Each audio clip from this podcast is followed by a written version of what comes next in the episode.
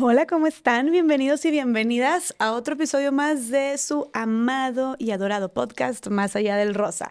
Les quiero recordar que se suscriban a nuestro canal de YouTube, le piquen en el botón suscribir, les mande una notificación y sean las primeritas personas en enterarse de un nuevo maravilloso y mágico episodio que sale cada lunes.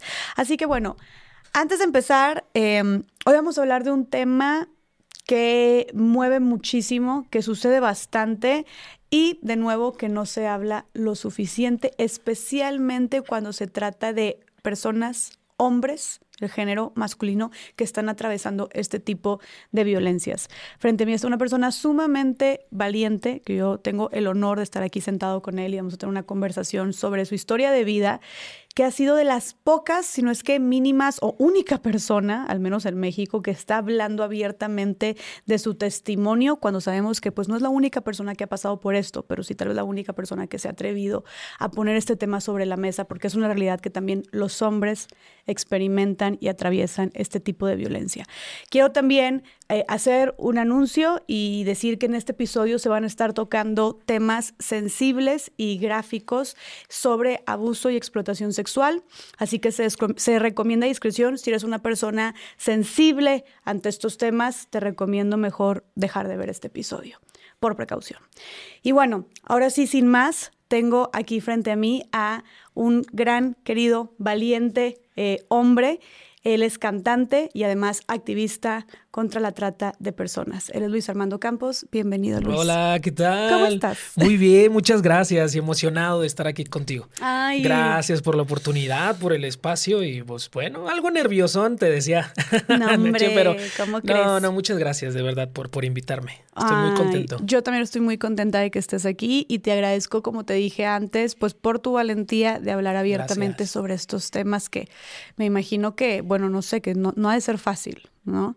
Eh, y bueno, también ahorita que decías que estás nerviosón, digo, tú ya tienes mucha práctica, pues no sé si hablando, pero cantando frente a muchas personas. Tú eres cantante profesional, ¿verdad? Sí, sí, sí, aunque bueno, eh, siempre se ha dicho que cuando ya no sientas nervios al momento de subir a un escenario, ya estás perdido, ¿eh? Entonces incluso ahí también me dan nervios, pero... ¿Te dan nervios todavía? Sí, todavía, ¿eh? Incluso a veces hasta cierro mejor los ojos o me volteo a otro lado para no ver a la gente.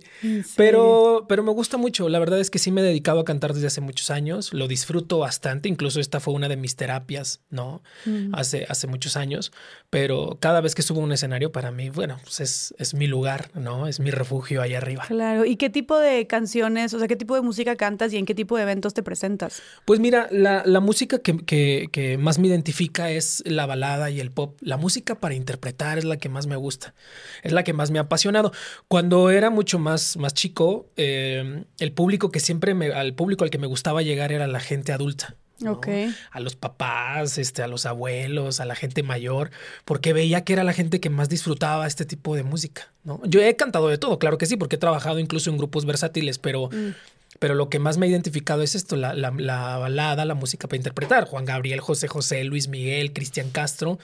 He hecho incluso homenajes a, estos mismos, ¿no? Con ¿Ah, orquesta sinfónica. Ay, wow. No, y su música me encanta. Por ahí hay gente que luego dice, ah, ya, chole, o ya, no manches, los mismos de siempre, pero al final son los únicos que, quedan en estos tiempos. ¿no? a ver, perdón, y los clásicos son los clásicos. o sea, y son de esos que cualquier persona casi creo que no importa dónde esté, qué edad tenga, te la vas a ver cantar. Sí, claro, siempre se sabe alguna canción de estos artistas. Pero, pero esta es la música que siempre he manejado, ¿no? Este, este género musical. Ok. ¿Y te presentas en bodas o en Sí, eh, en eventos particulares, he hecho homenajes con orquestas sinfónicas, soy contratado por, por orquestas de otros estados, este, he hecho conciertos yo solo, ¿no? Acústicos, con, con grupo completo en vivo. Y cuando trabajo con grupos versátiles, pues son eventos privados como bodas, cumpleaños, celebraciones de algún aniversario. Ok. Ayer estuviste también, por ejemplo, en un evento de la iglesia, ¿no? Así es, también estoy cantando en, en, una alabanza, en, una iglesia cristiana, que este es un mundo en el que eh, he llegado hace poco, ¿eh? que serán dos años, más o menos, dos años y medio pero es otra experiencia, es muy distinta. Ay, debe ser hermoso, ¿no? O sea, tiene unas canciones preciosas y se siente, digo, yo nunca he ido, pero tengo amigas que van y me cuentan que es como toda una experiencia esta parte de la alabanza. Claro, no, y, todo lo que he aprendido acá en el mundo secular, pues puedo, puedo implementarlo a la hora de estar arriba en la alabanza y la verdad es que me ha servido mucho porque también eres el responsable de hacer esta conexión, ya hablando en el mundo cristiano de, de las personas que están ahí presentes con Dios. Entonces, eh, tienes que hacer un trabajo muy bien hecho, ¿no? Que la gente se pueda concentrar, que la, que la gente pueda sentir. Y todo lo que he aprendido acá afuera, pues me ha preparado para poder estar de este lado, ¿no? Que como te decía, es una experiencia muy, muy distinta. Son otros sentimientos, es otra experiencia, es otro vivir ahí arriba. y también me encanta. Claro. Y estás tú dedicado eh, tiempo completo tú al canto, ¿verdad?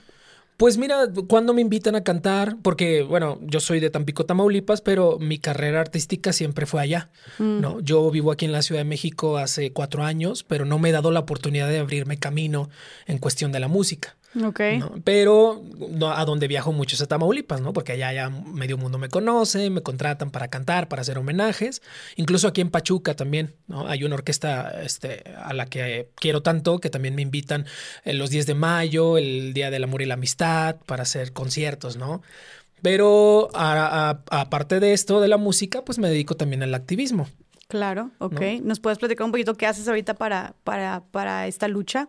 Pues mira, doy conferencias eh, cada vez que me invitan, hago entrevistas hablando sobre el tema, haciendo concientización a la gente de que este, pues de que este delito existe, ¿no? Y de que no estamos exentos absolutamente nadie de que en algún momento pueda suceder. Porque todo el mundo dice, no, eso no pasa, no es cierto, este, o a mí no me va a pasar, o mi familia tampoco, pero donde más sucede es dentro de las familias, desafortunadamente, ¿no? He tenido niños, eh, porque también actualmente estuve en un refugio para niños varones ayudándolos este, a, poder sobrellevar todo este, todo este problema que vivieron allá afuera. O sea, que habían sido niños varones víctimas de trata. Así es. Okay. Sí, e, es un, fue, es un refugio que es específico para niños varones, el primero a nivel Latinoamérica.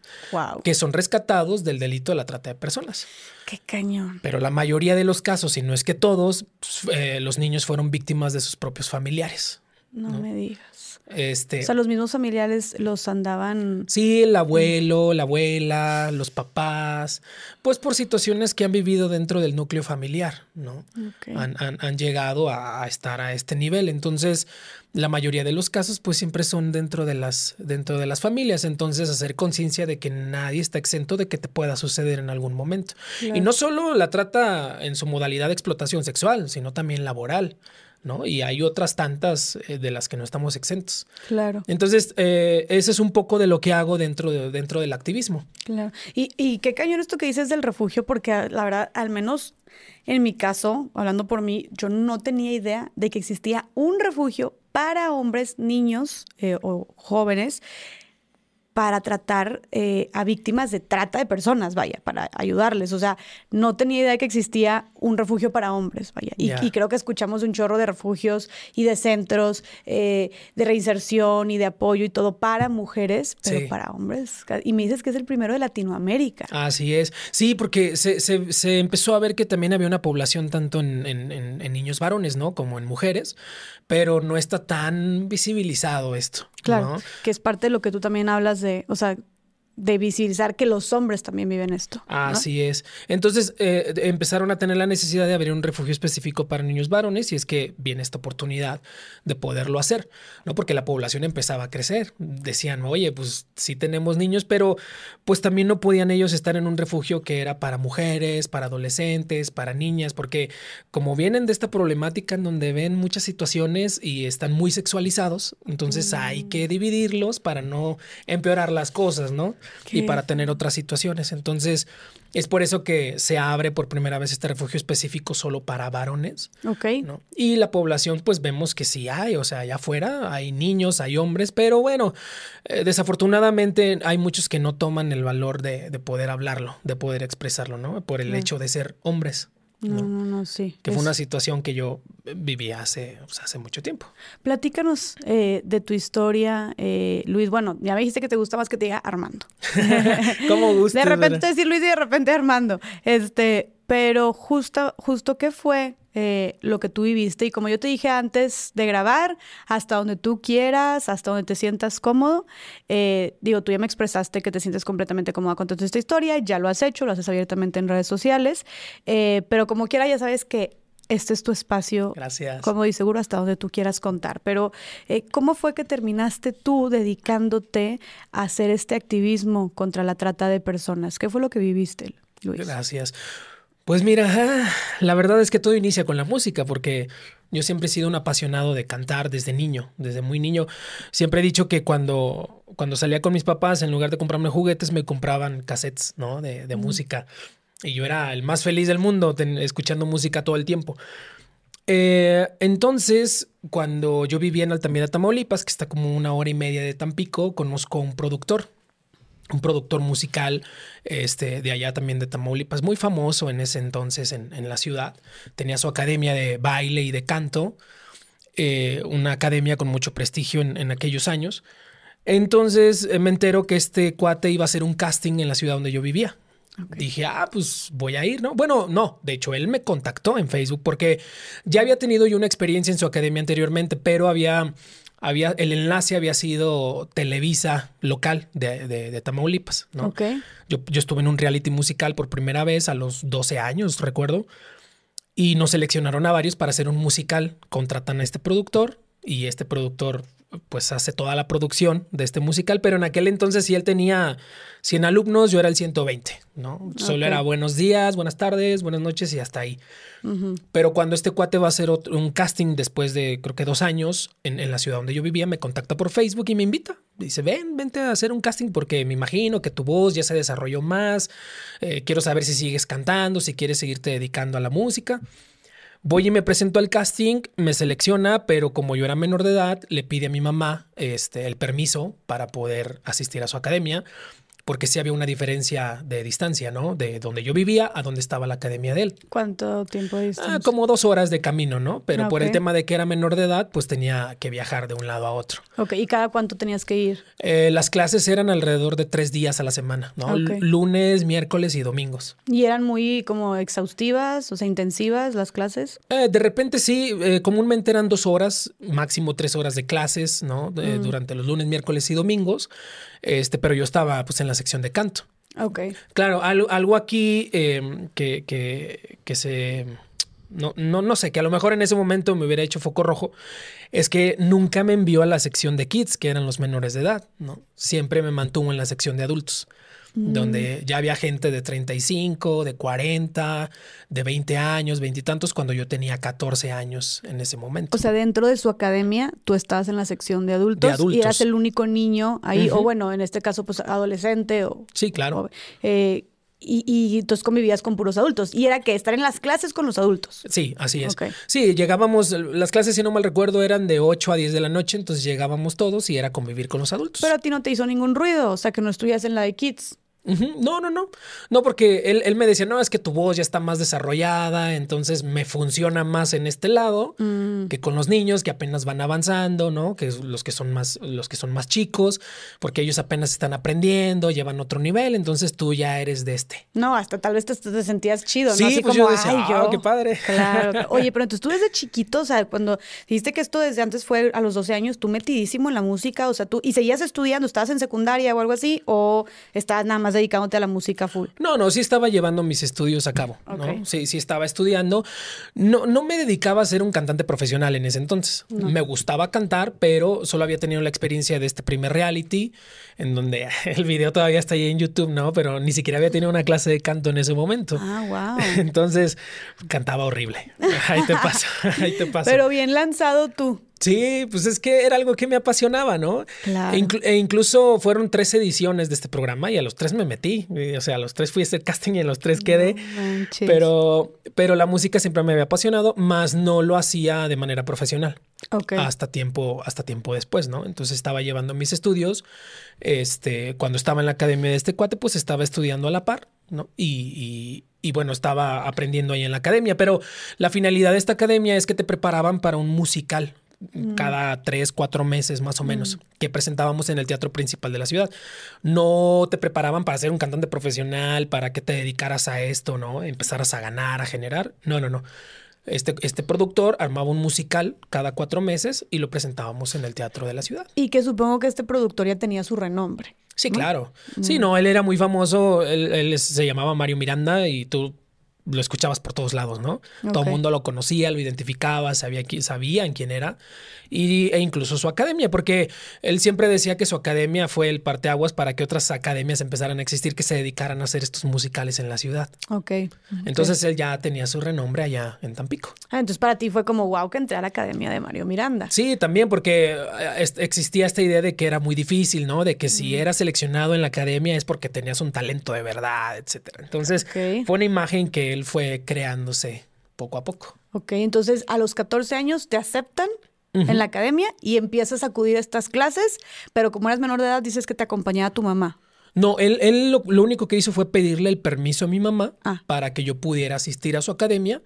Este, pero por la distancia que había, ¿no? Entre la ciudad donde yo vivía y la ciudad donde estaba la academia, pues él, no sé, se vio en la necesidad de hacerlo de esta manera, o a lo mejor para que tuviera otro, otro enfoque o pensáramos de una manera distinta, ¿no? Quería hacer las cosas bien, decía él. Sí. Entonces le pide el permiso a mi mamá, mi mamá dice que sí, pero yo me trasladaba solo de, un lugar a otro, ¿no? Ok, ¿cómo te trasladabas? ¿Te ibas en camión? Sí, me iba en camión, había un camión que me dejaba a unas cuadras de la academia y ya por la noche igual tomaba otro camión que me llevaba hasta, hasta mi casa. Ok, y entonces empiezas a tomar las clases y cómo te va. Pues me va muy bien, empiezo a sobresalir, este, empiezo a tener más experiencia en el canto, empiezo a desarrollar más mi voz porque empiezo a tener otras clases, pero llega un punto crucial en el que mi mamá en ese momento sufre un secuestro en su trabajo, ¿no? Estaba, eh, recuerdo que esa noche, eh, porque ella era mesera en, un restaurante, en la noche va a trabajar y siempre llegaba alrededor de las 12, una de la mañana y un día no llegó. Yo dije, bueno, pues a lo mejor se quedó en casa de alguna tía o qué sé yo. Yo ya estaba listo para irme a la escuela cuando voy abriendo la puerta a las 7 de la mañana, seis y media más o menos. Mi mamá va entrando toda golpeada. Toda golpeada, llorando y me dice, no te salgas, métete. Tengo dos hermanos que son más chicos que yo. Entonces yo me asusté, me dice mi mamá, agarra a tus hermanos. Teníamos a una tía que vivía como media cuadra y me dice, nos vamos a ir a casa de tu tía. Cuando salgamos, agacha la cabeza, no mires a ningún lado. Miré de reojo y había dos camionetas en la otra esquina de la casa. ¿no? Yo no sabía qué estaba sucediendo en ese momento, pero nos fuimos a casa de mi tía y entonces ya poco a poco empiezo a saber qué fue lo que sucedió. Mi mamá nos cuenta que fue, eh, fueron a su trabajo y que supuestamente iban por otra persona, pero que como ella era la única, fue a la que se llevaron, ¿no? Sufrió varias cosas esa noche ella, eh, pero eh, lo que más le movió fue que la amenazaron de muerte, pero le dijeron, te vamos a soltar, pero con la condición de que tú te vayas a otro estado. Entonces, teníamos familia en, tenemos familia en, Monterrey, Nuevo León. Mi mamá es a donde decide irse y ahí es donde entra este cuate, este productor, ¿no? Em, bueno, ya para este entonces él ya se había hecho de, amigo de mi mamá y de mi papá. ¿No? Ya habían tenido, ya empezaron a tener una relación de amistad, ya se conocían más, ya había tenido experiencia en algunos musicales de él, entonces ya había una relación. O sea, tus papás confiaban en él, tu papá también estaba presente ahí contigo. Sí, mi papá dejó de vivir conmigo desde los, ¿qué serán? Ocho años más o menos, ¿no? Él, él ya vivía en otro lugar con otra pareja. Pero como él sabía que yo estaba en esa academia, pues de repente iba por mí en las noches, ¿no? Me llevaba a la casa, eh, conoció a este productor, se hicieron amigos, porque mi papá como era taxista, pues a veces lo movía a algunos lugares o lo llevaba, ¿no? Entonces, eh, ya también se había hecho amigo de mi mamá. Eh, durante los musicales se saludaban y empezaron a conocerse. Cuando mi mamá sufre esto, este secuestro, este cuate entra y ahí es donde aprovecha el momento de vulnerabilidad y le dice, pues bueno, te vas a ir, pero yo la verdad es que veo a tu hijo como a un hijo, porque yo no tengo hijos y yo lo veo así a él. Entonces quiero ayudarlo a que él salga adelante, a que estudie su carrera universitaria, a que sea artista. Lo quiero ser un artista. Quiero, quiero que él cante, quiero que él viaje. Aparte, él siempre decía que yo como adolescente tenía, tenía que tener mi espacio privado eh, donde yo viviera solo, que yo tenía que estar gastando, viajando, comprando, ¿no? Porque esa fue la vida que él llevó. Mm. Entonces él decía que era una vida que tenía que, que debía tener yo también. ¿El, cuántos años tenía en ese entonces más o menos? Alrededor de unos 37, 38 años más o menos en aquel entonces. 37, 38 y tú 14. Y yo 14 años. Ok, pero tus papás confiaron, confiaban en él. Sí. Ah, mi, mi, mamá en ese entonces, que fue eh, con quien yo estaba, con quien yo vivía. ¿no? En, en esos años. Entonces, eh, cuando él le hace este ofrecimiento, pues mi mamá también me pregunta a mí, ¿no? ¿Tú qué piensas? Y esa es una parte que siempre he sido consciente, ¿no? Y he dicho, digo, no quiere decir que por esto sea mi culpa, pero al final, pues pintaba bonito, ¿no? Y yo también decía, bueno, yo también quiero ser artista, me gusta la música, quiero cantar, ¿no? Quiero seguir arriba de un escenario, quiero seguir estudiando. Y pues este cuate lo pintó así. Este productor dijo, yo le voy a dar todo eso porque lo veo como un hijo. Pero él ofreció como se va a quedar conmigo. así. No, él dijo que lo que iba a hacer es que a la par de que me estuviera siendo artista, pues lo, con lo que fuéramos ganando o con lo que fuéramos generando, pues yo iba a poder tener mi espacio privado, donde estuviera yo solo, nada más, ¿no? Mm. Este, vamos a rentar una habitación para ti, un departamento, tú te quedas ahí y ahí vas a vivir tú y vas a tener tu espacio privado. Ok, eso fue como la propuesta que le hizo a tus papás, vaya, y a ti también. Sí, porque también, eh, pues nosotros éramos eh, de recursos económicos, o sea, no, no, no, no teníamos, ¿no? Entonces él decía, pues yo quiero darle la vida que se merece o la que debe de tener un adolescente de su edad, o sea, una persona de su edad. Lo que yo viví, quiero que él también lo tenga. Entonces, eso fue lo que nos ofreció, ¿no? Seguir estudiando, hacerme un artista y, y, pues tener yo mi propio espacio privado para no tener que iniciar una vida desde cero en otro lugar. Y cuando tu mamá te preguntó qué opinabas tú, qué dijiste? Sí, yo le dije que sí, porque yo también me compré esa idea, ¿no? De que no, no sé, qué miedo iniciar la vida desde cero, voy a llegar a un lugar donde no voy a conocer a nadie, aquí en la escuela pues ya tengo amigos, aquí es mi vida, tengo la academia, estoy cantando, claro. me están dando oportunidad de cantar en, unos, en, en, este escenario, en otro, ¿no? Entonces... Claro, y tenías 14 años aparte. Y, sí, sí, sí, entonces yo decía, pues sí, sí quiero, o sea, sí quiero, ¿no? Claro, claro. Y es por eso que mi mamá accede a que él se hiciera mi tutor okay. en ese momento y pues me quedo a cargo de él. No, y sabes que también eh, ha de haber sido bien difícil para tu mamá la situación en la que estaba, ¿no? O sea, la amenazaron de muerte con que se tenía que ir de ahí. Y no me imagino también toda la el trauma que venía cargando de lo que acababa de vivir. Entonces, claro que, que pues tu mamá, vaya, no se puede juzgar tampoco las decisiones que, que hayan tomado porque acaba de vivir ella un momento sumamente traumático sí. y le estaban ofreciendo esta otra parte de a tu hijo le vamos a dar todo, tú querías, entonces vaya. Es, es, ha, de haber sido difícil para ella después de todo lo que acaba de vivir. Sí, claro, era un momento de vulnerabilidad para ella. Completamente, que se aprovechó este hombre. Así es, así es. Entonces, pues él se aprovecha de esta situación, y yo digo que se aprovechó porque al final, digo, de manera consciente, pues no era un momento adecuado, ¿no? Para hacer una propuesta como esta, tal vez después, ¿no? Cuando la cosa ya estuviera un poco más calmada, tranquila, pero en ese momento él decía, no, es que estoy perdiendo a mi artista, al mejor que tengo en la academia, a quien tiene mucho potencial, a quien le veo futuro.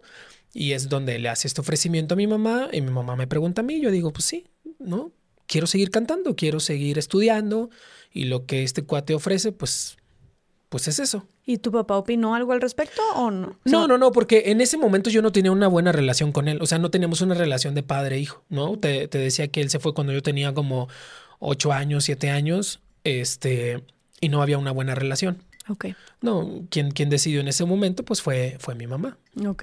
Pero bueno, estamos conscientes de que en este momento de vulnerabilidad. ¿no? Completamente, sí. Y es ahí donde ya se hace todo el trámite, mi mamá prepara sus cosas, se van a Monterrey, Nuevo León, tanto ella como mis otros dos hermanos, y yo me quedo con este productor, me lleva a un cuartito pequeño que estaba frente a la casa de sus papás, porque él para ese entonces, él vivía con sus papás todavía. Entonces, okay. él vive en la parte de enfrente y, y, y frente a la casa de sus papás había un cuarto pequeño que él rentó para mí. Y él me dijo, aquí es donde vas a estar, este es tu lugar, este por ahora, después vamos a rentar un lugar más grande. Los pocos muebles que tenía, pues fueron los muebles que mi mamá me dejó cuando se fue, lo que no se pudo llevar, ¿no? Una mm. cama, este, un closet, eh, una mesa pequeña y así es como amueble ese pequeño espacio. Ok. Y eh, empezaste a vivir luego, luego ahí. Y él cerca entonces. Sí, yo empecé a vivir ahí y él vivía en la parte de enfrente con sus papás. Entonces de repente eh, llegaba, me visitaba, me llevaba de comer de ahí de la casa de sus papás. Hasta que dentro de tres, cuatro días más o menos, él llega a vivir a ese lugar también. Ah, o sea, nada más llevas tres, cuatro días viviendo ahí y llegó. ¿Y, y cómo llegó? Llegó diciéndome que sus papás se habían enterado de que él me estaba ayudando, que me había tipo adoptado, ¿no? Y que sus papás le habían dicho que no estaban de acuerdo porque como yo era menor de edad, pues no, no se les hacía correcto. Entonces que supuestamente le dijeron, pues tú decide o dejas de ayudar a este muchacho o te vas de la casa. Y entonces supuestamente él decidió irse de la casa y llega a vivir ahí conmigo. Mm. Pero él me dice, yo te dije que este iba a ser tu espacio, que tú ibas a vivir solo, solo voy a estar aquí una semana máximo en lo que yo encuentro un lugar para rentar para mí. ¿Y tú qué pensaste en ese momento? Y yo dije, bueno, pues, no tengo ningún problema, está bien. Pues al final este, fue la idea de él y él me trajo aquí.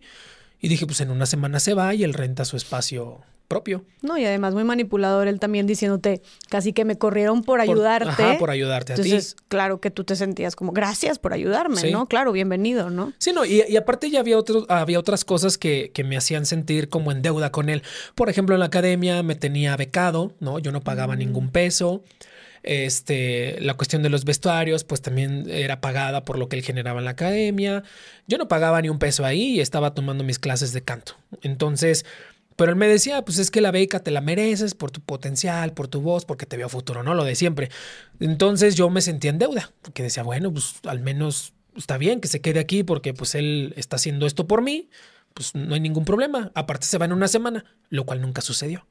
Entonces se quedó a vivir conmigo ahí durante cuatro años, cinco años más o menos. Cuatro años estuvieron viviendo ahí. Sí. Y era, ¿cómo era este cuarto? Era un cuarto muy pequeño, solo tenía su baño este, personal y solo te cabía una recámara. Era, era un cuarto pequeñito, cuatro paredes literal, su baño y hasta ahí. ¿Tenía una cocinetita o así o no? No, tenía? no, no, era, Ah. ni cocina tenía, o sea, estaba muy, muy pequeño. Era un espacio muy reducido. Y ahí estaban los dos entonces. Sí, Ok. sí, pero ahí es donde inicia este tema del abuso, del abuso sexual por parte de él hacia mí, en, este, en este lugar, ¿no? Había amenazas de por medio que él me hacía, ¿no? Cuando yo tenía como seis años, siete años, mi papá estuvo preso en dos ocasiones, ¿no? No sé realmente el por qué de manera exacta. Tengo por ahí este, vagas ideas, pero estuvo preso en dos ocasiones y mi mamá pues había, había sufrido este secuestro. Entonces él decía que si yo no accedía a, a estos abusos, pues él, por ejemplo, podía meter a mi papá a la cárcel otra vez, aprovechando que tenía estos antecedentes, o que podía decir que mi mamá le robó dinero y que por eso se había huido del Estado, ¿no? Entonces, a los 14 años, pues yo decía, no, pues, no, ¿cómo es posible? No, la verdad es que me daba mucho miedo que a mis papás les pasara, les pasara algo así. Claro. ¿no? Y él me decía, bueno, pues yo tengo abogados, tengo dinero, yo puedo hacer lo que quiera contigo, incluso en la música, puedo cerrarte puertas y te puedo destruir y nadie te va a dar oportunidad. No, no, o sea, él te tenía amenazado por todos lados, te tenía amenazado a un niño de 14 años. ¿Y cómo era su trato antes, de, antes del abuso? eh, ¿Cómo era su trato de él hacia ti?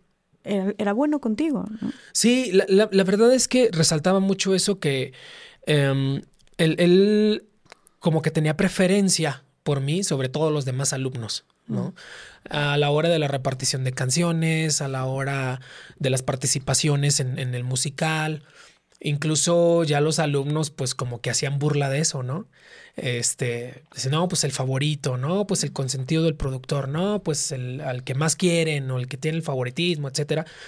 Entonces para mí era una parte ah, medio incómoda, ¿no? Porque eso no me permitía socializar con los demás de una manera adecuada, no, no me permitía poder eh, expresarme libremente, tener este contacto con los demás, porque yo me sentía como que avergonzado. Claro. Me sentía avergonzado, me sentía culpable y mejor prefería, ¿no? Externar, externarme de los demás. Y fuera, o sea, viviendo juntos, él te trataba, obviamente estoy hablando de todo esto antes del abuso, te trataba bien. Sí, sí, sí. Y entonces, ¿cómo, cómo sucede? ¿Fue algo este, esporádico? ¿Fue algo que se fue dando poco a poco? ¿O de un día a otro él empezó a abusar de ti? No, fue, fue poco a poco. Él empezó a decir que tenía un fetiche por los pies, ¿no? Cuando me hacían sesiones fotográficas, lo que, lo que sucedía es que él enfocaba mucho mis pies y siempre, sal- y siempre prefería que saliera descalzo en estas fotos. Yo no sabía por qué, pero pues yo, él me decía que era parte de la sesión, que era parte de un artista. Hasta que un día me hizo una sesión fotográfica en, en, la que yo salía semidesnudo, ¿no? Tenía solo ropa interior o a veces ni siquiera traía, solo estaba en camisa. Y recuerdo que ese fue el momento que más, que más marcó mi vida, en el que hace esta sesión fotográfica y estas fotos las sube a, un, a una página que él manejaba que se llamaba Luis Armando Campos Artista, una página de Facebook.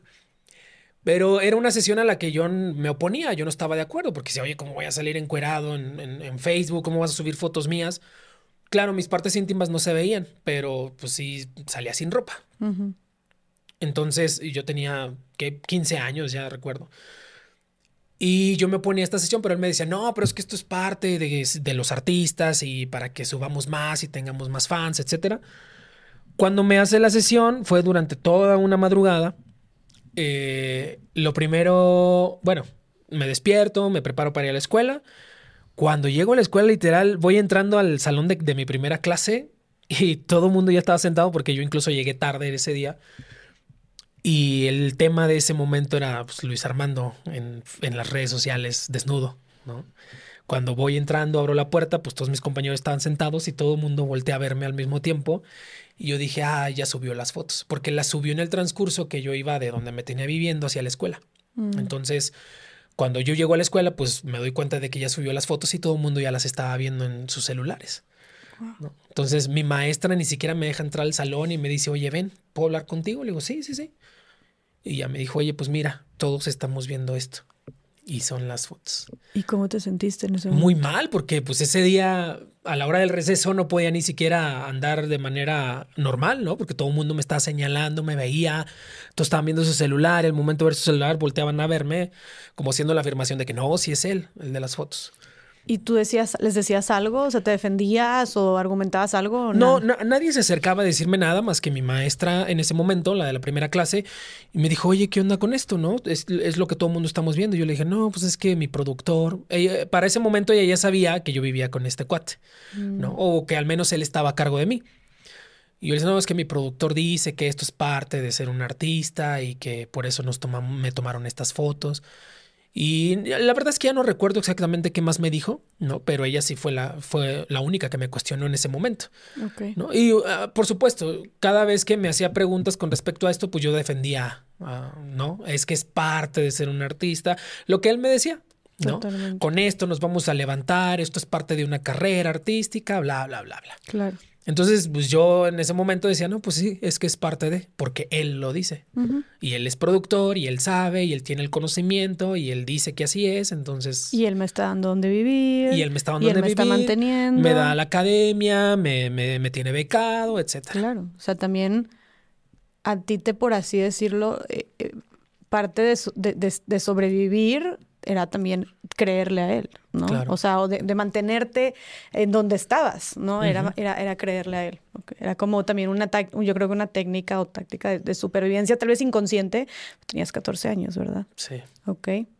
Y entonces empiezan a suceder estas, estas cosas, este, y empieza, o sea, entonces veo que él empieza como de ganarse tu confianza y empezar a avanzar y ser un poco más intrusivo contigo. Sí, sí, sí, ya, ya él con esta red social, él empieza a subir estas fotos, sube esta sesión, en las demás eh, empieza, te digo, a enfocar mucho el tema de los pies. Quiero que salgas descalzo aquí, quiero que salgas descalzo acá. Mm. Entonces, él crea una página, otra página en, en, Facebook que se llamaba Luis Armando Tickler, que Tickler tengo entendido que es como se le llama a las personas que tienen este fetiche por los pies. Ah, Tickler, no sabía eso, fíjate. Tickler. Ok. Entonces, él, él hacía comentarios con respecto a, esta práctica, ¿no? Mucho tiempo. No, es que esto es bien pagado, no es que en Estados Unidos la gente te contrata por esto y por aquello. Yo a lo que yo decía, ah, pues qué bien, ¿no? Qué, qué, padre a los que se dedican a eso. Pero entonces él a escondidas crea esta página y en esta página es donde empieza a subir estas fotos de las otras sesiones artísticas en donde le da más enfoque a, a mis pies. Entonces las empieza a subir ahí. Pero él nunca te propuso como, oye, vamos a vender tus fotos, ¿te parece? No. no. no, en ese momento no. Cuando ya él tenía todo preparado y todo listo, en ese momento no. Ya, Ya hasta después, a lo cual yo me negué, ¿no? Entonces empieza a subir las fotos, empieza a, mucha gente empieza a contactar, empieza a agregar gente a esa página para que vean el material. ¿Que era una página, perdón, de Facebook o una página web? No, era una página de Facebook. Ajá, era una página de Facebook, Luis Armando Tickler se llamaba. Hasta que yo vi la página, pues era una, la foto de portada era yo descalzo. Eh, bueno, en ambas, en ambas fotos, en la de portada y en la de perfil. Y pues él ya tenía muchas fotos subidas ahí, ¿no? Entonces, este, él empieza a manejar esta red social a lo que yo le decía, oye, no, yo no quiero, yo no quiero esto. Porque ya él ya te, te mencionaba que él ya me había platicado de que no, esto es bien pagado. Y tengo entendido que no era el único que se lo decía, ¿no? Se lo decía a los otros alumnos también. Oye, ¿sabías que el tema de los pies, bla, bla? Pero estas sesiones nada más te las hacía a ti. Sí, porque él me manejaba como artista. ¿no? La idea era convertirme en un cantante de renombre y hacerme famoso. ¿no? Y a la par de esto, tú seguías yendo a la academia, tus clases y todo. Sí, así es. Entonces empieza a manejar esta página de Facebook, en donde Luis Armando Tickler, a lo que yo me opuse y le dije, no, pues es que yo no me dedico a esto, el trato no era este, sino más bien era hacerme cantante, hacerme artista, que triunfáramos juntos, etcétera. Pero me empiezo a negar y ahí es donde él empieza con estas amenazas, ¿no?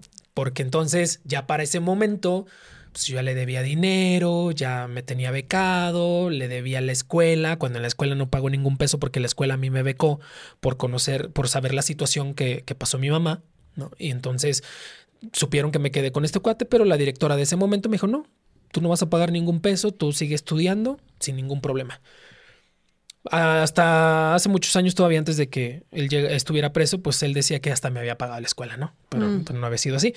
Entonces ya le debía a la academia, me tenía becado, me tenía un lugar donde viviendo. Entonces él me decía: Si tú no accedes a esto, pues yo puedo decir que también me debes mucho dinero y a ver de dónde me lo pagas, ¿no? Entonces, o agrégale otra amenaza más a esto. Entonces yo decía: No, pues ya le dejé que hiciera lo que tuviera que hacer Con las fotos. con las fotografías y es donde también empiezan los abusos dentro de la habitación, ¿no? Porque también él ya me decía, yo estoy pagando el lugar, ¿no? El dinero lo estoy ganando yo de mi academia, tú si tú no quieres, si tú no aceptas, pues me vas a tener que pagar todo este dinero, aparte tengo firmados contratos contigo de- en la academia, etcétera. Entonces por cualquier lugar me agarraba y me tenía, Sí, pues me tenía como amarrado, te ¿no? tenía acorralado por todas Entonces, partes. y yo tenía mucho miedo en ese momento. Más que nada lo que, lo que llegara a suceder después de que yo me negara, ¿no? Y, y yo creo que más enfocado en el tema de mis papás, porque era consciente de que mi papá pues tenía estos antecedentes y de que mi mamá pues sí, se había ido del estado. Y él, él me dijo, pues yo puedo decir que tu mamá me robó dinero y que por eso se fue. Y la puedo meter a la cárcel porque tengo abogados, porque tengo dinero y tengo mucho poder. Entonces empieza el tema de los abusos eh, dentro de la habitación y en la academia, ¿no? En la academia siempre me, me citaba una hora antes, dos horas antes de las clases y él tenía un cuarto específico, rentaba casas, casas muy grandes, siempre constantemente estábamos cambiando de lugar En la academia. en la academia. O sea, la academia estaba en una casa que era muy grande con muchos cuartos. Ah, no, ya no puedo pagar la renta a este lugar, ahora nos vamos a ir a otra, ¿no? Y siempre constantemente estaba cambiando de lugar su academia. Entonces a mí me citaba dos horas antes y siempre me metía a una habitación de ahí y ahí es donde abusaba de mí. Me, am- me amarraba de los pies, de las manos, me tocaba todo el cuerpo, hacía conmigo lo que quería. Cuando yo salía ya de la habitación, pues ya estaban ahí los alumnos, los maestros. Yo la verdad es que me sentía mal de qué era lo que ellos fueran a, a pensar, porque pues al final llegan ellos y ya está el productor y ya está Luis Armando ahí, ¿no? Entonces, esto sucedía en la academia y esto sucedía en el cuarto también. Cuando yo llegaba de la escuela, pues él ya estaba esperándome en la cama desnudo. Entonces yo abría, ni siquiera yo sabía que estaba ahí, pero llegaba, yo abría la puerta con mi llave y él ya estaba en la cama esperándome porque ya sabía más o menos a qué hora llegaba yo. Entonces lo que tenía que hacer era quitarme la mochila, el uniforme y lo mismo, me amarraba a la cama de las manos, de los pies y yo tenía que dejarme hacer todo lo que él quisiera. O sea, siempre te amarraba. Sí, sí, siempre me amarraba porque eh, él decía que era parte también de la cuestión del fetiche y de todo eso. Era algo que a mí me, sentía, hacía sentir incómodo. Si yo no expresaba algún gesto de placer o de que estaba disfrutando la situación, todo eso, él se molestaba. Se molestaba mucho y me empezaba a amenazar. O simplemente se paraba, tomaba sus cosas, se cambiaba y lo que hacía era ir a un cibercafé, que no sé si en la actualidad creo que todavía existen, pero él iba a un cibercafé, rentaba una computadora y en su Facebook empezaba a publicar, este, hoy me siento triste porque a la persona que más aprecio y por la que he dado todo, este, no pudo complacerme, bla, bla, bla, bla. Y yo leía esa publicación y yo me hacía, yo, yo me sentía culpable porque decía, oye, por mi culpa se está sintiendo así, ¿no? Porque no accedí, porque no hice algún gesto de placer que le hiciera ver que estaba disfrutando de la situación. Y me hacía sentir culpable porque yo decía, no, pues sí, por mi culpa se siente de esa manera, ¿no? Es, es, es mi culpa. Entonces, con esto que él hacía, mucha gente empezó a deducir que pues nosotros teníamos una relación, ¿no? Porque poco a poco me fui enterando, ya tiempo después, que él le hacía ver a la gente que nosotros vivíamos juntos porque éramos pareja. Mm, él decía que eran pareja. Él decía que éramos pareja, lo cual yo no sabía. Yo nada más decía, no, pues yo vivo ahí, él me tiene viviendo ahí, él es mi productor y se acabó. Claro. Porque él me ve como un hijo y él se está haciendo cargo de mí, es mi tutor, tan tan. Pero no, él le decía a los alumnos, le decía a los maestros, no, es que vivimos juntos porque somos pareja. No es que somos pareja, no es que somos pareja. Y nadie decía también, oye, eh, pero está raro una pareja de un hombre de casi 40 años y un chavo de 15. Pues yo me imagino que sí, pero pues nadie se atrevió a hacer nada en ese momento, ni siquiera acercarse a mí y decirme, oye, fíjate que nos comentó esto, nos dijo esto, ¿Tú qué piensas? ¿Tú qué dices? Nadie. Nadie, jamás. No, te digo que yo me enteré hasta años después, o sea, en ese momento no. Incluso creo que ya había iniciado un proceso legal en el que ya, en ese momento, cuando yo ya tenía 19 años más o menos, 20, empecé a enterarme de todo lo que él decía. ¿no? Que, ya, ahí tú ni sabías. No, yo ni sabía que él decía que éramos pareja. Claro, yo sí me sentí un poco incómodo de, de, este tema de qué fuera a pensar la gente, porque al final también después de las clases, luego le pedí a alguien que nos llevara, oye, déjanos en tal lado, es que ahí vivimos y yo acá entre mí, pues no, yo vivo ahí, pero tú llegaste y te quedaste. Claro. Porque era algo que me, me, hacía sentir incómodo, ¿no? Que la gente pensara o dijera, ah, viven juntos. ¿Por uh -huh. qué? Uh -huh. ¿Por qué viven juntos? Y, pero él le hacía creer a la gente que teníamos una relación. ¿Y tú cómo, o sea, con... ¿Tú estabas consciente de que estabas viviendo abuso en ese momento? Pues sí, pero no sabía qué hacer. O sea, no sabía que eso era un delito, no sabía que se pudiera denunciar, no sabía que podía recurrir a alguien, a alguna autoridad y decirle, la verdad es que no. Y bueno, estaban estas amenazas de por medio, ¿no? Que claro. también me, si yo en algún momento llegué a pensar en hablarlo, decirle a alguien, en primer lugar, él me metía esta idea también constantemente de que nadie te va a creer, nadie te va a hacer caso, no tienes el dinero, no tienes los contactos, no tienes el poder, tú no vas a poder contra mí, tú no vas a poder hacer nada, ¿no? Que me perjudique. Entonces vas a quedar como un mentiroso, etcétera, nadie te va a creer. ¿Y esto él te lo decía porque tú le decías que ibas a hablar o nada más él para asustarte, de, de, de, de, cuenta que adelantándose para asustarte y que tú no dijeras nada? Pues yo me imagino que era para adelantarse, ¿no? Si en algún momento él piensa hacer algo en contra mía, pues ya mejor me preparo y le digo esto, Totalmente. ¿no? Voy preparando el terreno porque yo la verdad es que no, no, no, no, no pensaba denunciar porque yo decía, ni siquiera sabía que se podía denunciar, entonces yo decía, pues a quién le digo. ¿Quién me va a creer? ¿Quién me va a hacer caso? Cada vez que eh, había momentos en los que yo visitaba a mi mamá en Monterrey en la temporada de vacaciones, ¿no? Cuando estaba en la escuela. Pero yo esta situación siempre trataba de ocultarla a mis papás. Bueno, más a mi mamá, que era con quien tenía más contacto. Yo me iba de vacaciones y la visitaba. Pero siempre trataba de ocultarle estas cosas. O sea, mi celular yo lo escondía hasta en mis zapatos porque este cuate todo el tiempo me estaba hablando por teléfono. Mensajes, llamadas, dónde estás, dónde estás, qué estás haciendo, con quién estás. Entonces a mí me daba mucho nervio. Eh, lo que hacía era esconder mi celular en mis zapatos y si yo no le contestaba, pues entonces ya le marcaba a mi mamá. Mm. Oye, está Luis por ahí. Y a mi mamá, pues normal, me decía, oye, te habla Mario. Y yo, ah, sí. Ya iba y contestaba la llamada. Okay. No, pero, entonces tu sentimiento hacia él sí era uno de rechazo. Sí. Haz de cuenta. Sí, poco a poco, o sea, se, se fue creando porque pues eran cosas que yo no quería, ¿no? Claro. Pero eso fue causando dentro de mí una frustración, un enojo, un coraje que me sirvió tiempo después. ¿Qué, qué pensamientos recurrían a ti? Digo, ya hablaste de los sentimientos y qué, qué, cuál era tu línea de pensamiento mientras estabas viviendo constantemente todos estos abusos. Pues sentía mucho coraje, o sea, sentía desprecio, sentía incomodidad. Yo decía, ¿por qué me está pasando esto a mí? Me cuestionaba constantemente. Pero al mismo tiempo también estos comentarios, ¿no? De que es, tú viniste a este mundo para esto, no tienes de más, ¿no? Si no haces esto, pues no vas a hacer otra cosa. Este, tú estás aquí para complacerme. Me hacía comentarios como eso. Entonces yo también llegué en un punto a la conclusión de que no, pues sí, para eso estoy aquí. Para eso vine. Pues ya no hay de más. O sea, aparte, ¿qué voy a hacer allá afuera? No, no tengo a nadie más, nadie me va a poder ayudar, no tengo los recursos, pues aquí me quedo y pues esto es lo que me va a costar seguir estando aquí. O sea, sí le, sí le llegaste a creer, claro, pues es que era demasiada violencia psicológica por la que a la que estabas, además de sexual y física, era mucho, y, económica, porque te tenía amarrado económicamente también, era bastante violencia psicológica al punto en el que mencionas que llegaste a creer que sí, te, que sí, que sí tú estabas ahí para complacerlo a él. Así es. Sí, sí, sí. Y, y aparte, pues ya también él estaba manejando absolutamente toda mi vida. O sea, llegó al punto en el que incluso mis compañeros de la escuela los empezó a involucrar en esto, ¿no? otra de las cosas que yo poco a poco me fui enterando. En ese momento él, pues, conocía quiénes eran mis amigos, sabía con quién salía y para él era fácil agarrar su celular y mandarle mensajes a mis amigos y decirles, oigan, los invito hoy al, al cuarto en la noche porque mis amigos sabían dónde vivía yo y les decían, los invito hoy al cuarto en la noche, para que amarremos a Luis Armando y le hagamos cosas y le hagamos cosquillas y le hagamos esto y el otro. O sea, tenía ese atrevimiento de decirle a mis compañeros. Cuando yo tenía una relación sentimental con alguna chica de la escuela, él le mandaba un mensaje y le decía, oye, ¿sabías que a Luis le gusta que lo amarren de los pies, de las manos, que le hagan cosquillas, que le hagan esto y el otro? Cuando mi novia me venía a decir, oye, mira, tu productor, porque todo el mundo sabía que era mi productor y mi representante, me mandó estos mensajes. Entonces era una parte incómoda para mí que yo en lugar de resolverlo prefería mejor terminar la relación.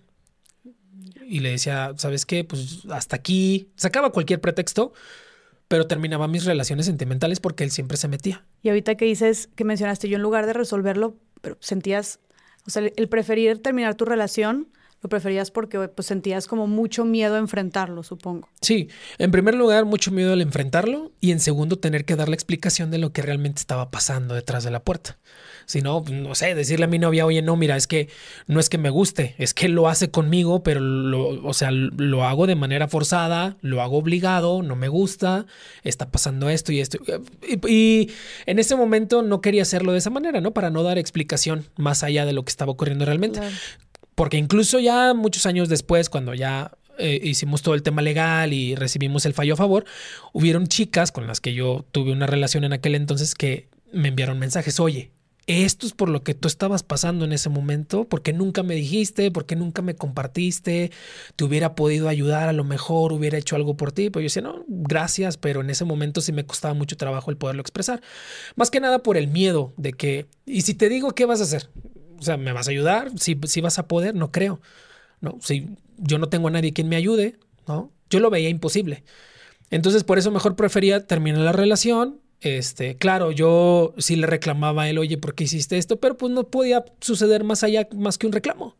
O sea, no, no iba a pasar nada. Y me imagino que tenía, me imagino que podría ser también vergüenza de, como dijiste tú, decir, contar lo que estaba sucediendo. Claro, sí, porque al momento de tener que dar una explicación, pues venía la vergüenza, ¿no? De por medio de que, ah, y por qué, o también los cuestionamientos de por qué sigues ahí, o por qué estás todavía, por qué no se lo has contado a nadie.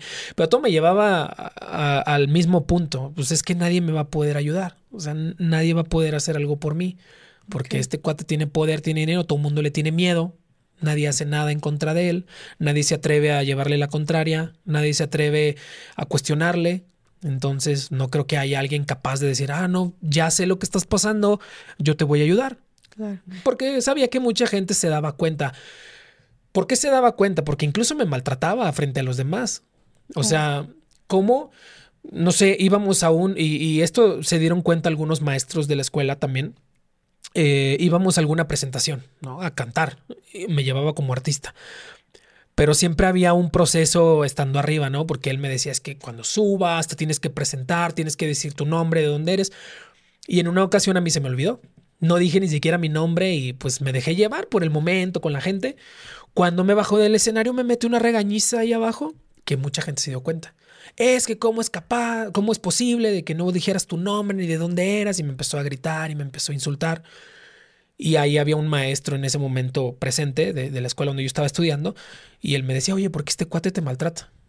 Y yo no, pues es que se me olvidó decir mi nombre. No, sí, pero no es la manera. Pues sí, pero pues es que es mi productor, es mi tutor, o sea, tiene razón, me equivoqué o se me olvidó decir mi nombre. Entonces mucha gente se daba cuenta de que él allá afuera me maltrataba también.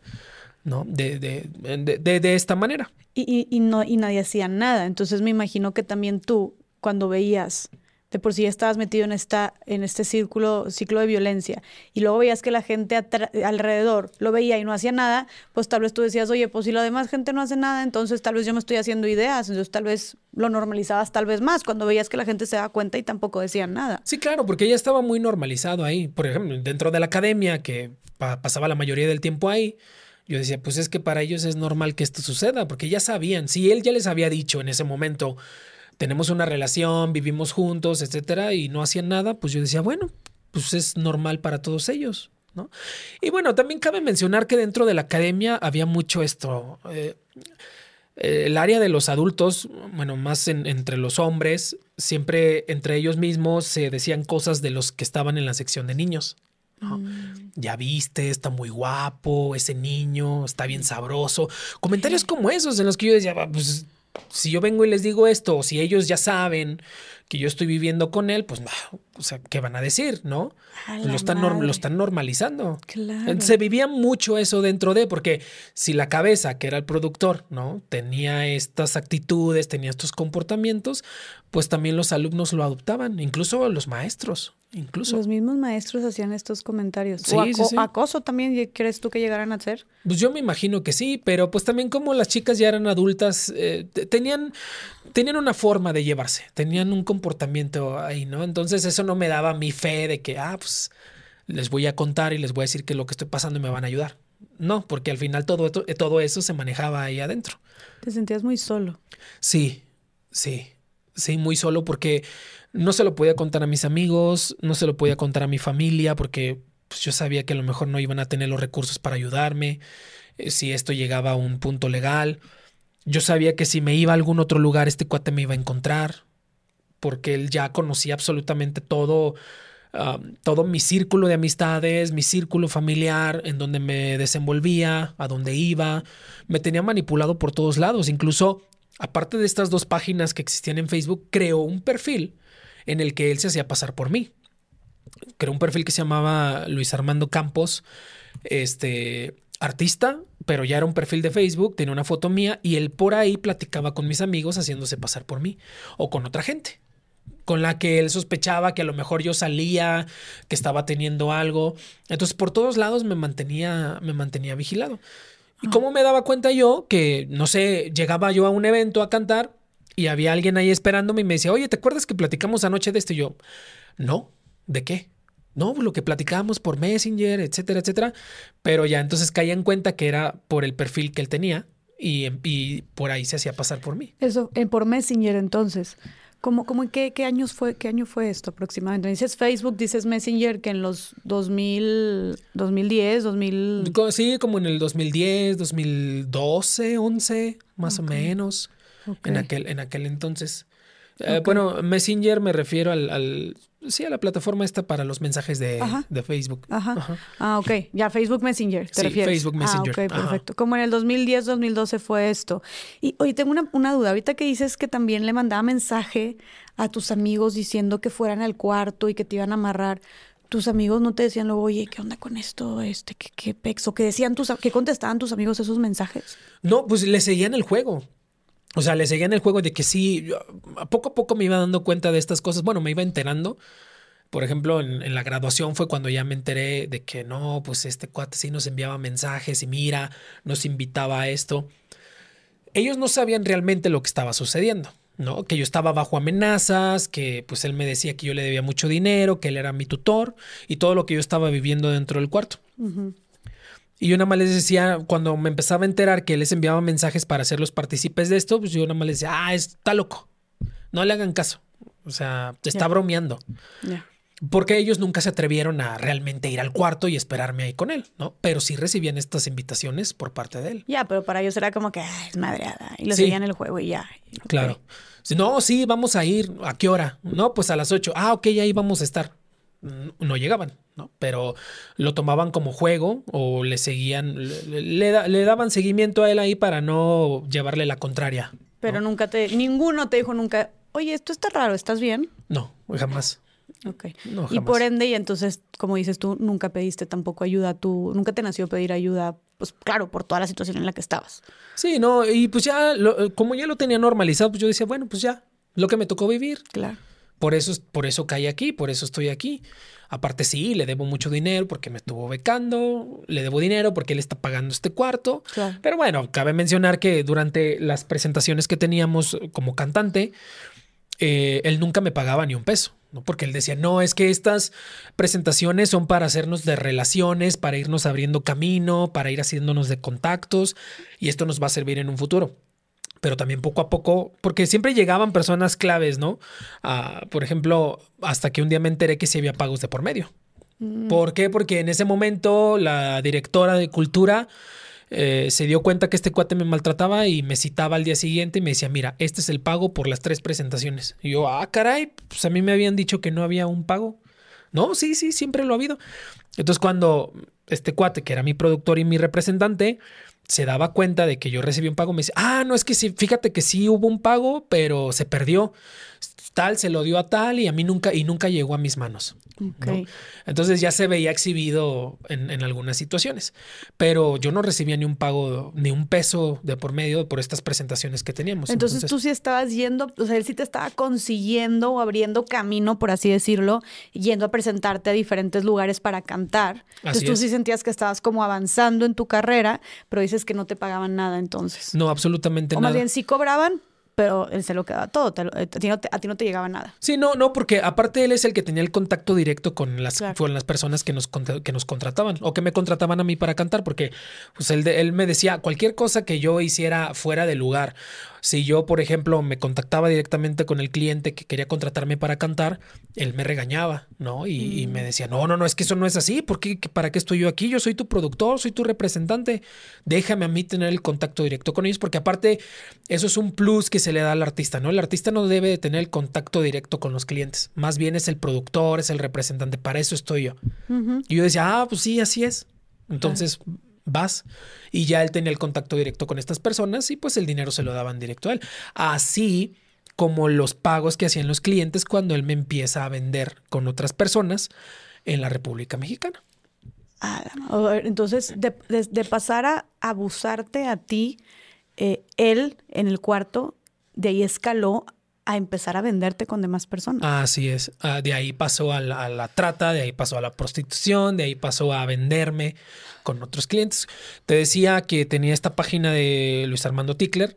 Entonces, ese era el gancho para, tener a- para obtener contactos y para obtener clientes. Y con estos clientes son con los que me empezaba a vender en otros estados. También te mencionaba que cuando iba con mi mamá, que yo escondía mi celular debajo de los zapatos, eh, debajo del colchón incluso, para que mi mamá no viera que las llamadas de ese cuate me ponen muy nervioso, me hablaba para decirme, oye, aprovechando que estás en Monterrey, van a ir por ti para que te lleven a tal lugar donde vas a ver a un cliente.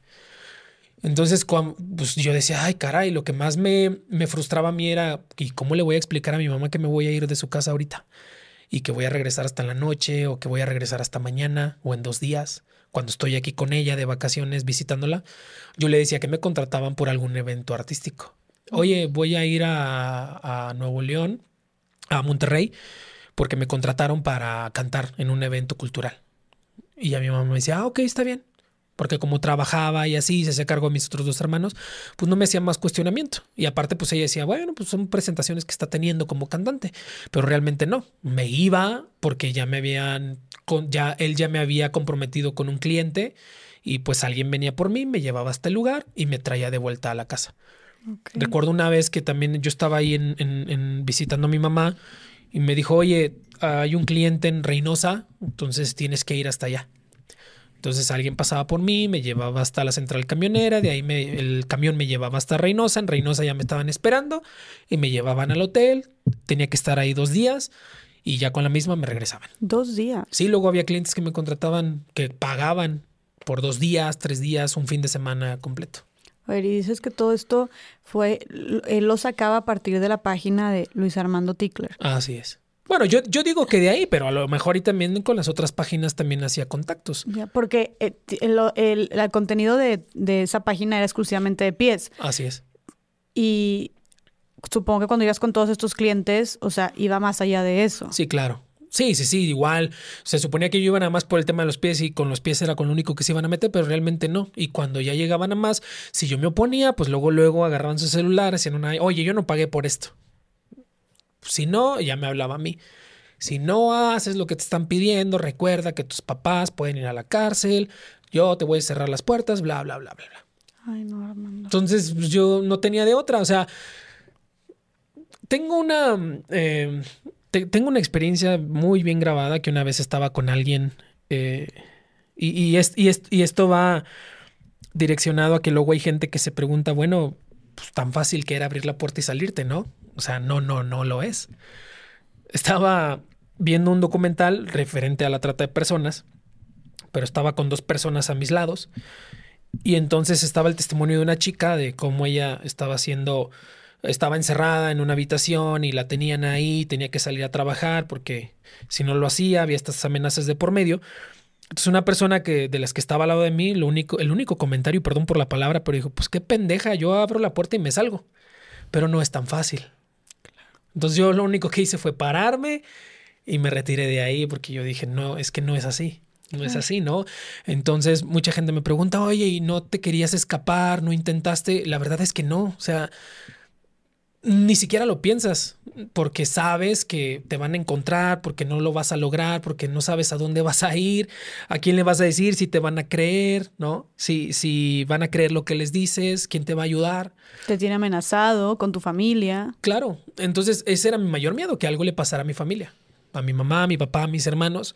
Entonces estos clientes me contrataban, eh, pero no, no nada más se metían con mis pies, sino con todo mi cuerpo, me amarraban, me tomaban fotos y videos y eso se los mandaban a él como petición, porque con esto él hacía más promoción y, y hacía más publicaciones en, la en esta red social para conseguir más clientes. Entonces me vendió con clientes de Monterrey, en Tamaulipas, aquí en la Ciudad de México, en Veracruz, incluso en el mismo Tampico, ¿no? Iban, iban clientes desde aquí de la ciudad o iban de otras partes y ya nada más le hablaban a él, oye, me estoy hospedando en tal hotel, quiero una sesión con este chico.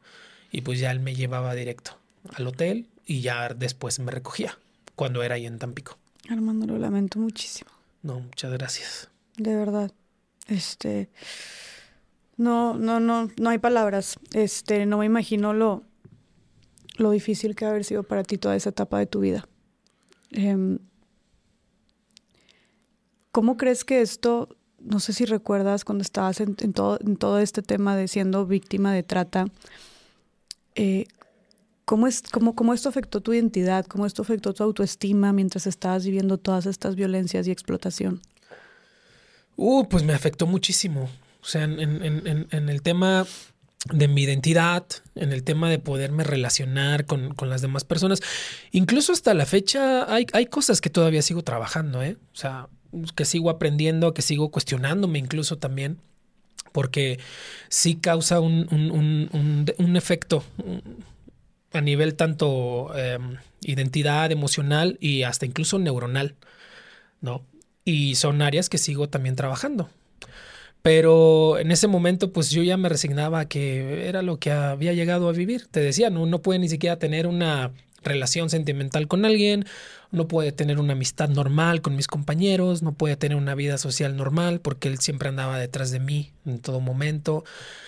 E incluso poco a poco yo empezaba a sentir que ya me estaba convirtiendo en él, ¿no? Que estaba adoptando sus actitudes, sus comportamientos, sus arranques, este, su carácter incluso. Llegó un punto en el que dije, me estoy volviendo un Mario Miranda 2. ¿Recuerdas algún punto en el que algo que hayas hecho que tú dijiste, a la madre, estoy volviéndome como él? Pues el, el, el, carácter explosivo, ¿no? Cuando tenía algún problema con una en, en mi relación sentimental que tuviera en ese momento, mi carácter era explosivo y era mejor salirme en lugar de resolver y hacerme la víctima, este, y sentirme mal yo porque me estás haciendo daño a mí, ¿no? Claro. Y eso a mí pues me detonaba que me estaba convirtiendo en él porque su actitud era si yo no cedía a algo que él me pedía o que me exigía, pues te decía que su, su actuar era agarraba sus cosas, ir a sus redes sociales y publicar que se sentía mal y hacerme sentir culpable a mí. Entonces, como que mi táctica era hacer sentir culpable a la otra persona, ¿no? Tú, me estás haciendo daño, tú me estás lastimando a mí, entonces tú ven y pídeme perdón, tú ven y búscame. Y yo decía, no, no, no, esto no está bien, porque esa es la actitud que él tenía, ese era el comportamiento que él tenía, entonces lo estoy teniendo yo también. entonces, tuve que trabajarlo mucho porque yo era consciente de que me estaba convirtiendo en él. Me imagino. que estaba claro. teniendo el mismo comportamiento, porque pues al final fue lo que aprendí durante cuatro años que estuve ahí con él. Y, y durante estos cuatro años, eh, fueron los cuatro años que estuviste, eh, eh, en el tema de que estuviste siendo víctima de trata, fueron cuatro años también. Ujú. Ok. Y ahorita me llamó la atención cuando hablabas de clientes, eran puros clientes hombres. Sí. Ok. Sí, puros clientes hombres, nunca me tocó estar con una mujer. Él decía que sí había clientas mujeres, pero que nunca se habían animado, ¿no? Entonces todos estos eran, eran hombres. Y el perfil que ellos tenían, pues, eran hombres casados o que estaban en una relación sentimental, ¿no? Y era ya gente muy mayor, de 40 en adelante. ¿Dirías que tenían mayor. un patrón en común estos perfiles? ¿O, o si era de, de todo? De... No, e- e- era de absolutamente todo. Ok. Sí, era gente que tenía incluso familia porque luego ya de repente este en su celular o recibían una llamada al momento de estar ahí, ¿no? Y pues ya te dabas cuenta, ¿no? Que estaban casados, que tenían familia. Este, había otros que tenían otros gustos muy raros que yo incluso a veces hasta me asustaba, ¿no? Porque yo decía, pues ¿cómo voy a salir de aquí muerto o qué sé yo? O sea, como violentos. Sí, violentos. Violentos, eh, me hacían actuar cosas, me hacían, o sea, ha- había de infinidad, ¿no? Había de todo. ¿De, de, de dónde crees que vengan como tantas perversiones de todas estas? O sea, nunca te llegaste, o sea, habiendo vivido de, de tanto y visto de todo, ¿de dónde crees que vengan tú tantas perversiones de tantas personas que querían tener estos encuentros y te obligaban a llevar a cabo todos estos actos? Pues creo yo que son de, en lo personal, creo yo que son de situaciones que no trabajaron mm, en su momento, ¿no? Traumas de su niñez, abuso incluso, porque cuando uno es víctima se convierte en victimario cuando crece y no atiende estas, estas, estos problemas, ¿no? Estas situaciones por las que uno vive. Ese, ese era uno de mis objetivos, el poder trabajar, el poder atender para no convertirme en un victimario, porque comúnmente eso pasa, ¿no? Claro. ya abusaron de mí, entonces yo ahora abuso de otras, abuso de otros, este, y, y así sigue el patrón y sigue la cadenita. Claro. Entonces yo creo que de ahí viene todo, ¿no? Cosas que en su momento no sanaron, que no trabajaron, que no atendieron, y que incluso no reconocieron que estaban pasando, ¿no? Porque eh, algunos pudieron recibir abuso en su infancia y te lo digo porque yo viví con una persona que en su infancia eh, recibió abuso por parte de un familiar y esta persona me decía, no, pues es que yo no necesito nada de terapia ni nada porque yo estoy bien, pero, pero en la realidad no era esa, ¿no? Si había cosas que salieron afectadas, que quedaron afectadas por ese abuso, pero al final si no lo reconoces de primera instancia, pues no vas a poder hacer absolutamente nada. Claro. ¿no? Y, y en, en, cambio a mí me decían, no, pero tú sí. O sea, tú sí recibiste abuso, a ti te trataron, entonces tú sí tienes que tener, tú sí debes de tener terapia porque la necesitas, porque hay áreas que son afectadas. Y yo decía, ah, yo creo que todos, ¿eh? claro. Pero yo creo que de ahí viene, de ahí deriva, claro. de Totalmente. cosas que no se atendieron en su momento, en su niñez, en la adolescencia, y entonces ahora tienen este resultado. Te tocó tener porque, eh, eh, por ejemplo, Carla Jacinto, que fue, le mandamos un abrazo y un saludo muy grande a Carlita, que ya ha estado aquí en Más Allá del Rosa y habló de su experiencia también siendo víctima sobreviviente de trata de personas. eh, y fue quien me, quien me conectó, quien nos conectó para poder estar grabando este episodio. Carla comentó que muchos de los clientes, por así decirlo, eh, se, se desahogaban a veces mucho con ella, platicaban de su vida, querían tener como conversaciones o esta intimidad eh, emocional. ¿También tú llegaste a experimentar algo así? O sea, eh, tuviste clientes que también ve- veías que querían lo que querían era distraerse, desahogarse, que necesitaban a alguien que los escuchara, o no fue el caso? No, la verdad es que no. No, no. Este, solo tuve un, solo hu- hubo un cliente que era el que comúnmente contrataba los un fin de semana completo. No, pero solo eran preguntas de cómo estás o me preguntaba, ¿y por qué tan chico te dedicas a esto? Y yo de, "Pues, ¿y tú por qué tan grande y me ves tan chico y me contratas y pagas por esto, no? Claro. claro. Entonces, eran las únicas preguntas que me hacía. y ¿no? pensaban entonces, por lo que me dices, pensaban que tú estabas ahí voluntariamente. voluntariamente. Ah, bueno, o al menos él, él que me lo preguntó, me Claro. decía, ¿por qué te dedicas a esto? Y pues yo por, por esta parte de ocultar o defender o no meterme en problemas, no, pues es que así lo decidí. Claro, aunque el, el que estaba detrás de todo esto era alguien más. Claro. Es que se me hace raro que tan chico, pues, si se te hiciera raro no me tendrías aquí. Sí, es como pues a mí también se me hace más raro que estés contratando Claro. ¿no? eso. ¿Cómo dirías durante estos cuatro años, este, porque ahorita dices que alguien de repente era un fin de semana completo, ¿cómo era eh, tu día a día viviendo toda esta violencia? ¿Cómo era un día normal, un día cotidiano? Pues mira, am, en, hablando en, en- viviendo con, con- mi tratante, era como te decía hace un momento, llegar de irme a la escuela temprano, regresar de mis clases y él ya me estaba esperando en la cama desnudo y yo tenía que hacer lo mismo, quitarme la ropa, dejar mi mochila y meterme a la cama y dejarme amarrar y dejarme hacer lo que él quisiera. Ya cuando él se saciaba, pues entonces ya vamos a la academia o ya me voy y tú te quedas aquí y se acabó. Y ese era mi día, siempre. Eh, ya con los clientes, pues me llevaban al hotel directamente, eh, tenían su sesión y si era de un solo día, con la misma, ellos, ellos me regresaban a la central camionera y en el camión pues ya me iba hasta Tampico de regreso. Y era lo, lo único que sucedía. Y en el fin de semana yo no podía salir de la habitación. Me contrataban para, para las sesiones, me llevaban al hotel, pero me decían que yo del hotel no podía salir. Que si salía, yo, yo la verdad es que nunca lo quise intentar, pero me decían, este, si tú sales, pues hay alguien vigilándote allá afuera, yo no sabía quién. Incluso me han preguntado, ¿tú crees que los dueños de, o la gente que estaba atendiendo el hotel, este, estaban mezclados en esto, sabían? Yo les digo que sí, porque al final saludaban a la persona como si ya la conocieran de hace mucho tiempo. Como si, que- como si fuera cliente frecuente y ya lo ubicaran, ¿no? Ok. Incluso hasta le llamaban por su nombre, ¿cómo está? Buenas tardes, cosas así. Entonces yo no me atrevía a salirme de la habitación e intentarlo, ¿no? Pues a ver, me voy a salir, a ver si es cierto. Entonces era mantenerme en la habitación en lo que el cliente se iba a hacer sus cosas, su trabajo o con su familia y volvía a regresar en la noche y otra vez era estar toda la madrugada ahí, se volvía a ir en la mañana y volvía a regresar. Entonces yo me tenía que mantener ahí encerrado en la habitación, esperando a que él regresara, se volviera a ir y volviera a regresar a continuar con lo que él había contratado. ¿Cuál es, eh, eh, para estar viviendo todo esto, toda esta violencia, Armando, ¿qué, a, a qué te aferraste? O sea, ¿crees, ¿cuáles crees tú que hayan sido, tal vez en ese momento no fueron conscientes, claro, pero ahorita ya después de varios años y habiendo hecho un trabajo de sanación de por medio, ¿cuál crees que haya sido tu técnica eh, o las estrategias que utilizaste para sobrellevar y sobrevivir a esto, tanto física como mental, como psicológicamente? ¿A qué te aferraste para poder atravesar todo esto? Ah, Pues mira, como, como lo decías en ese momento, la verdad es que ya era una resignación.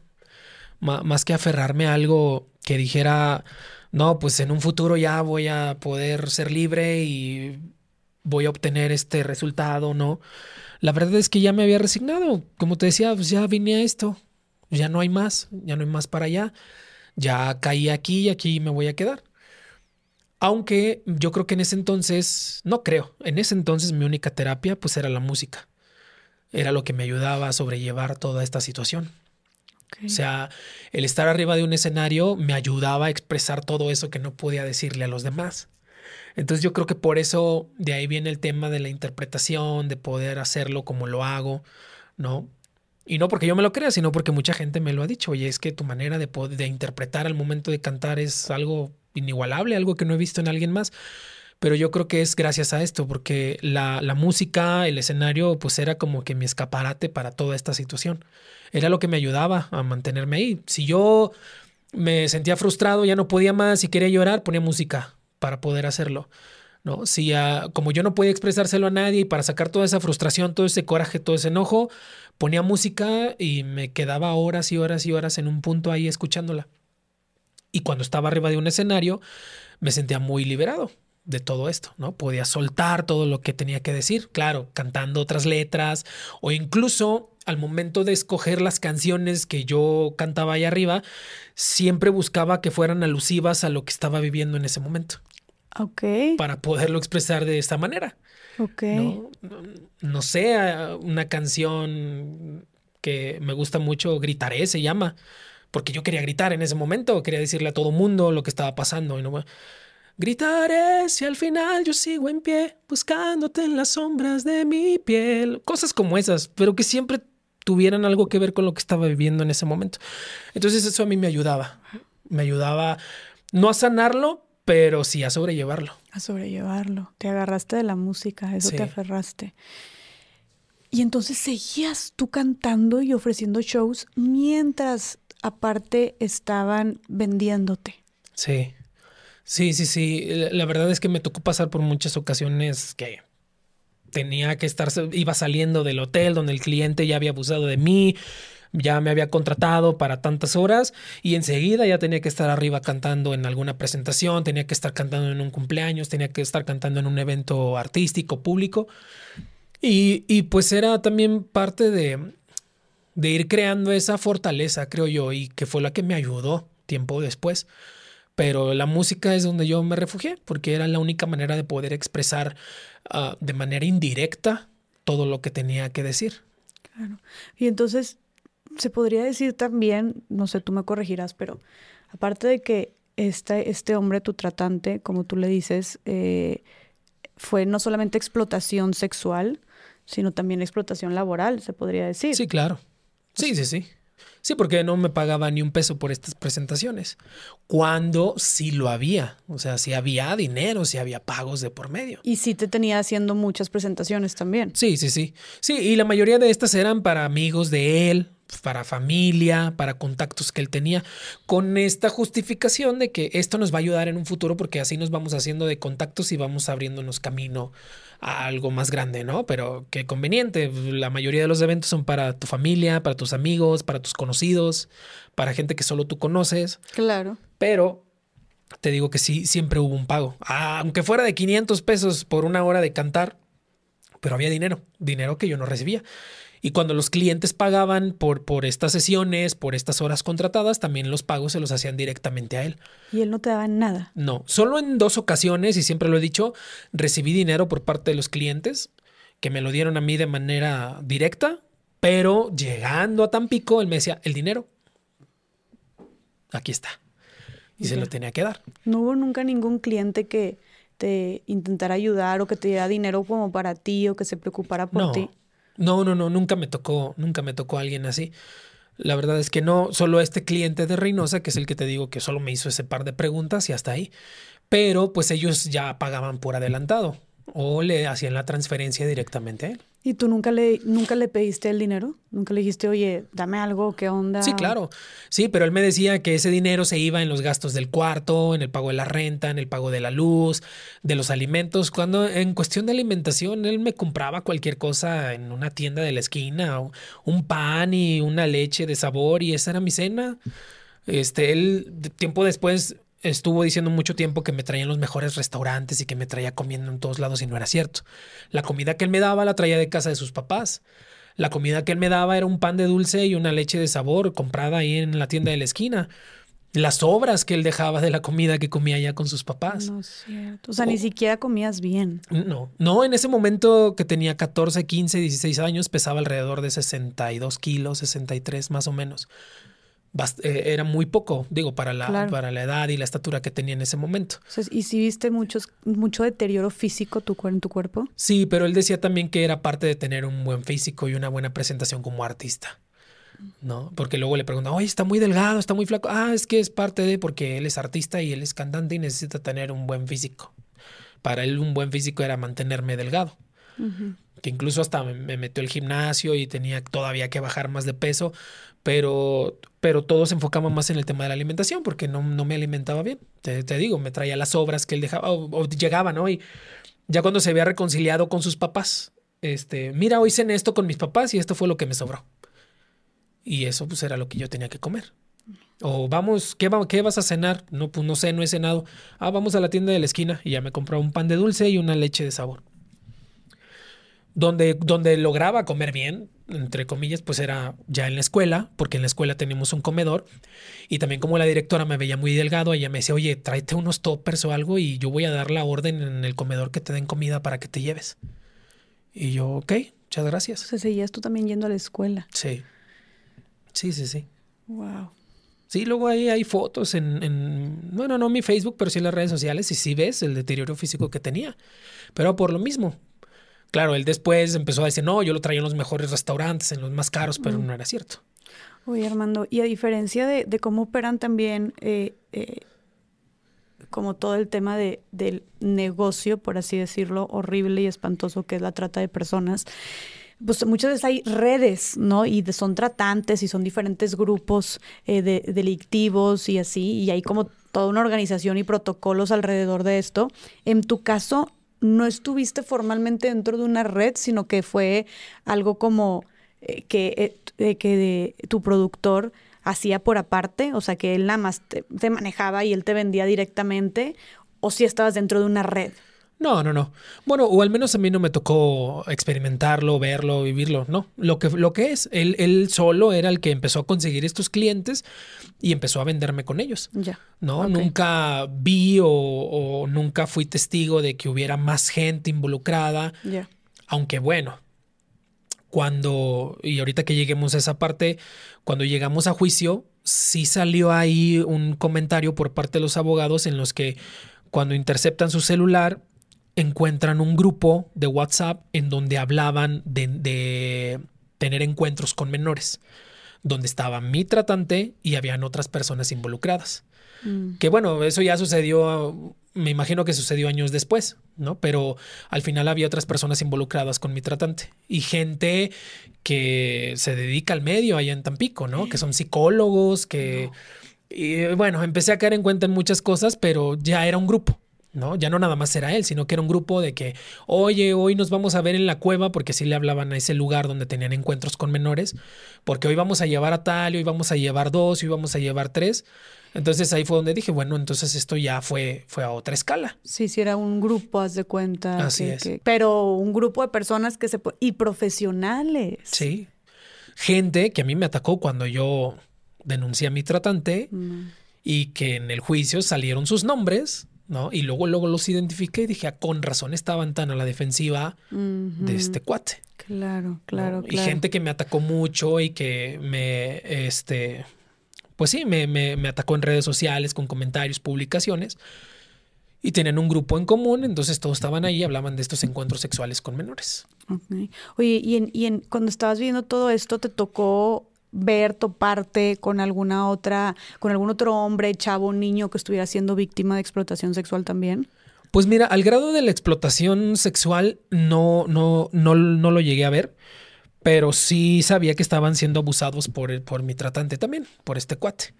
¿Por qué? Porque él mismo me lo decía. O sea, él mismo me decía, hoy no llegues al cuarto porque voy a tener un encuentro sexual. Eso para mí ya significaba que iba a estar con otro chavito, que eran parte de la academia o que vivían cerca de ahí. Y yo los conozco, en la actualidad los conozco todavía y los sigo, este, ¿cómo se dice? Ah, pues los sigo viendo en las redes sociales, ¿no? Veo lo que publican, veo lo que hacen. Pero sí sabía que estaba abusando de otros, de otros menores, de otros chavitos, de otros adolescentes. Porque él me decía, oye, hoy no llegues o quiero que llegues hasta las 8, porque comúnmente yo llegaba como a las 4 de la tarde al, cuarto donde me tenía viviendo, pero ya él me mandaba un mensaje y me decía, no quiero que llegues a ver a dónde vas, pero llega hasta la noche porque hoy voy a tener un encuentro. Y era con alguien menor que pertenece a su academia. Okay. Pero ya al grado de igual estarlos vendiendo con otros clientes, la verdad es que nunca tuve a alguien que me dijera. Tenemos eh, testimonios de que hay otro, hubo un chavito que abusó de él cuando, cuando igual tenía como 14, 15 años, pero lo llevó con un cliente y creo que este chavo resultó afectado, no pudo lograr conseguir la atención adecuada, él pues ya no tenía más eh, a dónde acudir y se suicidó.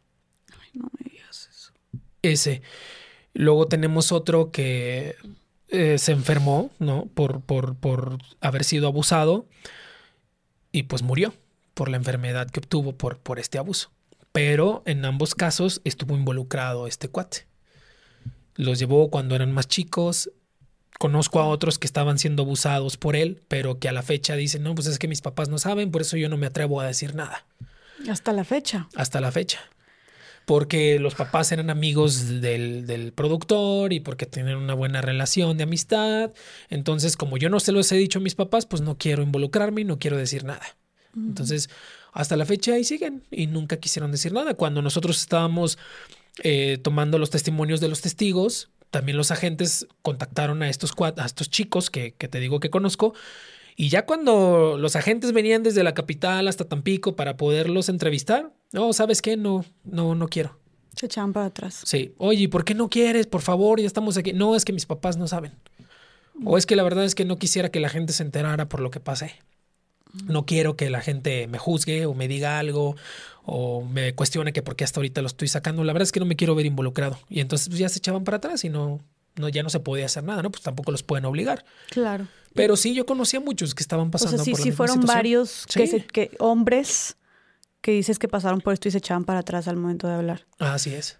Oye, y a pesar de que mencionas, Armando, que no era, estabas como en una red de trata tal cual, eh, así como formal y toda una de- de- bien organizada, veo que dices tú que como que ya te mandaban a otros, a otras ciudades, o sea, tú volabas en avión o ibas en camión para tener estos servicios, estos encuentros, y todo eso lo organizaba esta persona, o sea, Sí. tú- el tratante, junto con los clientes, Así de es. cuenta. Pero si esto es que te mandaban un chofer y todo eso, era del cliente entonces. Así es.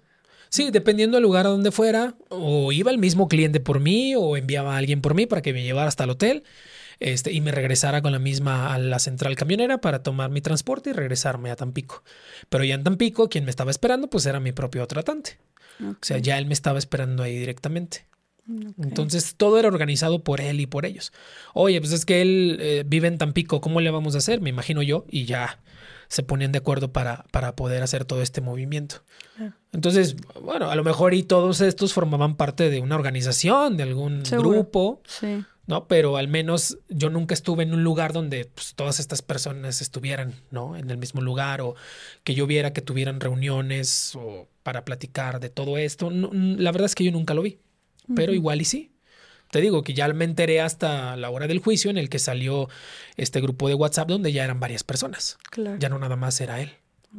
Pero, ¿y crees que estuviera, a pesar de que eh, estu- eh, estuvo abusando sexualmente de muchos otros chavos o niños a la par que lo hacía contigo, ¿crees que estuviera también explotando sexualmente, o sea, vendiendo, teniendo como, como tratando a otros niños o chavos al mismo tiempo que tú, o crees que nada más estaba contigo? No, bueno, yo creo que nada más estaba conmigo porque la verdad es- esa fue otra de las partes que nunca vi.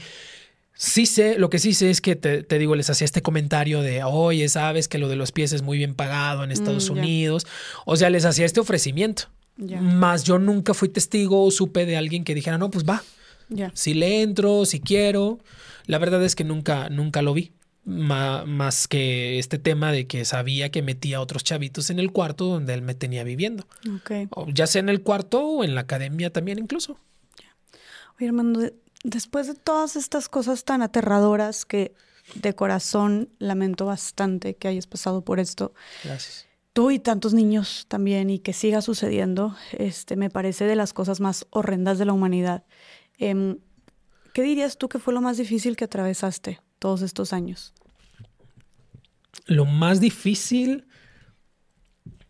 yo creo que, eh, pues mi mayor miedo era el, el- el que él soltara una fotografía, algún video de los que yo era consciente que él, que él tenía. Porque él tenía mucho material. Tenía fotografías, tenía videos que los mismos clientes le enviaban a él por petición propia para seguirme promocionando y seguirme vendiendo con otras personas.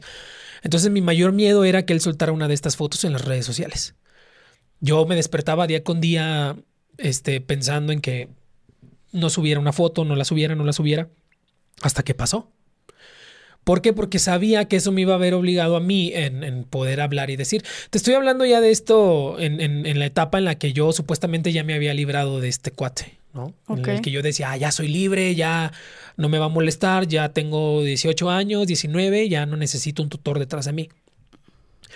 Entonces, ese era mi mayor miedo. Yo todos los días constantemente me levantaba y decía, ojalá que no publique una foto o qué va a ser el día de hoy, o porque sabía que él tenía el material, hasta que es- ese día llegó. ¿No? Subí una foto mía donde yo estaba amarrado en- y esa foto la puedes encontrar todavía en las redes sociales, donde estoy amarrado de manos y pies en puro boxer y estoy como en una mesa y una silla, entre una mesa y una silla. Entonces sube la foto y mucha gente me empieza a enviar la fotografía y me empieza a decir, oye, este cuate pues ya subió una foto tuya, ¿no? Haz algo al respecto porque te está desprestigiando. Porque sabía que eso a mí me iba a llevar a dar explicaciones de todo lo que había vivido.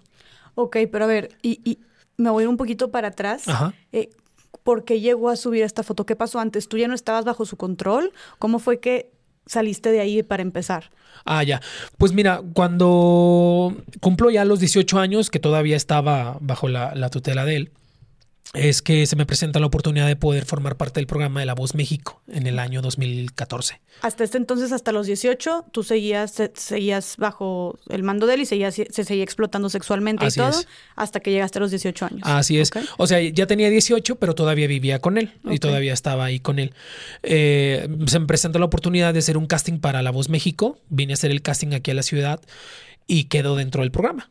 O sea, dentro- en dos meses me hablan y me dicen, pasé todos los filtros y me dicen, oye, ¿sabes qué? Saliste seleccionado para estar dentro del programa. ¿Y a él no le importó que, te, que fueras a, a- a hacer la, la audición? O sea, ¿todo bien? No, tu- eh, todo, bueno, lo tuve que hacer escondidas el Ah, tema de la audición, ¿no? Un Ah. amigo que te- es un amigo que tengo de Tampico, que es actor, él fue el quien me estuvo insistiendo, oye, ve a hacer la audición, ve a hacer la audición. Yo la verdad es que no quería, porque ya estaba un poco desanimado en ese tipo de programas. Ya había hecho varias audiciones y yo decía, ah, pues ¿para qué? ¿No? Nunca te hablan. Pero mi amigo me insistió, me insistió. Y como él, su familia vive acá, pues él me dijo, me dio todas las, eh, las herramientas para poder venir a hacer la audición. Entonces lo vine a hacer a escondidas. Cuando ya pasó todos los filtros, este, eh, pasó todas las etapas, regresó a Tampico, pero pues todavía estaba bajo la tutela de este cuate. O sea, a los 18 años todavía, digo, tenía unos meses que los acababa de cumplir, pero cuando él ya se entera que pues fui a La Voz México, que pasé todos los filtros y que había sido seleccionado dentro del programa, él en lugar de molestarse, pues para él fue algo de beneficio porque dijo, ah, un alumno de mi academia res- este, está sobresaliendo y está en un programa a nivel nacional. Entonces a partir de ahí empezó a publicar y a presumir que yo iba a estar en La Voz México, que yo estaba ya seleccionado, porque aparte había, era creo que el segundo tamaulipeco y el primero en Tampico que quedaba dentro de este programa, Mm, después de muchas temporadas. qué chingón. Entonces él pues se aprovechó de ahí y dijo, no, pues esto va a ser auge para mi academia, O sea, Claro. porque yo lo creé, yo lo formé, yo lo hice, gracias a mí, e incluso él dijo, gracias a mí está dentro de ese programa, porque yo lo metí con mis contactos, lo cual no fue cierto. Entonces, cuando ya me hablan para estar dentro del programa, pues la producción me trae a vivir a la ciudad. Pero pues como ya era mayor de edad, no necesitaba a alguien detrás de mí. Entonces pude venir solo. Estuve viviendo aquí alrededor de seis, ocho meses más o menos. Cuando ya terminamos de grabar el programa y terminamos todos estos meses, me regreso a Tampico, pero ya me regreso con otra idea, con otra perspectiva, ¿no? Um, este, con un poco más de madurez y digo, bueno, pues estoy ganando dinero haciendo lo que me gusta, no tengo por qué regresar con este cuate. O sea, ya no lo necesito. O sea, no tengo por qué estar bajo las amenazas y todas las cosas que me ha hecho. Entonces renté un departamento para mí, empecé a tener mucho auge, trabajo, presentaciones, empecé a ganar mi propio dinero. O sea, sí te abrió mucha, te dio mucha exposición el hecho Sí, de... el tema de la voz, sí, bastante, bastante qué exposición, porque te digo que era el segundo Tamaulipeco, el primero estuvo como dos años antes que yo, Ok. pero el primero de Tampico que quedaba en un programa como este. Y cuando tú, o sea, le avisaste o algo, ¿cómo reaccionó él cuando le dijiste, oye, ¿sabes qué? Va y se acabó? Eh, No sé si también le pusiste un alto o, o- o le dijiste algo sobre este otro tema de lo que te, de los encuentros, de los servicios, nada más le dijiste bye, o sea, o cómo fue esa ruptura, ¿me explico? Ni siquiera le dije adiós. O sea, ya- ah, bueno, antes, antes del programa, yo ya tenía, yo ya siempre estaba a la defensiva con él, porque te decía que fui creando un coraje, una frustración dentro de mí que esta me ayudó después. A eso me refería, que ya cuando tenía los 18 años, eh, me dieron mi primera oportunidad de trabajar en un grupo versátil, gente que, que eran conocidos míos y que pidieron el favor a otras personas que tenían este grupo versátil y le, y le dijeron al dueño, oye, dale trabajo a este niño, por favor, porque se lo queremos quitar de las manos a este productor que lo tiene. Ah, ok. O sea, ellos ya te tenían en la mira de que este niño necesita ayuda. Sí, sí, porque ya mucha gente para ese momento, con la que trabajaba en ese entonces, pues ya se daba cuenta de todo lo que estaba pasando. Digo, no de mi boca, sino más bien se hacían ideas, pero veían también el maltrato de él hacia mí. Ok. Entonces, entre ellos mismos empezaron a, a- a poder organizarse y a decir, oye, tenemos que quitárselo de las manos a este cuate, Ah. porque este niño tiene futuro, tiene buena voz, le gusta cantar, entonces vamos a ayudarlo. Claro, no me lo decían a mí, pero entonces conocen a este dueño de este grupo, Gonzalo Quintero se llama, que yo estoy muy agradecido con él porque él es como mi familia junto con su esposa Norma. Ay, no, y al fin alguien que te ayudó también. Gracias. y era la primera vez que yo trabajaba en un grupo versátil y ellos me dieron la oportunidad a petición de estas otras personas con las que yo tenía una amistad. Ok. Entonces, también como que ellos no quisieron ir directamente conmigo y decirme, oye, salte de ahí y vente, porque sabían que mi respuesta a lo mejor iba a ser no, porque también ya estaba muy atado de este lado, claro, Claro, claro. Y no tenía esa capacidad. Pero también yo, de manera interna, en ese cuarto, ya, ya te digo que había creado una frustración, un coraje que ya todo el tiempo yo estaba a la defensiva. Incluso este cuate, yo siento yo que ya me tenía más miedo a mí que yo a él. ¿no? ¿Ah, Por mi reacción, porque te digo que yo me estaba convirtiendo en él, en una réplica de él. Entonces, ya cualquier cosa que yo no estaba de acuerdo, que yo no quería hacer y que él me quería obligar, yo empezaba a aventar cosas, empezaba a golpear los muebles, empezaba a gritarle, tanto que la dueña del cuarto que, que se lo rentaba le cuestionaba, oye, ¿por qué Luis Armando te trata tan mal? ¿Por qué Luis Armando te grita? ¿Por qué Luis Armando te ofende? Y él le decía, no, pues es que está en la adolescencia o es que están los cambios hormonales, en el crecimiento, qué sé yo. Pero bueno, pues había un contexto, ¿no? claro, o sea, tú estabas muy a la defensiva y agresivo. Sí, ya estaba agresivo con él, o sea, con ya. todo derecho, claro. Ya no me dejaba. Entonces, cuando me dan también esta oportunidad de trabajar por primera vez, yo empiezo a experimentar esta onda de, a ver, estoy ganando dinero, haciendo lo que me gusta no tengo por qué hacer cosas que no quiero, no, ya estoy ganando yo mi propio dinero, puedo yo mismo salir adelante, no necesito a este cuate porque pues esta es la idea que él me vendía, sin mí no eres nada, sin mí no haces nada, sin mí no vas a poder avanzar porque no tienes los medios, porque yo tengo los contactos, tú no tienes el poder, no tienes abogados, bla, bla, bla, bla. Entonces eso me fue dando este empoderamiento a mí. Sí, ah, mira, tal vez sí puedo yo. Sí, puedo yo solo, ¿no? Entonces me dan esta oportunidad de trabajar por primera vez. Y te digo que ya yo ya estaba a la defensiva en todo momento. Ya tenía 18 años, me voy, por eso me voy a escondidas a hacer esta audición, ¿no? Y digo escondidas porque nunca se lo comenté. Me voy a hacer esta audición, quedo dentro del programa. El programa me da mucho auge, me, me, pues, me da este, este esparcimiento en el área musical y empiezo a tener contratos, me empiezan a llamar, todo el mundo me quiere en sus eventos, empiezo a ganar dinero. Cuando ya se acaba el programa aquí en México, me regreso a Tamaulipas y es donde tomo la decisión de vivir yo solo, sin comentárselo, sin tomarlo en cuenta, sin avisarle, sin decirle adiós, sin absolutamente nada. O sea, solo dije, tengo el dinero suficiente para rentarme un cuarto, un, un departamento yo, lo voy a hacer y me fue a vivir yo solo. Y ni siquiera volviste al cuarto por tus cosas o algo, ya no volviste a pisar no, ese cuarto. ya no volví a pisar ese lugar, ya nada. Y para mí eso fue como que ya me escapé, entre comillas, porque este cuate ahí es donde empieza eh, a amedrentarme en las redes sociales y hacer esta, eh, eh, este escándalo mediático ¿no? Diciendo que yo era un mal agradecido, que yo le había robado dinero, mm. que por eso me escapé, por eso me le fui de las manos, que era un mal agradecido, que le queda de ver mucho dinero, que era una revista, que él me formó, que él me hizo, que él me llevó hasta La Voz México y así le agradecí. Entonces ahora empieza otro problema con él, porque también yo de manera... Em, pues normal, inconsciente, consciente, yo dije, bueno, ya, ya pasó lo que me hizo, pues ya fueron algunos años, ya para estas alturas, ¿para qué lo digo? ¿Para qué lo saco? Mejor ya puedo vivir yo solo, ya estoy ganando mi propio dinero. Ya, no, aquí nada pasó y vámonos. Tú planeabas seguir con tu vida y no volver a enterrar el tema de la explotación. Así es, no hacer nada al respecto, porque incluso hasta ese momento yo ni siquiera sabía cuál era el procedimiento para poder poner una denuncia. No era, no era mi idea, la verdad es que no, porque ella decía, bueno, ya pasó. A lo mejor malamente, porque no debería de ser así. ¿No? Porque ya fui yo, pero ahora siguen otros. Pero tú sabías, o sea, ¿eras consciente en ese momento ya que pone tú que te saliste de ahí que fuiste víctima de trata? No. No, no, no, hasta ese momento no. Pero yo decía, bueno, tan fácil que es ya cada quien por su lado. Eh, esa era mi ideología en ese momento, ¿eh? Yo decía, pues ya, yo me voy, él por su lado y se acabó el asunto. Pero no, él empieza, bueno, hay, hay un contexto aquí de por qué él empieza a amedrentarme en las redes sociales. Cuando yo estoy en La Voz México, y que él ya sabe que yo estoy dentro del programa y que estoy ahí, empieza a enviar mensajes por Facebook a sus contactos diciéndoles que yo estaba en La Voz México y que necesitaba dinero. Pero ahí ya no había una relación de productor y representado, o sea, nada. Productor y artista, representante, artista, no había nada ya. Entonces, a la producción del programa les llega este mensaje. Y el área legal me cita Van por mí al hotel, me llevan a la televisora y me sientan y me dicen, oye, ¿quién es Mario Miranda? Yo me puse de nervios completamente, empecé a sudar y yo dije, ay, caray, otra vez este cuate viene a arruinarme la vida. Y les dije, pues eh, fue mi representante, fue mi productor, ¿no?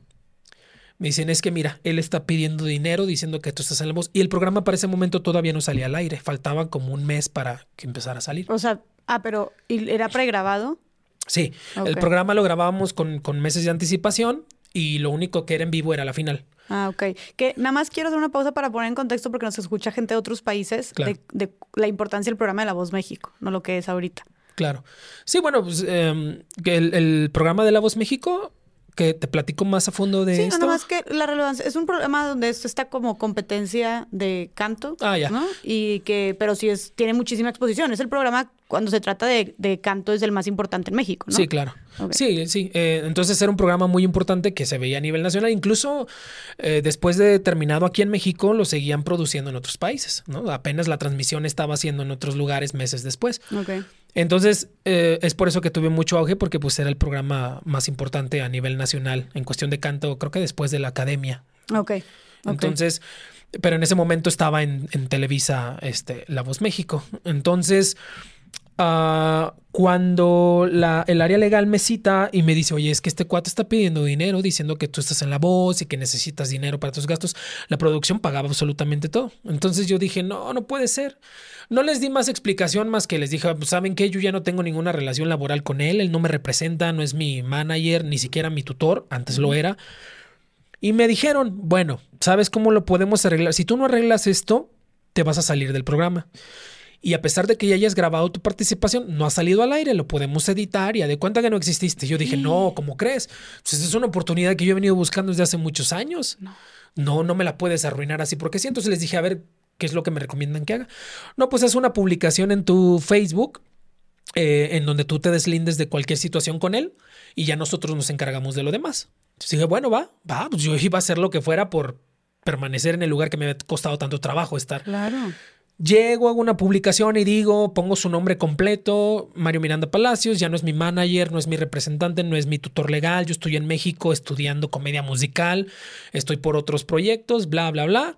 Yo me deslindo de cualquier relación este, con, con, esta persona, él no me representa, ni es mi tutor legal, ni nada.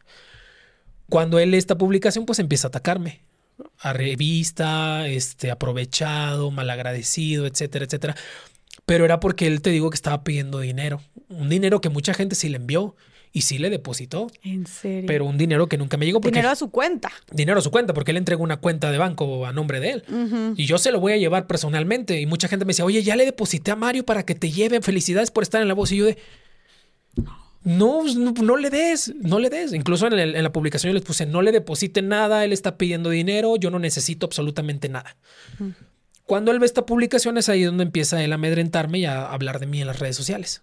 Y a decir es que es un mal agradecido porque yo lo formé, yo lo hice, bla, bla, bla.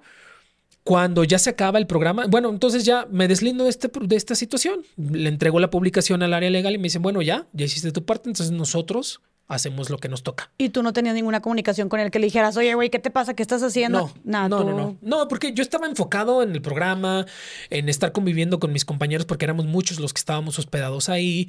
Estaba enfocándome y centrándome en lo que tenía que hacer, prepararme para mi audición, para las grabaciones, mi canción, etcétera. Entonces, ni siquiera tenía la intención de tener comunicación y de compartirle lo que estaba viviendo. Claro. ¿no? Entonces, cuando ya se acaba el programa de La Voz México y terminamos de grabar todo, me regreso a Tamaulipas y ahí es donde yo digo, bueno, ya, él ya por su lado, yo por el mío, yo ya estoy haciendo dinero, estoy generando, estoy cantando, haciendo lo que me gusta. Pero él ya, pero él continuaba con este, con estas publicaciones en Facebook. Eh, yo cualquier parte que yo iba, algún restaurante, cuando yo iba a pasear o así, él siempre me tomaba, bueno, no él, sino gente que lo conocía, me tomaba fotos, se las enviaba a él y pues él me amedrentaba en las redes sociales, ¿no? Pero que, que decía, que está comiendo en este restaurante y qué. Ah, sí, porque a veces por la vestimenta, ¿no? Esta ropa la usó el día de ayer, o la usó antier, o trae el mismo saco de hace tres días. O sea, cosas insignificantes, pero que él lo único que quería era llamar la atención y lo lograba. Ah, claro, con su círculo, Claro. ¿no? Con sus amistades, con la gente que le aplaudía las cosas que él publicaba. Sí, pero era cansado para ti de que ya déjame en paz. O yo tenía una relación sentimental en ese momento y con la persona con la que yo andaba también la atacaba, ¿no? Decía, ¿cómo es posible que Luis Armando, que es homosexual y que tuvo una relación conmigo, este, esta chica aún así lo acepte y ande con él? O sea, inventaba cualquier cosa para poderme, Él seguía diciendo que eran pareja, o sea, que fueron pareja en algún que punto. fuimos pareja en algún momento. ¿no? Y mucha gente lo empezó a normalizar, porque entonces sí decía, a ver, pues vamos a sacar cuentas. Si tuviste una relación con él, entonces él era menor de edad y tú eras un adulto, tenías casi los 40, como que algo ya no cuadra, ¿no? Claro, No, la gente no se preguntaba eso, solo le aplaudían sus cosas y las publicaciones que él hacía. Entonces, eh, cuando llega este punto crítico, que era el que yo más me temía, en el que él soltara una foto, como él ya veía que sus publicaciones no me hacían nada, yo no contestaba las provocaciones, yo me enfocaba más en lo que yo estaba haciendo y nunca lo mencionaba. Eh, nu- nunca decía que fue mi productor, mi, mi representante ni nada. Yo me quise deslindar de todos lados eh, de él. Entonces dijo, no, pues no puedo. Publica la foto y él dice que en ese momento yo me dedicaba a la prostitución. Yo ya tenía, creo que 20 años, Que publiqué esta foto donde sales tú amarrado. donde salgo yo amarrado, donde salgo eh, en puro boxer, ¿no? Y salgo amarrado de las manos y los pies y amordazado incluso. De las que tenía de hace mucho, de cuando... Sí, que él tenía Te- este material que los mismos clientes me tomaban y se los mandaban a él. Entonces, ese era mi mayor miedo, el cual ya se había vuelto una realidad. Despierto, veo muchos mensajes de mis amigos, maestros incluso de música. Oye, Mario, publicó esta foto tuya, tienes que hacer algo al respecto, defiéndete. Pero yo no me defendía porque yo también sabía que pues, necesitaba hacer algo más grande, ¿no? No solo ah, atacarlo igual que él, Sí. hacer publicaciones. Dime si diretes dijiste, esto Aun- es más... Sí, no sé. aun- aunque claro, en, este, en ese momento lo primero que se me ocurrió fue hacer una publicación en la que yo decía, pues a ver, la foto que él acaba de publicar fue una foto donde yo tenía 15 años, me la tomó un cliente con el que él me vendió porque él me prostituía y abusaba sexualmente de mí. Fue lo único que puse. Así tal cual lo, lo por primera vez lo verbalizaste. Sí, por primera vez lo escribía, lo verbalicé, lo publicaba, lo compartía con la gente. Pues la gente no sabía. Wow. Ellos pensaron que solamente era un maltrato, ah, como que, que, que- ¿cómo se podrá decir? Físico. em, Laboral. eh, la- un maltrato laboral porque pues sus modos no eran los correctos, porque vivíamos juntos, ¿no? Pero no sabían más allá del abuso, de las amenazas, de que me vendía con otros clientes, de la trata que sufrí con él. O sea, nadie sabía absolutamente nada de eso. Hasta que en ese momento lo publiqué por primera vez. ¿Y no tuviste miedo antes de publicarlo? No, no, porque estaba cegado por el coraje. Más que el miedo, la frustración, el coraje de que él distorsionara las cosas y dijera, hoy a sus 20 años se está dedicando a la prostitución y alguien que lo contrató me mandó esta foto. Y yo de, a ver, no es cierto, cuate, esa foto me la tomaste cuando tenía 15 años. Y te ves más chiquito. las supongo. cosas como son, ajá. Dije, las cosas como son. Si vamos a decir de dónde surgió esa foto, vamos a decir qué fue lo que pasó. Ok, esa foto me fue tomada cuando yo tenía 15 años porque él me vendía con clientes, me, me prostituía y él incluso abusaba sexualmente de mí cuando yo era, cuando él era mi tutor. Ah, la madre. Así lo puse. Entonces mucha gente me empezó a contactar. Oye, ¿estás bien? ¿Es- ¿Quieres ir a terapia? Nosotros te ayudamos. ¿Cómo podemos ayudarte? Etcétera, etcétera. Pero en ese momento es lo que, lo que se me ocurrió en ese instante de publicar, porque dije, pues tengo que defenderme de alguna manera, porque va a haber uno que otro que diga, ajá, sí, se dedica a la prostitución. Entonces, ese era mi mayor temor. ¿Y cómo te sentiste después de hacerlo público, después de verbalizarlo por primera vez, de levantar la voz? ¿Qué sentiste? Pues mira, en ese momento sentí un, poco de paz porque solo le di solución a lo que estaba pasando en ese momento, pero sabía que a raíz de eso iba a venir una ola de comentarios, de críticas que me iban a juzgar. Y, y eso fue lo que sucedió, porque también lo había pensado, ¿no? Me van a decir, ay, pues sí, le gustaba y por eso estaba ahí, o por qué hasta ahorita, o por qué a estas alturas y ya pasó mucho tiempo, ¿no? Uf, sí, es el porque hasta ahorita. Claro, sí, sí, sí. O ahorita algo quiere y porque ya no está triunfando en la música, entonces ahora quiere llamar la atención de otro modo. Entonces lo consideré, lo consideré, pero en ese momento lo que, lo que sí me hizo sentir bien fue el defenderme y el explicar la realidad de esa fotografía. Porque pues al final ya estaba en las redes sociales, ya estaba ahí.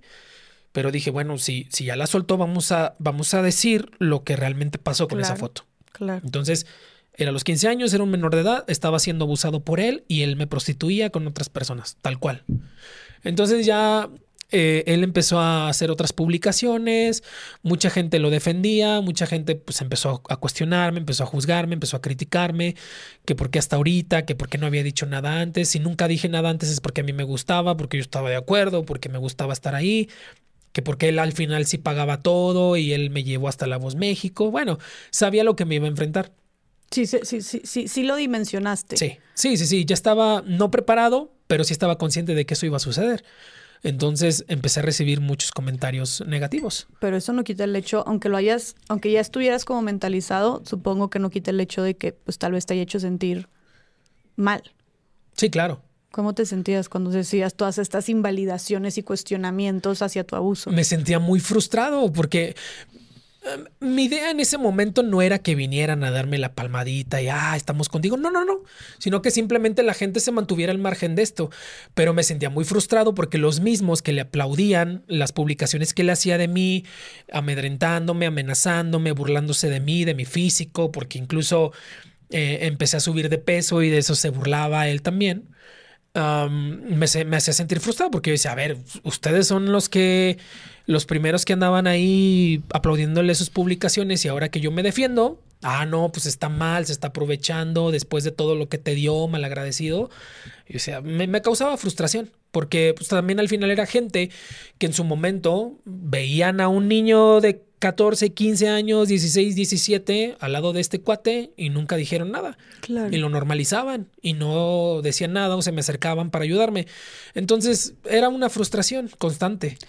¿Y crees? Ajá, perdón. Ah, por, lo que hacían y por lo que publicaban, por lo que comentaban, ¿no? Y estar a favor de este cuate. Claro. ¿Y crees que, eh, aparte de todas estas invalidaciones, eh, que es durísimo porque, eh, de hecho, hasta psicológicamente hablando, a veces la revictimización de el cuestionar o culpar a la propia víctima de su abuso, de la violencia que sufrió, puede llegar a ser hasta más traumático que el momento en sí de que el hecho de, que el hecho del abuso, el acto del abuso en sí, ¿no? Entonces es y por eso te preguntaba cómo te sentías, porque siento que son ese tipo de comentarios que hacen, llámese trata, llámese abuso, llámese, para personas que atraviesan cualquier situación de violencia, cuando deciden finalmente animarse después de que es tan costoso y doloroso levantar la voz, llegan estas personas a hacer todos estos cuestionamientos, llámese la gente pública, si es público como fue tu caso, o llámese los amigos, o llámese los papás, o llámese la pareja, de porque hasta ahorita, porque no, pero si lo buscaste, pero y si estás echando mentiras, tarará. Eh, y eso puede llegar a ser todavía, digo, hasta, hasta más traumante y, justo el... Y que, y que justo eso está haciendo que también tantas personas se queden en silencio. Así es. Entonces, eso es lo peligroso, ¿no? Así que, este, digo, bueno, de entrada te digo yo, que ¿tendrías algún mensaje o qué le dirías a la gente que hace este tipo de comentarios para las personas que han sufrido algún tipo de abuso? Sí, claro, tener más empatía por esto, o sea, informarse, ¿no? Informarse, capacitarse, este, tocante al tema, porque realmente sucede. Y que la gente estemos preparadas para este tipo de cosas, porque no sabemos quién nos va a necesitar en cualquier momento. O nosotros vayamos a necesitar a alguien y vamos a desear esa ayuda, vamos a, vamos a desear esa mano que nos puedan extender para podernos ayudar. O sea, no sabemos si el día de mañana le toque a alguien cercano, algún familiar, porque es bien bonito y es bien divertido burlarse o cuestionar cuando le sucede a alguien ajeno, pero cuando ya es alguien familiar, es como ahorita en las marchas, ¿no? Eh, se quejan de que, ah, pero es que destruyen, pero es que queman, pero es que esto y el otro. Pues sí, cuate, pero si te sucede a ti, andarías en el mismo lugar, ¿no? Es más fácil juzgar, es más fácil señalar, es más fácil decir no está bien, pero ya cuando te pasa a ti, entonces ya tomas otra postura, ¿no? Y tienes otros comentarios. Entonces, yo creo que esa falta de empatía, o sea, ser empáticos con las personas, escuchar, el poder estar alertas y, e informarnos, e informarnos de cómo podemos ayudar, porque esto sucede realmente. Y esto va a ayudar a que más víctimas, a, que más personas que están pasando por esta situación tengan ese valor, ¿no? Y esa fortaleza de poderlo decir. Y no solo a la sociedad, sino también a las autoridades, porque también las mismas autoridades ni siquiera saben los protocolos a seguir para poder atender a, a una víctima de trata de personas. ¿No? En lugar de ayudar, a ver cómo fue, dime, platícame, aquí estamos, vamos a levantar tu denuncia, no. ¿Y a poco sí es cierto? ¿Y a poco sí le pasó? ¿No estará mintiendo? O sea, cuestionamientos como esos que son muy tontos. ¿Te tocó vivir algo así? Fíjate que no, afortunadamente no. Ya. No, porque también al final ah, hubo una persona que me ayudó. digo, yo agradezco mucho la ayuda, yo agradezco mucho el que haya tenido esta puerta para poder denunciar, que hayan puesto a la disposición a las autoridades para mí, que haya obtenido justicia en mi caso, pero no soy el único. Hay mucha gente allá afuera también que lo necesita. ¿no? Te, te, mencionaba que en Tamaulipas es la primera sentencia en, en, materia de trata de personas, pero hay mucha gente que está pasando por lo mismo y que también necesitan la misma oportunidad de ser escuchados, de ser atendidos, de ser ayudados, de que les pongan a su disposición todo lo necesario para poder denunciar y llevar el proceso adecuado. Entonces yo por mi parte agradezco que haya tenido esta oportunidad, pero todavía hay mucha gente que, que lo necesita. Claro, si estoy llamado a la empatía eh, y a la sensibilidad es no solamente para la, como dices tu sociedad civil, sino para todas las autoridades también, en general, instituciones también. Eh, ¿Crees, Armando, que llegaste a experimentar algún desafío o algún estigma en específico por el hecho de haber vivido todo esto siendo hombre? ¿Por el hecho de haber vivido abuso sexual o trata de personas siendo hombre? Sí. Ah, mira, más que siendo, más que por ser hombre, por ser sobreviviente. O sea, me refiero a que ah, lamentablemente, y, eso fue algo que experimenté hace poco, no, no, no tiene mucho, que hay mucha gente que te minimiza por ser sobreviviente de trata. ¿En qué aspecto? En que, ah, pues como fue, como es sobreviviente de trata, pues siempre va a ser fácil de manipular, siempre va a ser fácil, este, de que él te diga que sí a todo, no tiene la no va a tener nunca ya la capacidad de poder tomar sus propias decisiones. Y eso lo he estado experimentando últimamente. ¿Ah, Al tomar mis decisiones propias de con quién estar, de con quién tener una relación sentimental, ¿no? Porque estoy rodeado de gente que ayuda a víctimas, a sobrevivientes de la trata de personas, pero al mismo tiempo no te creen capaz de poder tomar tus propias decisiones, de poder crecer, de poder avanzar, porque no lo sé, no lo sé. No lo sé, pero eso es algo con lo que me he topado últimamente, ¿no? Por ser sobreviviente no es capaz de tomar decisiones propias, no es capaz de, eh, bueno, es muy fácil de manipular, es muy fácil de que a todo te diga que sí. ¿Por qué? Porque es sobreviviente de la trata. Oye, pues eso ya pasó hace muchos años. ¿Qué tipo de personas hace este, estos comentarios? Desafortunadamente la misma que ayuda a los que somos sobrevivientes. Mm. Entonces, no, te digo, es un efecto que no sé por qué sucede, pero al, menos yo lo he experimentado. Y no te permiten crecer, no te permiten avanzar, no te permiten ir más allá, porque te creen vulnerable, porque creen que todo el tiempo vas a estar en la misma situación, porque todo el tiempo vas a ser manipulable y no es así. ¿No? Entonces, eso es a lo que yo creo que es a lo más difícil que me he enfrentado. Digo, también a todas las críticas, a los comentarios que la gente hacía de, de la gente que estaba a favor de mi tratante, ¿no? pero, pero yo creo que esto es de lo que más me ha dejado impactado últimamente. Porque sí, somos sobrevivientes, pero al final no quiere decir que, que en un futuro podamos podamos crecer, podamos seguir avanzando, podamos tener esta capacidad de valernos por nosotros mismos. Claro. Y más cuando viene de la gente que se supone que está dedicada a ayudar a las víctimas y a los sobrevivientes de, esta, pues, de esta problemática. Terminan irónicamente reproduciendo este estigma social. Así es. Eh, y, y entonces, bueno, una vez que subes este tú el comunicado, empieza a ver todo este escrutinio público hacia ti, hacia tu persona, todos estos cuestionamientos. Eh, ya platicaste tú cómo te sentías, qué, qué, sucedió después. Eh, porque una cosa es hacerlo público y otra cosa es decidir proceder legalmente, claro. ¿no? Sí, sí, sí. Em, em, empiezo a hacer todo esto ah, de manera pública. Ya la gente empieza a saber la otra parte. Porque él ya había dicho mucho y había comentado, ¿no? Esto de arribista, malagradecido, yo le pagué todo y por mí estuvo en La Voz México, lo cual no había pasado. Entonces ya empiezo a contar yo mi versión y lo que sucedió. Pero como yo ya no sabía qué más hacer, incluso llegué a hacerlo peor, ¿no? Buscarlo y golpearlo, matarlo. Pero dije, si yo hago algo así, el que va a salir perdiendo soy yo. ¿Lo llegaste a considerar? Sí, lo ah. llegué a considerar. Me lo topé una vez incluso. Me lo topé una vez en un restaurante y ahí sí me tomé de valor para confrontarlo. Mm. Incluso subí el video a las redes sociales porque yo lo iba grabando con mi celular. Pero para mí también fue un momento como de Ah, de como de liberación, ¿no? Porque nunca lo había confrontado después de haber salido de La Voz México. O sea, nunca había tenido ya trato con él directo ni había cruzado palabra porque dije, pues ya, cada quien por su lado y bye.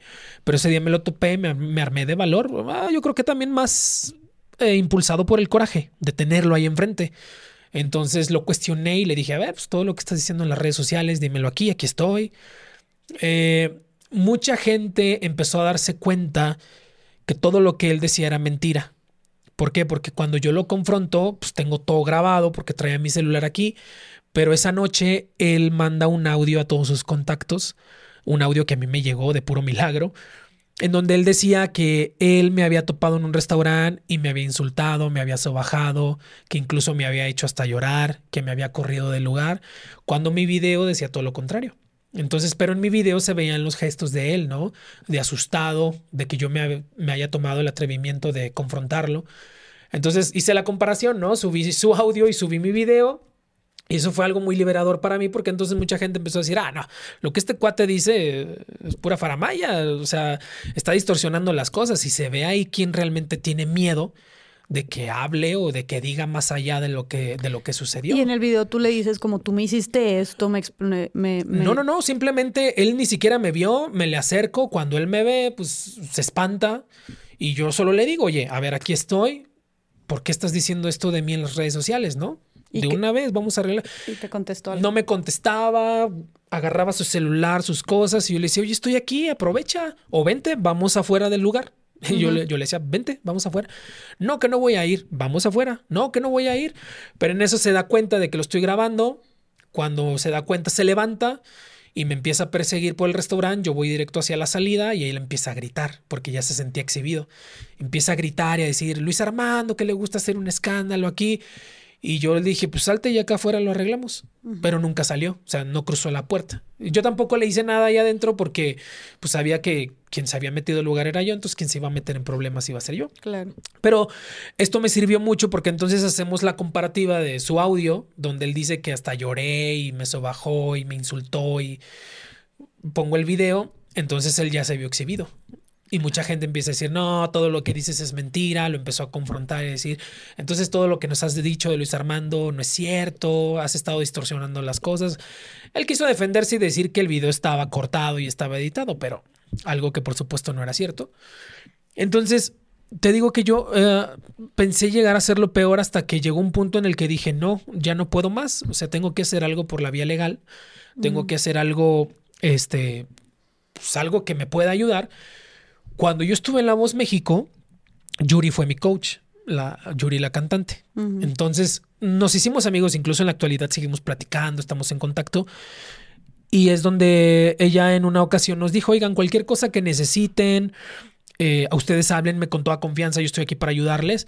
Pues le hablo y le digo, oye, estoy pasando por esto y esta persona me sigue molestando, me sigue atacando en redes sociales y yo ya no sé qué hacer. Entonces Yuri me escucha, escucha todo mi testimonio y me dice, ¿sabes que Yo conozco a alguien en México que se dedica a ayudar a chicas que están pasando por esta misma situación, pero no sé si lo hace con hombres. Igual y déjame platicarle tu historia y ya vemos qué pasa. Entonces Yuri le platica a esta persona de mí y esta persona pues ya me empieza a ayudar, me contacta, pero yo creo que todavía tardamos como un año en conocernos. Vine a la Ciudad de México a conocerla y ella escucha mi testimonio y entonces ya me contacta con las autoridades de Tamaulipas y, es donde empezamos a hacer la denuncia. Empezamos a recabar las pruebas, los, los testigos, este, todo lo necesario para poder empezar, bueno, primero obtener la orden de aprehensión y luego empezar con el juicio. Entonces es así como empezamos todo por la vía legal en contra de mi tratante. ¿Hay alguna ley que castigue como específicamente sancione eh, el tema de, la, de, la, de la trata de personas? Sí, eh, sí, hay una, hay una ley hecha específica para el tema de la trata, que fue creada por esta misma persona que me ayudó en su momento a poder poner una denuncia. Ah, Sí, es una ley que ya lleva muchos años, este, y pues bueno, gracias a esa ley es que se han tenido muchos casos de éxito, que todavía faltan muchos, pero es que por eso ya se le da más, uh, más realce al tema de la trata de personas. Ok, ¿y, y cómo, cómo fue tu proceso legal? O sea, ¿qué tan difícil, qué tan tedioso fue? Digo, no, no es ningún secreto que en México, la verdad, la justicia cuesta y la justicia es tardada y la justicia es muy, eh, la justicia es muy tediosa, ¿no? Entonces, eh, ¿cómo lo viviste tú? ¿Cómo fue tu experiencia eh, buscando denunciar a tu agresor? Pues mira, la, la, la, verdad es que a pesar de que me habían contactado directamente con, con la fiscalía allá en la capital, en Victoria, eh, sí tuvimos también que andar detrás de ellos en muchas ocasiones, ¿no? Como, vamos avanzando, que llevamos, yo estuve, yo me tuve que ir a Victoria alrededor de tres días solamente para tomar mi testimonio, ¿no? Y ver de qué manera ahí podían ayudarme. La verdad es que fueron muy amables. Te decía hace un momento, yo estoy agradecido por todo lo que hicieron por mí y por lo que, y lo que me ayudaron, que digo, al final para eso están, pero hay muchos allá afuera que también necesitan esa misma apertura y que desafortunadamente no la obtienen. Entonces, eh, mi experiencia pues fue esa, ¿no? Pusieron todas las herramientas a, mi disposición, las autoridades me hicieron el protocolo necesario para poder eh, no asegurarnos, sino para, para demostrar que sí había habido abuso sexual, que sí había habido trata de personas. Entonces fue un proceso arduo, yo creo que como de más o menos un año y medio, dos años en los que tenemos que preparar absolutamente todo. ¿Y tenías tú todo, o sea, tenías testigos, tenías evidencia suficiente? Pues, todas estas fotografías, ¿tuviste alcance a ellas? O sea, no, no batallaste con eso. Eh, bueno, al, al, inicio solamente con lo que yo tenía a la mano, ¿no? En primer lugar, mi testimonio este, los testigos, empezaron a buscar testigos para poder reforzar lo que yo había dicho. Después fueron a fotografiar los lugares donde se suponía que habían pasado los hechos. Y ya cuando tienen una orden de aprehensión y tienen una orden de cateo, pues entonces en la casa encuentran todo el material. Y bueno, en el cuarto donde él seguía viviendo, porque él seguía viviendo ahí donde él me tenía. Y ahí, ahí, ahí donde fueron a fotografiar el lugar, donde yo los llevé incluso y les dije, miren, desde Victoria nos fuimos a Tampico y les dije, miren, ese es el cuarto donde él me tenía viviendo. Entonces ya cuando tienen la orden de cateo, eh, llegan, revisan todo y ahí es donde encuentran el material. Encuentran, bueno, su celular donde tenía estas conversaciones, USBs donde había fotografías, donde había videos y no solo míos, este, cartas que yo había escrito en aquel entonces, porque él incluso quiso, sus abogados incluso quisieron defenderlo diciendo que como había una relación sentimental, pues era consensuado, porque había cartas que, que él a mí me había obligado a escribir. Yo soy mucho de escribir, o sea, a mí me encanta escribir, pero a mí no me nacía ese amor de pareja o de una atracción hacia él, ¿no? Y pero como él quería sentir eso, ¿no? Él me obligaba a escribir estas cartas y me decía, escríbeme una carta, no, no quiero. Bueno, si no me la escribes, entonces esto y esto y esto. Entonces yo de manera obligada tenía que escribirle cartas y esas cartas quisieron utilizarlas diciendo, no, pues es que él estaba enamorado de su productor. Eran cartas de amor. Eran cartas de amor, pero eran cartas que eran obligadas a escribir, ¿no? Entonces encontraron todas las cartas, encontraron los archivos, las memorias, su celular y no sé cuánta cosa encontraron ahí, pero pues al final ellos obtuvieron todas esas pruebas.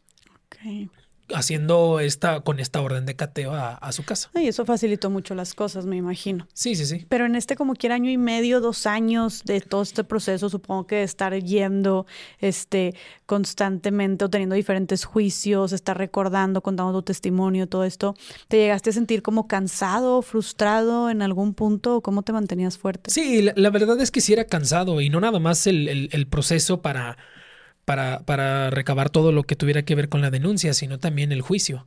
¿no? Había momentos en los que ya era un cansancio emocional por estar recordando, por estar recapitulando otra vez, por estar repitiendo una y otra vez y otra vez y otra vez. Entonces se vuelve tedioso, pero al final sabía que pues esto iba a dar un resultado y un, y un resultado que pues sí o sí yo necesitaba para poder cerrar ya ese ciclo, porque yo decía, es que no puedo estar tranquilo yo allá afuera, ¿no? Con el simple hecho de decir, no, pues ya pasó, ya para qué digo, mientras este cuate siga libre, porque libre puede hacer lo que quiera y ya no nada más con, conmigo. Bueno, yo ya fui, pero vienen otros atrás y, y, nadie me garantiza que no esté haciendo algo con otros adolescentes o que esté eh, prostituyendo a alguien más, ¿no? Que esté haciendo de las suyas. ¿No encontraron si estaba con haciendo eso con alguien más? Eh, la verdad es que no. O sea, no, no, no, no, no recuerdo que hayan mencionado a alguien con, con, con el que estuviera eh, tratándolo en ese momento o alguien que se haya atrevido a decir, no, pues en, este instante yo estoy siendo prostituido por él o hace unos meses. No, y si lo hubo, te digo, nadie quiso hablar, nadie se tomó el atrevimiento de reforzar y decir, oye, pues yo en la actualidad estoy pasando por esto. Mm. Cuando yo sé que sí lo había, ¿no? O sea, me refiero a que yo en su momento supe que también abusaba de otros, de otros adolescentes. Claro. Entonces, eh, sí era, era cansado, pero al final sabía que iba a tener un resultado, ¿no? Hasta que llegamos a la orden de aprehensión, ya lo detienen y por el tipo de delito, pues le dan prisión preventiva, mm. hasta que se llevara todo el proceso adecuado, todo el juicio, y se demostrara si era culpable o no. ¿Y cuánto tiempo estuvo en prisión preventiva? Prisión preventiva como un año y tres meses más o menos, porque todavía después de que lo aprendieron, todavía tardamos como un año y medio, dos años en el juicio. Pero durante el proceso, pues tuvo prisión preventiva por el tipo de delito. ¿Y tú estuviste encarándolo en cada juicio? No, sí hubo, en una ocasión sí hubo una necesidad de poder estar en la misma sala que él, pero yo estaba aparte. Mm. ¿No? Por, igual, por el tipo de delito que era, yo tenía que estar en una sala eh, apartada. Me habían preguntado que si yo quería estar allá o quería estar aquí delante de él, pero yo decía, pues no hay la necesidad de estar en el mismo lugar que él, pues entonces me quedo del otro lado. Completamente. Hasta que llegó un momento en el que por la contraparte, sus defensores pues hicieron la petición de una, dinámica con la que no se contaban con las herramientas en ese momento. Entonces, para poderla llevar a cabo, tuve que pasar yo y estar ahí en el mismo lugar que él. ¿Qué, dinámica era esta? Era una, una, dinámica en la que se presentaban fotografías de publicaciones, este, fotos mías que él tenía y donde yo tenía que describir cada una de estas, ¿no? Pero creo que en ese momento el proyector estaba fallando o había otra cosa que, que no estaba funcionando bien. Entonces su abogado hizo la petición de que yo estuviera en la sala. Se la negaron, pero al mismo tiempo para, para llevar a cabo la dinámica me, me preguntaron, ¿tú quieres estar ahí adentro? Y dije, pues, no tengo ningún problema. Adelante. Entonces, pues ya me metí a la sala y, yo al final yo estaba viendo a los jueces, este, pero sí de reojo veía que él pues con la mirada, ¿no? Estaba esperando a ver a qué hora volteaba yo a verlo, pero la verdad es que nunca le, le hice caso. ¿Nunca lo volteaste a ver directamente? Nunca, nunca, nunca otra de las cosas que a mí me frustraban mucho y digo, sé que es normal, desafortunadamente, pero pues se dan este tipo de casos que cuando te, cuando te dicen, ¿no? Juras decir la verdad y cuando pasaban sus testigos, que de supuestamente de 10 testigos que tenía, al final solamente fueron dos, mm. porque todos los demás se le echaron para atrás. Y yo me imagino por qué, porque al final todo lo que iban a decir era mentira que cuando sus testigos pasaban, pues eh, lo único que dijeran fuera eso, mentir, mentir, mentir, mentir. Una de ellas dijo que a pesar de que yo ya había terminado toda relación con él, laboral, este, de, que él era mi tutor, yo todavía después fui a buscarlo y a pedirle perdón y a pedirle que volviera a ser mi representante y que me volviera a dar lugar en el cuarto para vivir con él. Y yo, no, no es cierto, eso yo nunca lo hubiera hecho, jamás. ¿Y tú escuchabas mientras decían eso? Sí cuando, cuando a mí me tocó dar mi testimonio, dar mi declaración en el juicio, a mí me dijeron, mira, tú ya diste tu declaración después de cinco o seis horas, ya no tienes necesidad de venir. Pero como yo sabía que había gente que estaba siendo testigo de mi parte, yo decía, ¿por qué los voy a dejar solos? Y me tomé el atrevimiento de asistir a todas las audiencias. Entonces, eh, cada vez que, que, pasaban sus testigos, pues yo estaba ahí presente en la otra sala, pero al final escuchaba todo lo que decían y veía por una pantalla, ¿no? Ah, cuando estaban en el estrado ahí dando su, su declaración. Entonces yo escuchaba todas las mentiras que decía. No, no me imagino la frustración, que has de, la impotencia que has de haber sentido al escuchar todo eso. Sí, claro, porque a mí me daban ganas de salirme del cuarto y meterme en la sala y decir, oye, no es cierto, eso es mentira. ¿Cómo crees que acabas de jurar que vas a decir la verdad? Pero bueno, ya esas son otras ondas de uno mismo, ¿no? Este, entonces sí me daba mucha frustración. Incluso fue una pareja de él que tenía en ese momento a decir que el rol de, Mario era de pasivo, entonces por lo cual él nunca pudo haberme hecho nada, nunca pudo haber abusado de mí, porque el rol que él desempeñaba era de pasivo en su relación. Y el juez dijo, a ver, pues, este testigo no tiene, no tiene relevancia en esto, entonces lo vamos a anular. Y anularon a su segundo testigo. Claro. Entonces yo decía, o sea, a, ese grado venir a mentir, ¿tú cómo sabes que en aquel momento y a lo mejor su rol era diferente y cómo garantizas que a mí no me pudo hacer nada? No, no, no. no, Entonces, todos los testigos que ellos tenían, pues al final se les echaron para atrás y solo fueron estos dos, de estos dos anulan uno, entonces le queda una nada más y fue la única que fue a decir un montón de mentiras. No manches. Y luego, este, ¿cuánto dura este juicio? ¿En qué momento te dicen ya como el veredicto? Dos años más o menos fue lo que duró el juicio. También por la temporada de vacaciones, por los recesos que daban. ¿Esto en qué año este, fue? En el 2000, 2018 um, y 2019. 2018, 2019. en agosto de 2019, ya después de estos dos años de juicio, pues llegamos ya al punto en el que iban a dar el fallo. Eh, yo estaba muy nervioso, lógicamente, por todo el proceso, por todo lo que habíamos tardado. Pero, digo, yo no conozco tanto de leyes, pero al final hubo algo que me hizo ruido. Y fue que en un momento se mencionó que una de las pruebas uh, más importantes eran estos depósitos bancarios que le hacían los clientes a él, pero con los que no se contaban, ¿no? Porque no, no habían podido rastrear sus tarjetas de débito. Siempre eran tarjetas de débito, no de crédito ni nada de eso. Okay. Tarjetas de débito que constantemente cambiaban. Entonces no pudieron conseguir esta información. Y yo, pues digo, en, en mi inocencia, qué sé yo, yo dije, ah, no, ya, perdimos porque no tenemos esta prueba. Entonces, eso es lo que a mí me hacía foco rojo constantemente. Pero al final también eh, yo dije, bueno, Dios, a ver, está bien, tuve testigos aquí, pero tú eres mi único, mi único, testigo que estuvo presente en todo momento. Tú sabes lo que sí pasó y lo que no, lo que se dijo ahí adentro, que es verdad y que es mentira. Entonces tú vas a ayudar a los jueces a que tomen la mejor decisión, porque eran tres los que estaban llevando el caso. Eso le dijiste a Dios. Sí, en ese momento me aparté, me fui a una esquina de una pared, ya faltaban como 10 minutos para entrar a la sala, cinco minutos para entrar a la sala y ya dieran el fallo. Entonces yo me arrinconé en el lugar yo solo y ese fue, fueron mis últimas palabras antes de entrar. Tú vas a decidir aquí qué es lo que sucede. Um, el juicio se estaba llevando por dos delitos. El delito de trata de personas y el delito de, si mal no recuerdo, violación equiparada. Algo así. Uh -huh. um, entonces yo decía, bueno, al menos que lo encuentren culpable por alguno de los dos delitos, pero, pero al menos para que escarmiente y, no sé, le sirva de lección, qué sé yo, porque pues también para mí va a ser muy frustrante que después del juicio dijera, no, pues el fallo es a favor de él y él salga y siga amedrentándome y siga haciendo cosas allá afuera. Entonces cuando entramos a la sala, de, por decisión unánime de los tres jueces, dijeron, pues se culpable de ambos delitos. Le dieron, desafortunadamente le dieron la sentencia mínima, que fueron 25 años. ¿Por qué le dieron la sentencia mínima? Eh, la verdad es que yo no recuerdo exactamente bien por qué, pero lo único que alcanzo a recordar es porque como no tenía un historial delictivo, más o menos fue lo que yo alcancé a escuchar, creo. Este, y como no había las pruebas suficientes como para justificar los 65, 67 años que estábamos pidiendo de sentencia, pues le dieron la mínima, que fue de 25 años. Creo que 15 años por trata y 10 años por la violación equiparada. 15 años por trata. 15 años por trata. No puede ser. Muy, muy, muy poco. Sumamente bajo. ¿Cómo? Sí. Ay, no. A ver, pero ¿y todas las evidencias que tenían de todo el, el, el, el contenido pornográfico también que, que, que, que tenía él almacenado? O sea, todo eso también es muy de diferentes niños o de diferentes chavos menores de edad, o sea que eso no es suficiente.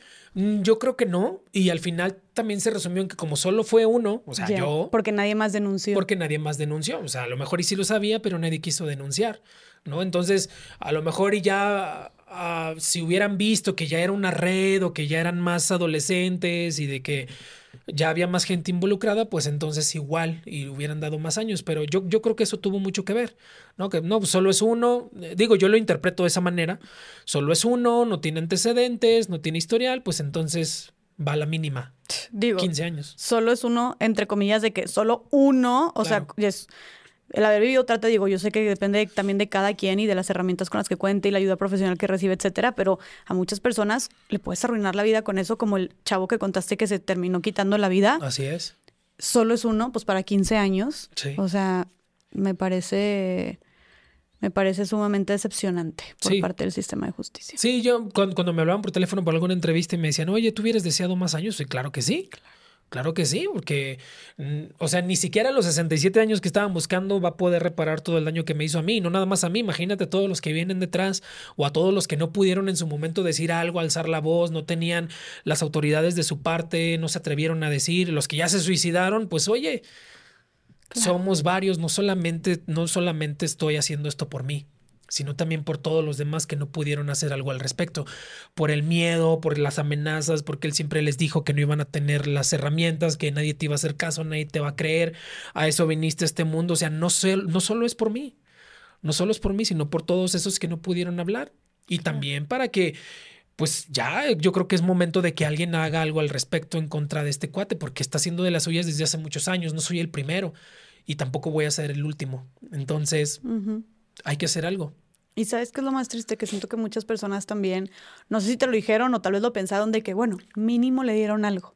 ¿Sabes? O sea, como, como que deberías de estar agradecido, confórmate de que mínimo le digan algo, porque vivimos en un país donde la justicia es algo tan inalcanzable o prácticamente un lujo, claro. donde el 99% de los abusos, eh, cuando hablamos de abuso sexual, incluso el 99% de los casos queda impune, pues como, bueno, fue el mínimo de sentencia, pero conseguiste algo. Algo. ¿No? Pues ya de eso a nada.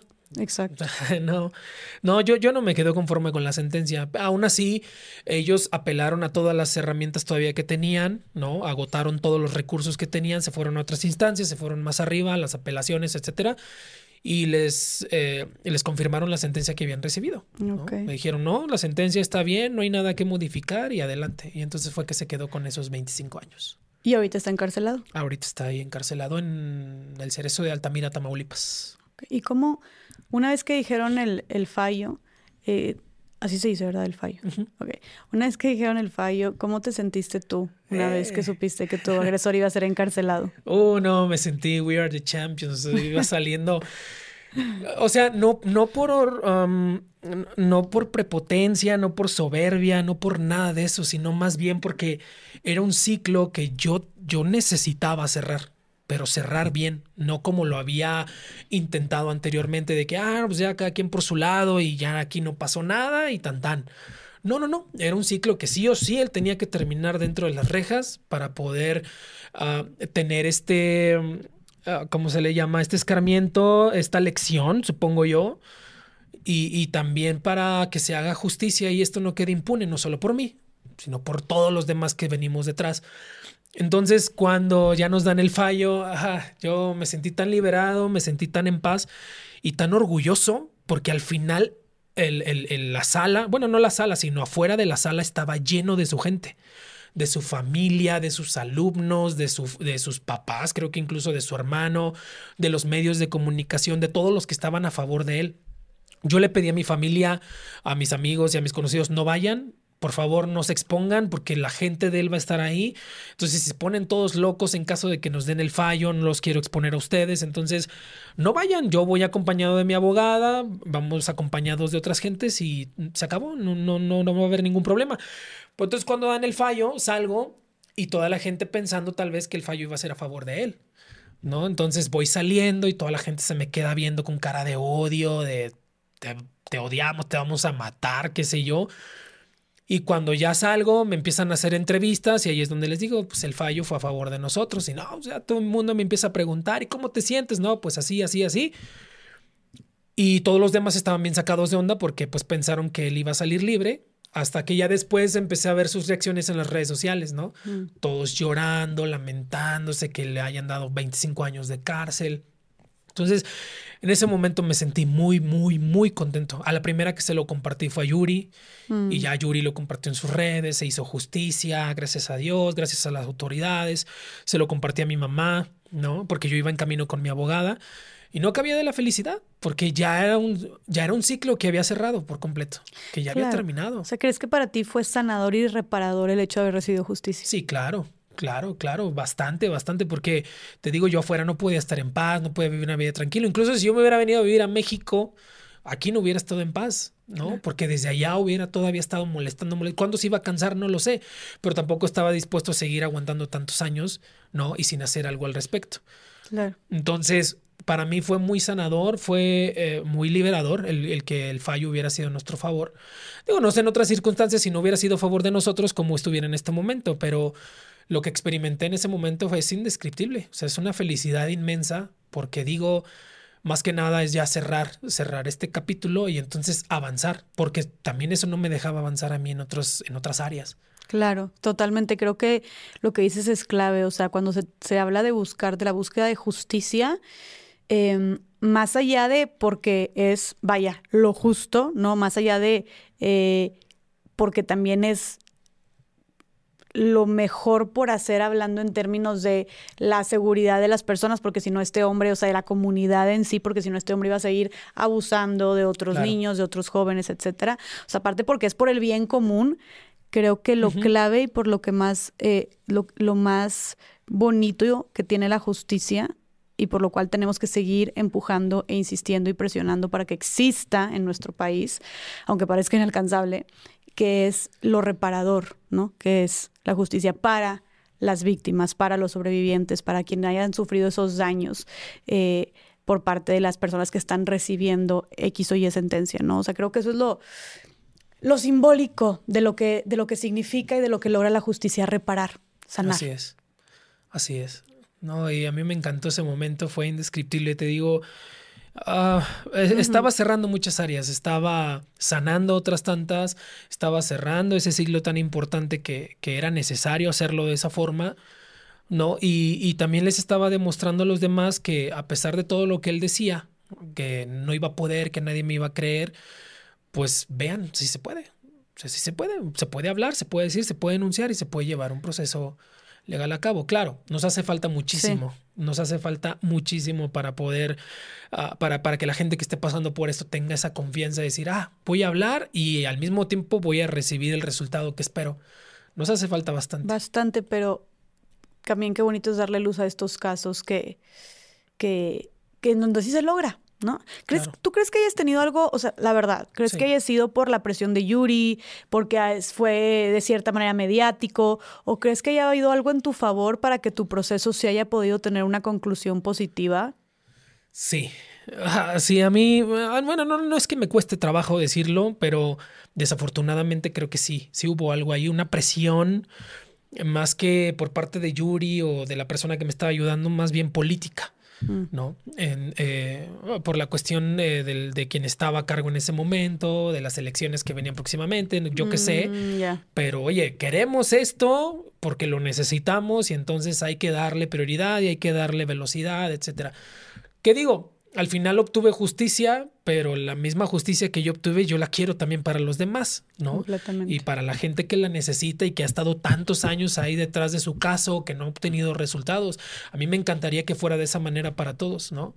Y, y sí me cuesta un poco de trabajo el aceptar esta, esta situación, porque realmente yo, yo siento que así fue. Digo, doy gracias por el resultado, doy gracias por la justicia y, y doy gracias por la ayuda pero qué bueno sería que todo el mundo recibiera el mismo trato, recibiera las mismas herramientas, recibiera la misma apertura. Totalmente. Tenemos que seguirle apostando, luchando y presionando porque eso suceda. Así es. Eh, Armando, y a pesar de que tu agresor ya fue encarcelado, ¿no? Y tú pudiste, como dijiste tú, de cierta manera, eh, cerrar un ciclo. ¿Tú personalmente alguna vez intentaste, te interesó, buscaste o trabajaste en perdonar a tu agresor o fue algo que no quisiste, no te interesó tratar siquiera? más que no interesarme, es, algo que incluso yo en, en, este punto estoy todavía buscando esa respuesta de que de repente hay gente que me pregunta esto mismo, ¿no? Ya lo perdonaste y yo estoy buscando esa parte en la que me pueda dar a entender a mí cómo, cómo, cómo es que tengo que perdonarlo, porque de palabra yo puedo decir, ah, sí, ya lo perdoné, y si yo me lo topara, pues normal, tan tan, se acabó pero no sé si hay un proceso adecuado o, específico para poder perdonarlo al, de manera adecuada, para que los demás lo interpreten ya como, ah, sí, ya lo perdonó. No lo sé, la verdad es que yo no tengo ningún rencor, no guardo odio, este, no tengo nada en contra de él en la actualidad. O sea, él ya está pagando lo que tiene que pagar y ya será decisión de él si al salir sigue vivo y sale, si continuar con lo mismo o haber cambiado ahí adentro y hacer la cosa diferente, ¿no? Claro. Ya será decisión de él, pero yo ya estaré en otra trinchera, ya estaré en otro lado haciendo otras cosas. Entonces yo espero que él pueda utilizar esto a su favor, pero de una manera positiva, ¿no? Entonces yo la verdad es que ya no, no, he, no me he sentado a pensar conmigo mismo y decir, sí, ya lo perdoné, sino más bien no me causa absolutamente nada. ¿no? Nada negativo, nada positivo, solamente ya se está, está cumpliendo una sentencia que se le dio este, y ya después de que salga, pues ya será decisión de lo que haga. Claro. O ya si continúa haciendo lo que hacía anteriormente, ya será también decisión de las otras personas, ¿no? Si el denunciar o hacer algo al respecto. Si él llegara a caer a lo mismo otra vez. Total. Pero pues sí, la verdad es que no tengo tema con eso de si ya lo perdoné o no. Te digo, yo voy en la vida avanzando de manera normal y él está ahí, sé que ahí está. Y que sabes que creo que también se vale. O sea, ahorita que, por eso yo te pregunté cómo has pensado, buscado o cómo ves tú este concepto de perdón, porque luego como dice, tal vez haya gente que te pregunta, ¿ya lo perdonaste? Como asumiendo que lo que se espera o lo tendrías o deberías de perdonar. Claro. Cuando realmente creo que, tanto en tu caso como en cualquier caso de, de, abuso, de violencia, em, o cualquier caso en general donde a alguien, alguien le infrinjan un daño, eh, especialmente en estos, que, en estos temas que son muy traumáticos, no creo tampoco que debamos seguir con este discurso de hay que perdonar, hay que perdonar, ¿me explico? O sea, yo creo que es, que es ahora sí algo muy personal de cada quien y que no, no creo que, vaya,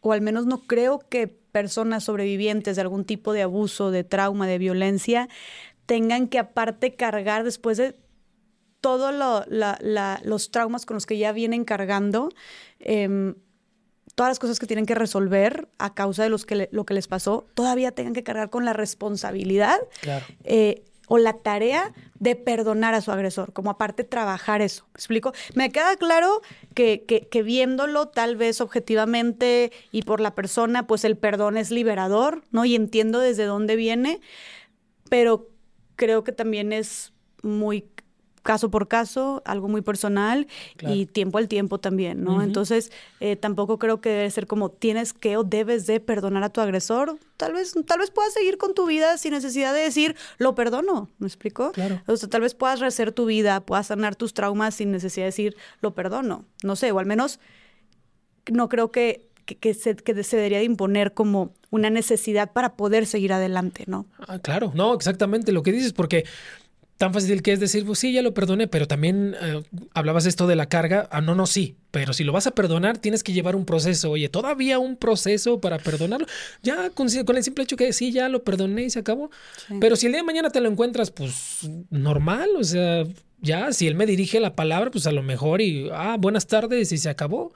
Pero yo ya hice lo que tenía que hacer, ¿no? Pero a eso me refería cuando yo no encuentro ese punto exacto en el que la gente pueda decir, ah, sí, ya, ya lo perdonó. ¿Por qué? Porque tengo que llevar un proceso a cabo, un proceso específico. No, con el simple hecho de decir, ya, ya lo perdoné. Ya, y él está allá y yo estoy acá y yo sigo avanzando y hago lo que me corresponde en mi vida, sigo con mi vida y se acabó. Pero no, a veces la gente dice, no, es que no es así, no es necesario, no, no es de esa manera. La manera adecuada es este proceso. Y yo también no soy muy partidario de eso. Con el simple hecho de decir, sí, ya, ya lo perdoné, no me, no me genera nada, no me genera ninguna frustración, miedo, coraje, odio, absolutamente nada. Mm, pues eso, es, eso de entrada ya digas tú lo perdonaste, lo perdonaste, con eso creo que es un gran, gran, gran avance. Ya. ¿Y cómo, cómo llegaste a este punto? O sea, entiendo que eh, eh, ya nos platicaste un poco de lo terapéutico que fue la música, de definitivamente el hecho de que haya recibido cárcel tu agresor, claro que eso fue sanador, pero ¿qué, qué otros procesos o qué otras herramientas utilizaste para poder sanar y recuperarte de todo este abuso? ¿Cómo fue el proceso tal vez de recuperar tu autoestima, de recuperar o de redefinir eh, tu identidad?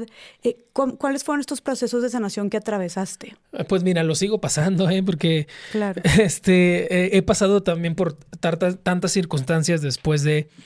Ah, después de ya haber cerrado todo este proceso, de haber llevado todo esto por la vía legal, de haber recibido una sentencia, claro, vas aprendiendo en el camino también a cómo sanar ciertas áreas eh, y, vas aprendiendo al mismo tiempo. Digo, el primer objetivo fue eliminar esta idea de que todo fue mi culpa. Porque ya no nada más fue con el tema de mi tratante, sino también entonces ahora soy culpable de todo lo que suceda de aquí en adelante que sea negativo con mi pareja, con la persona con la que esté en ese momento, con situaciones con mi familia, con situaciones con la gente que me rodea.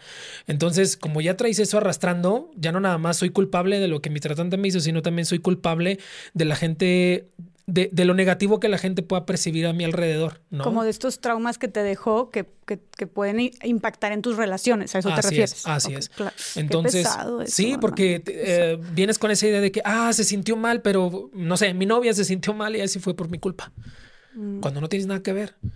Ah, la persona esta que estaba al lado de mí viendo este documental de la trata de personas y que dijo, ah, pues qué mujer tan deja se hubiera salido sola ah, pues a lo mejor tiene razón, ¿no? Y tal vez es nuestra culpa que ella tenga esta percepción.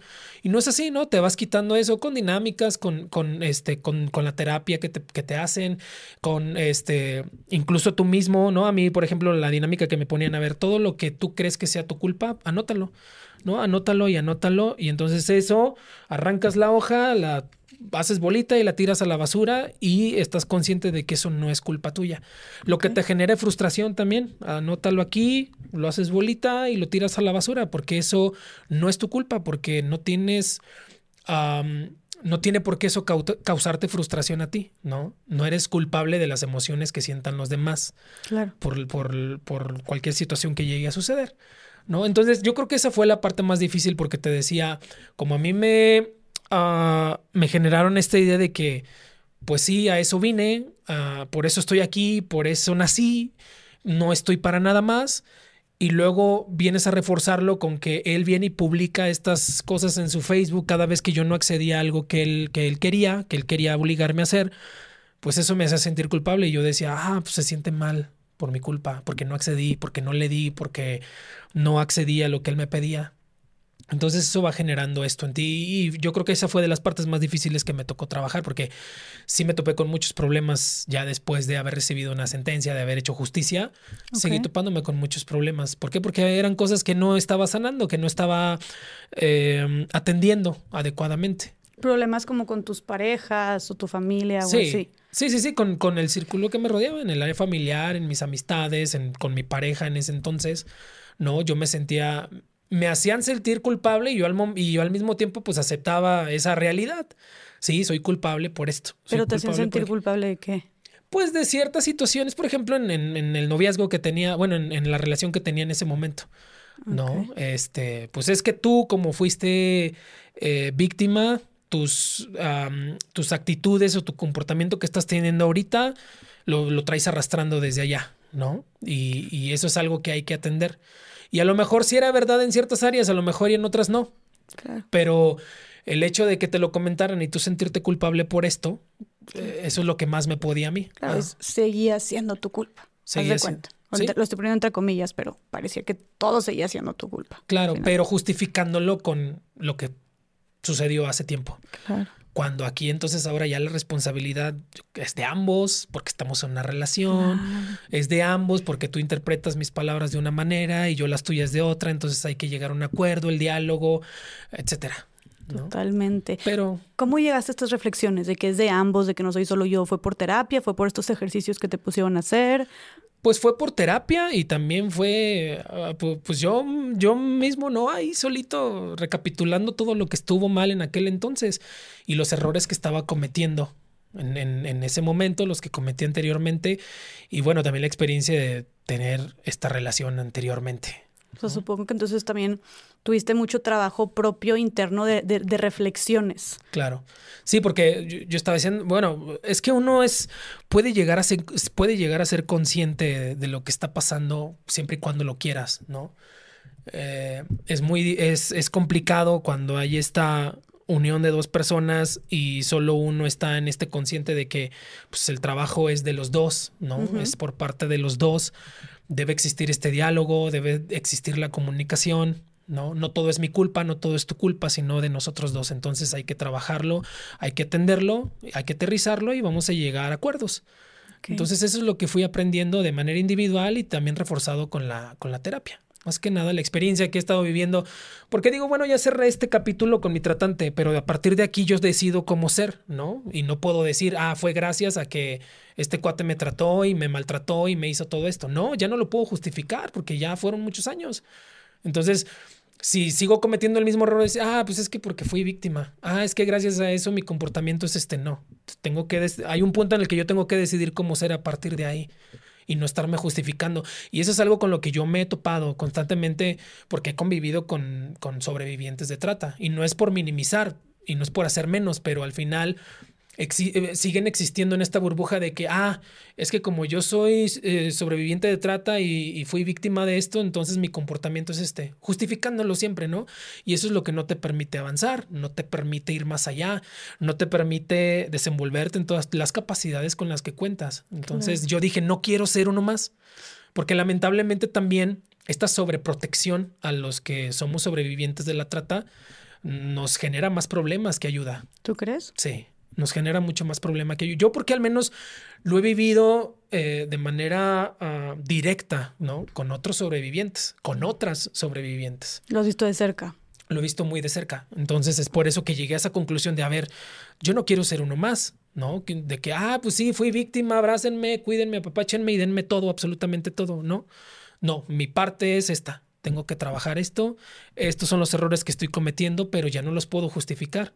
Tengo que atenderlos y tengo que ver cómo puedo avanzar, erradicarlos o al menos, eh, este, pues moverlos, quitarlos de ahí. Claro, como, como el, claro que darte cuenta de que no es tu culpa, o no sé cómo lo llamarías tú, pero tal vez el, ya te diste cuenta que no es tu culpa, pero tú decides tomar como responsabilidad de lo que eres ahorita y hacer algo con eso. Así es. Y que y ha de ser bien difícil, hermano, también, o sea, como me imagino que ha de ser duro, ¿no? Pesado, entrarle a eso. Sí, también, sí, también, pero yo, yo creo que sí hay un punto en el que dices, si esto no me está permitiendo avanzar, si de mi vida no estoy haciendo nada, si veo que no estoy avanzando más allá y ya me quedé en esta parte de soy sobreviviente, pues entonces algo hay que hacer. Ah, ah, digo, se necesita mucho para ser consciente de eso. Y digo, yo, yo espero que todo el mundo pueda alcanzar ese nivel, ¿no? O al menos los que con los que yo he estado conviviendo, que son también sobrevivientes, ¿no? Pero es necesario siempre ese punto. Poder llegar a, esa parte en la que tú dices, ya a partir de aquí soy esta persona y sigo para adelante. Y ya esto lo dejo atrás y no lo sigo utilizando como una justificación. Mm. Entonces eso es lo que me ha ayudado a mí la terapia, el poder tomar estas decisiones, el poder decidir quién soy yo a partir de ahora. Yo decido quién ser a partir de ahora. Wow, eso es súper empoderante. Gracias. Y eh, dirías tú que la principal, la herramienta que más te ha servido para sanar, em, podría ser la terapia. La terapia y lo espiritual. Ok. Dios también. Ok, ahorita mencionaste a Dios en, cuando estuviste en el juicio. Yo te quería preguntar justo, ¿qué rol tomó Dios o la religión o tus creencias eh, en, todo este, en todo este proceso de tu vida, cuando estabas tanto siendo, estando bajo esta explotación como ahorita actualmente? Sí, bueno, mira, yo siempre había tenido este contacto con, con, con la religión cristiana de alguna u otra manera, ¿no? Pero yo siempre he contado que eh, me escapaba, ¿no? Y yo decía, sí, bueno, va, órale, voy a la iglesia, pero ya después dejaba de asistir y, y, no llevaba un proceso adecuado o no lo conocía de una manera como tenía que ser. Pero sabía y era consciente de la existencia de Dios, porque ya la había recibido por, por ciertas personas, ¿no? Por otras áreas.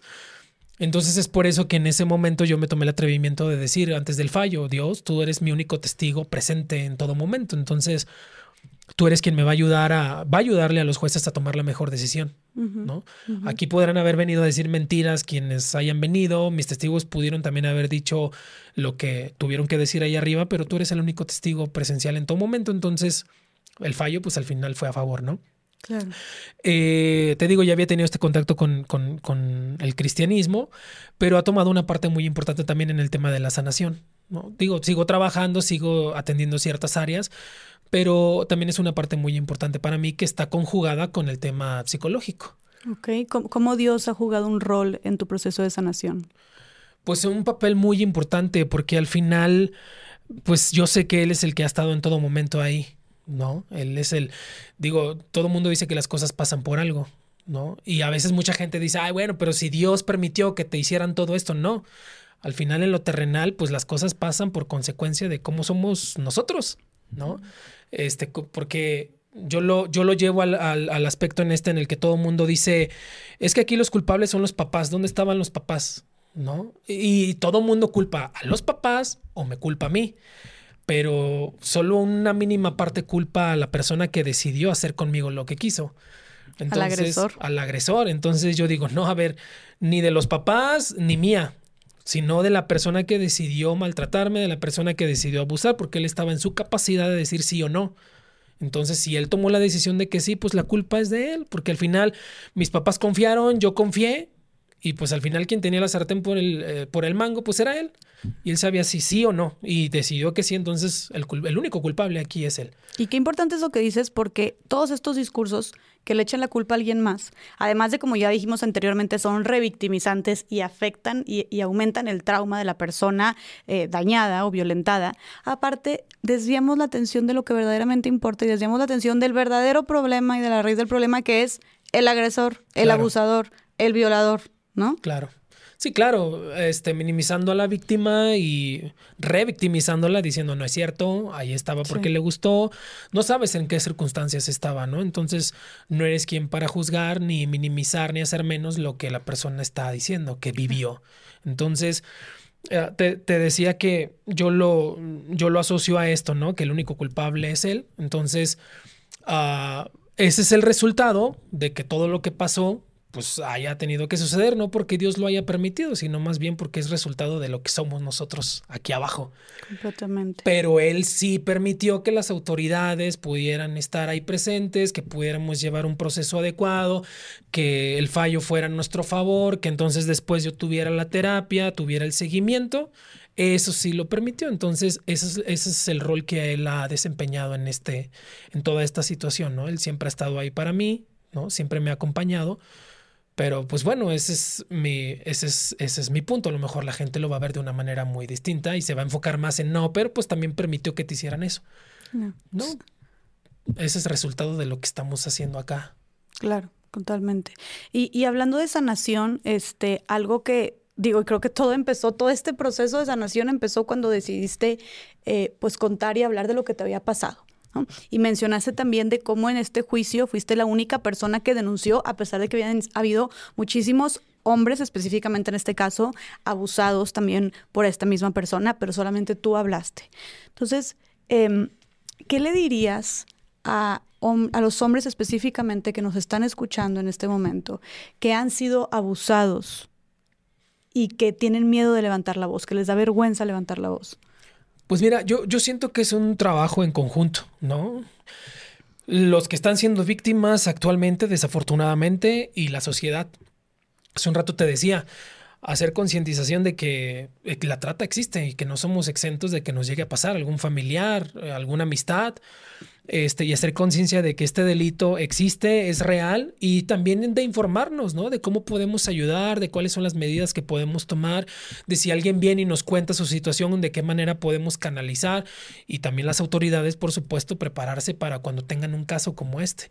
Yo creo que esto, por ende, va a hacer que más hombres que están siendo víctimas se animen a poder denunciar, ¿no? Mientras más resultados haya, entonces yo creo que eso anima a, las víctimas a decir, ah, entonces ahora sí están ayudando, pues entonces yo puedo alzar la voz y puedo decir, ¿no? Porque de que hay hombres, hay hombres que están pasando por esta situación pero desafortunadamente el qué dirán o el tema del machismo, ¿no? Pues es que van a decir que soy homosexual, van a decir que yo estuve ahí porque me gustó, van a decir que pues mientras estuve ahí lo disfruté y ahora como ya no, pues entonces por eso lo hablo. No, digo, esto también pasa desafortunadamente en las mujeres y por eso en las estadísticas los hombres son mucho menos porque no tienen ese atrevimiento de hablarlo. O sea, tú sí crees que por el hecho, el hecho de que eh, cuando hablamos de abuso sexual hacia hombres, ¿tú sí crees que el factor de ser hombre sea algo que aparte les impida hablar? Sí, sí, por, por, este tema de lo que yo viví, ¿no? Y para lo que yo también le tenía miedo anteriormente, que era, pues, ¿qué van a decir de mí? ¿Qué comentarios van a hacer? Ah, es porque le gustaba. Ah, entonces, y al final resultó ser, ¿no? Esos comentarios los recibía y los recibía por montones. Pero esto es lo que refuerza esta parte de, ah, no me quiero exponer a eso ¿no? Y creo que es un tema también como de machismo, ¿no? Y que no nos y que no nos permite que esta estadística vaya todavía aumentando porque pues de que hay los casos, los casos los hay. Claro. Pero nadie se atreve a hacer esa denuncia más que nada, yo creo y siento que por exponerse a este pues al que dirán, al que dirán los demás, porque pues como soy hombre, ¿no? Me van a empezar a juzgar y me van a decir, y, y, bueno, al mismo tiempo normalizamos que, ah, pues es que solo pasan mujeres. No pasa, pasa con absolutamente todos, niños, niñas, adolescentes, hombres, mujeres, incluso con gente adulta, mayor también sucede, con todos puede suceder. Claro. Entonces, mi consejo es que la gente, la sociedad, hagamos conciencia de que esto existe, nos informemos, las autoridades también, por supuesto, se preparen este, se capaciten para poder atender este tipo de problemática. Y en los hombres, pues confiar también, o sea, confiar en las autoridades y que veamos los casos de éxito y que, digo, a lo mejor es fácil decirlo, pero pues no dejarnos llevar por el que dirán, ¿no? Y que nos importe más el poder obtener una justicia, el poder obtener este, un resultado, ¿no? La, la, ayuda idónea para que esto no siga avanzando y entonces de víctimas convertirnos a victimarios y que sigan habiendo clientes porque allí es de donde provienen. Claro, seguramente muchos también sufrieron una historia de abuso, de violencia y que ahora lo están replicando. O sea, como dices tú, no solo los tratantes, también los clientes. y, y, claro, como dices tú, el que pueda más, y, como dices tú, tal vez se, se, dice fácil, este, se dice fácil, pero definitivamente claro que ha de ser sumamente retador y difícil, pero como dices tú, que pueda más que el que dirán, no solo la búsqueda por justicia, sino también la búsqueda por tu sanación, ¿no? La sanación personal, eh, que creo que es lo más importante de todos, ¿no? El, dejar de cargar con eso. Em, y dentro de esta sanación, tú tuviste también, dentro de este proceso de sanación, alguna red de apoyo con quien te pudiste recargar? Uf, ah, no, eh, bueno. ¿Fue una chamba que hiciste por ti solito? Digo, además de tu psicóloga o psicólogo. O sea, en, cuestión de el apoyo para tener las herramientas, para poder obtener la gente que pudiera ayudarme, canalizarme, este, sí tuve una red. Pero ya al momento de descargar todas estas emociones, ¿no? O, recargarme en alguien que pudiera acompañarme en todo este proceso, la verdad es que no. Solo acompañado de quien en ese momento me estaba dando terapia. ¿En serio? ¿O alguien con quien desahogarte o decirte cómo te estabas sintiendo? Nada. no en ese momento no. En la actualidad sí, pero en ese momento no. No, porque eh, eso ya es entrar en otras, en otras áreas, ¿no? De mi vida, pero con quien yo estaba en ese momento yo pensé que podía, ah, que era la persona con la que podía contar, ¿no? Pero al final no. Desafortunadamente esta falta de empatía ¿no? Resultó en algo negativo y, es por eso que al final terminé solo y con mi terapeuta y hasta ahí se acabó, ¿no? No tenía con quién recargarme y decirle y contarle y descargar todas estas emociones que poco a poco iba encontrando. Y no solamente en esta, en esta parte de mi vida, sino también cuando estaba llevando todo el, todo el juicio. ¿no? Digo, recibía comentarios y mensajes de parte de mi familia y así, ¿cómo vas? ¿Cómo va? ¿Cuál fue el resultado el día de hoy? ¿Cómo fue la audiencia? pero al final no estuve con alguien que me dijera, oye, supe que hoy tuviste audiencia, vente, vamos a tomarnos un café, quieres platicar, quieres desahogarte un poco, porque también era un cargar de emociones inmenso en ese en cada audiencia de 6, 8, 12 horas. Estaba bien cañón, pero pues, tampoco en ese momento contaba con alguien para desahogarme un poco. ¿no? Y desafortunadamente me tocó pasar por todo este, por todo este proceso, pues a mí, nada más. O sea, eras tú y tu abogada en los juicios. Sí, así es. Lo lamento muchísimo. De verdad, lamento mucho que hayas tenido que atravesar eso solo. Gracias. No debería ser así. No, no, no. Y yo creo que esa es una invitación también a los demás, ¿no? Que cuando conozcan a alguien que está pasando por ese proceso y más, todavía si es alguien cercano, que es alguien de tu círculo familiar, de amistad, acompañarlo en este proceso porque siempre es importante. Es, muy importante y la verdad es que ayuda, ayuda mucho. Digo, yo no tuve la experiencia tal vez, pero supongo que así debería de ser. O sea, importante para alguien que está pasando por todo eso. Poder desahogarse, el poder descargar todo, todo el cúmulo de emociones que se viven tanto en el juicio como en el proceso, como todavía en la restauración. Claro, el sentirte acompañado. Así es. ¿Y qué pasó con tu mamá en todo este, en todo este tema? O sea, ella no tenía idea cuando vivías todo esto, pero después, o tu, o tu papá también, eh, ellos, eh, ¿qué, rol jugaron? Pues mira, mi papá no es, ah, no es muy expresivo. Desafortunadamente te decía que en aquel entonces no teníamos una muy buena relación. Este, porque pues él, cuando yo era muy niño, se fue, ¿no? Ah, entonces, cuando, ¿cómo es que ellos se enteran? Te mencionaba que yo tengo dos hermanos más pequeños y en una, todo fue en una discusión que ellos dos estaban teniendo y siempre lo he platicado, que estábamos, estaba mi papá, estaba mi mamá, estaba yo, entonces ellos constantemente estaban en discusión, pero a mí me preocupaban mis dos hermanos, ¿no? Porque yo decía, bueno, yo ya pasé por esto, pero no quiero que mis hermanos más pequeños pasen por la misma situación. Claro. Entonces en ese momento fue una bomba que explotó en, dentro de mí y se los grité, o sea, les dije, ya estoy harto de que se estén peleando todo el tiempo. Tengo dos hermanos ahí que los necesitan y que yo no quiero que pasen por el mismo abuso sexual que yo pasé.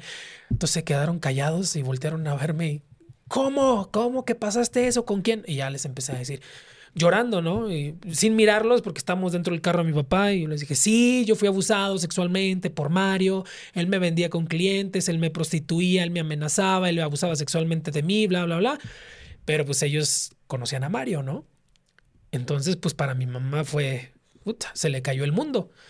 Pero esto con la finalidad de que, a ver, yo ya pasé por esto, yo no quiero que mis otros dos hermanos pasen también por la misma situación. Entonces, en lugar de estarse peleando, enfóquense por favor en tener una buena relación y poderse dedicar a ellos dos. Digo, en ese momento estaban más pequeños y es así como ellos se enteraron. ¿No? Ah, para mi mamá, pues por supuesto que mi primogénito, mi primer hijo, cómo le pudieron hacer esto. Y digo, yo le entiendo, uh, pero también sabía que después de todo lo que ella había vivido, el secuestro y toda esta situación, pues también era una carga más para ella, que eso era algo que yo le estuve evitando durante muchos años. O sea, sentías como cierto rencor hacia ella por todo esto. Eh, no, no, no, sino que el que ella supiera lo que le había pasado. Ya, tú le estuviste más bien evitando, que ella supiera para no darle una carga una carga extra después de todo lo que ella había pasado. Ok. Entonces, ya cuando ella lo sabe, pues sí estaba, incluso hasta la fecha, ¿no? De repente me manda mensajes donde me pide perdón y que pues lamenta mucho el no haberse enterado a tiempo de toda esa situación. Pero digo, yo siempre le he dicho, tú no tienes la culpa. O sea, mi relación contigo está normal. No tengo rencor, no tengo odio, no tengo nada en contra de ti, tampoco de mi papá. Llego a la misma conclusión, aquí el único culpable fue él. Y bueno, eso no quiere decir que también le tenga odio o rencor, sino que al final, si vamos a buscar un culpable, pues es quien decidió el hacer el mal, ¿no? Y que no decidió hacer el bien, pues bueno, entonces ahí está la respuesta. Pero así fue como ellos se enteraron. Y ya durante todo el proceso, pues como yo siento, pues mi mamá no está como que capacitada o no sabe cómo darme ese acompañamiento. Digo, de repente sí platicamos y, y te digo, me manda mensajes pidiéndome perdón, pero en ese momento yo creo que pues ella no sabía cómo darme ese acompañamiento. Y sabes que siento que esto pasa mucho. Creo que pasa mucho cuando más cuando son eventos tan traumáticos que a veces la gente no sabemos cómo acompañar. Claro. ya sea al hijo, a la hermana, a la mejor amiga, como que dices, ay, no sé qué voy a decir, no sé qué voy a hacer. Entonces, mira, mejor hasta tal vez inconscientemente lo, lo, de, lo pateas o te sordeas o, volteas a otro lado y lo dejas pasar por ese miedo a no saber cómo acercarte. Claro. Pero ¿qué crees que sea lo mejor de hacer en estos casos? Ah, pues bueno, hacer el intento, creo yo, ¿no? Hacer el intento al menos. Y, yo creo que se va a ir dando también, porque bueno, también entiendo que por parte de quien está pasando el proceso a lo mejor hay una cierta, ¿cómo se le llama? Sí, no, el, no abrirse o a lo mejor no está en la disposición de que alguien más lo escuche, ¿no? Pero yo, yo siento que por la contraparte, pues al menos hacer el intento de poder dar ese acompañamiento. No le sé, pero aquí estoy. Y sí, entonces, a pesar de que tal vez no sepamos con exactitud qué hacer o decir o cómo estar, eh, funciona, ¿no? O sirve, o ayuda de cierta manera. Entonces a ti tal vez te hubiera gustado que aunque no supieran qué decirte eh, o, qué hacer específicamente, haber sentido nada más la presencia de tus seres más queridos. Sí, claro, porque eh, también, bueno, yo de la manera personal como que buscarla por mi propia cuenta es como que forzar también algo que no, ¿no? no sé. Este, yo lo que esperaba, a lo mejor malamente o buenamente, como lo quieran ver, pero era de que, oye, sé que tuviste audiencia, necesitas algo, te acompaño, quieres platicar, porque al final también nada más uno necesita eso, solo platicar con alguien y decirle, oye, hoy me fue de esta manera, este, hoy sentí esto, hoy me molesté cuando escuché esto, desahogarte con alguien, ¿no? Claro. Más que en la terapia, con alguien cercano, de confianza, que tú dices, con el simple hecho de que estés ahí escuchándome me va a servir. Sí, sentir esa, ese papacho cercanía, ¿no? Porque tal vez tu psicóloga te va a ayudar de muchas formas o tu psicólogo, pero no va a venir a darte ese abrazo, tal vez, ¿no? O, apretarte fuerte o agarrarte la mano. Sí, pues ojalá y también nos sirva como ejemplo para muchas personas que no sabemos tal vez cómo acompañar, es simplemente, como dices tú, hacer el intento. Claro. Y me imagino, este, em, Armando, por todo lo que nos cuentas que empezaste y te ha servido para muchas cosas el darte cuenta que había un trabajo que hacer, eh, cosas que sanar, eh, que, estabas ya harto de estar cargando con ciertas cosas, que fuiste a terapia, que te ayudaron muchas, que, te ayudaron muchas cosas en tu proceso de sanación, pero me imagino que este es un proceso de sanación constante, ¿no? O sea, me imagino que no es como que, eh, o no sé qué opinas tú, de, ay, ya lo, me recuperé, ya lo superé, estoy completamente sanado, o si sientes que es, que es, que es un, un, proceso y un trabajo al que le tienes que estar hasta ahorita dando seguimiento. Oh, claro, todo es un proceso. Digo, como por ejemplo, ¿no? Nunca dejamos de aprender todo el día y constantemente estamos aprendiendo muchísimas cosas nuevas. Esto es igual, o sea, en primer lugar, todo mundo necesitamos terapia como base. Yo creo que de ahí parte. Entonces, más, cuanto más alguien que ha pasado por una situación como esta, también de repente dices, no, pues ya terminé esta parte o ya sané esta área, pero entonces de repente surge una nueva, ¿no? A lo mejor por también el rezago de todo lo que todavía sobra ahí de, de eso que sucedió, entonces pues lo atiendes y vas aprendiendo, ¿no? Claro. De los errores vas aprendiendo conforme vas avanzando. Entonces yo siento que de esto no se deja pues no se deja de tomar terapia, no se deja de aprender, no se deja de trabajar, no se deja de, atender todas estas áreas, porque pues, imagínate erradicar algo en unas cinco, seis sesiones, un mes, dos meses, algo que sucedió durante cuatro o cinco años. O, sea, o alguien que, por ejemplo, ha sido víctima de trata durante más de diez años, pues tampoco va a sanar de un día para otro. Totalmente. Entonces es, un trabajo constante. Sí, y, y, y, pues constante, difícil, pesado, pero pues es una chamba que solo uno puede hacer, ¿no? Claro. Em, ¿Dirías tú que ha cambiado, Armando, ha cambiado de alguna manera tu forma de ver la vida a partir de este suceso? Sí. Sí, en, en muchas áreas. La verdad es que esto ahora lo recapitulo y siento que también me ayudó a ser la persona que soy ahora. Digo, a lo mejor suena feo, qué sé yo, porque a nadie se le desea que pase por algo así. Claro. Pero siempre hay que buscarle el lado bueno a las, pues, a, las, a las situaciones. Siempre hay que buscarle el lado bueno a las cosas, ¿no? Porque si no lo hacemos, nos vamos a estar lamentando todo el tiempo de, ah, yo pasé, ah, yo viví, ay, a mí me pasó, yo fui víctima, ¿no? Eh, pero siempre hay que buscar el lado bueno. Y yo siento que esto también me ha ayudado mucho a ser quien soy el día de hoy.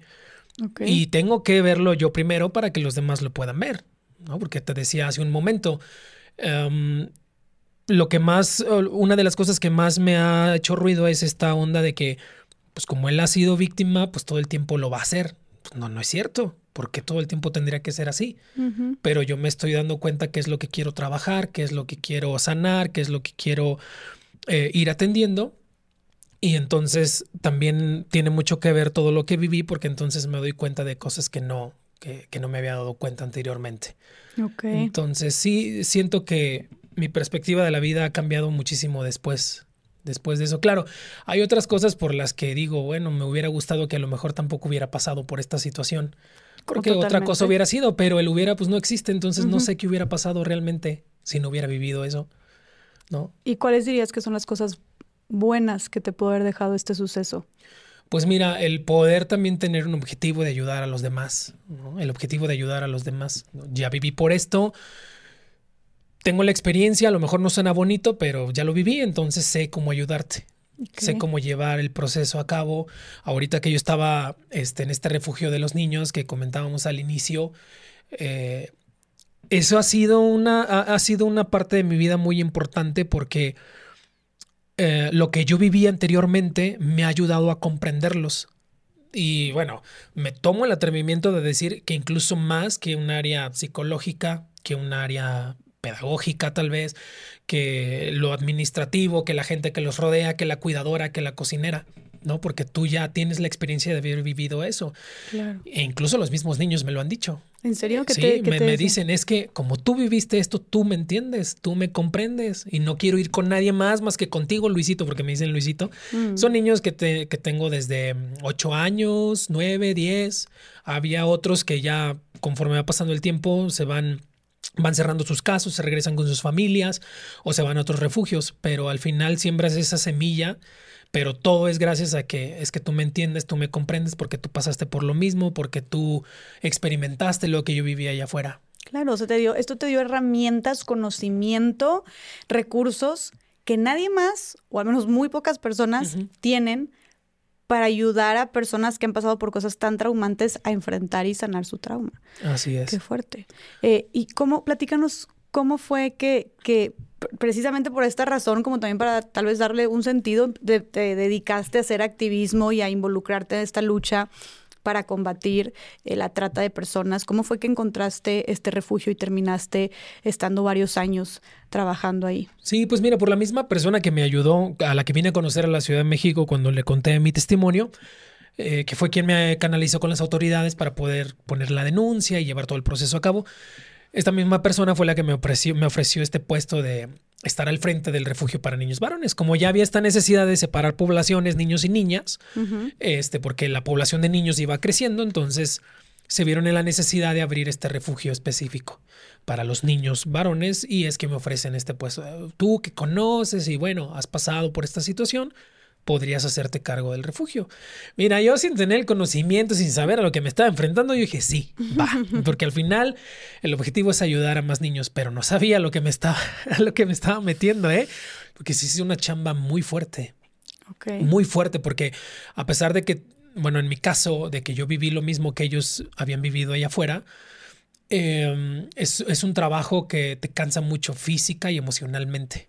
Muchísimo, porque los niños llegan con muchos traumas, llegan con muchos problemas, llegan sexualizados, entonces tienes que irlos ayudando, ¿no? A encontrar el camino, a, poder acomodar todas esas situaciones, pero también vienen con un cierto grado de agresividad, entonces también es chutarte eso, ¿no?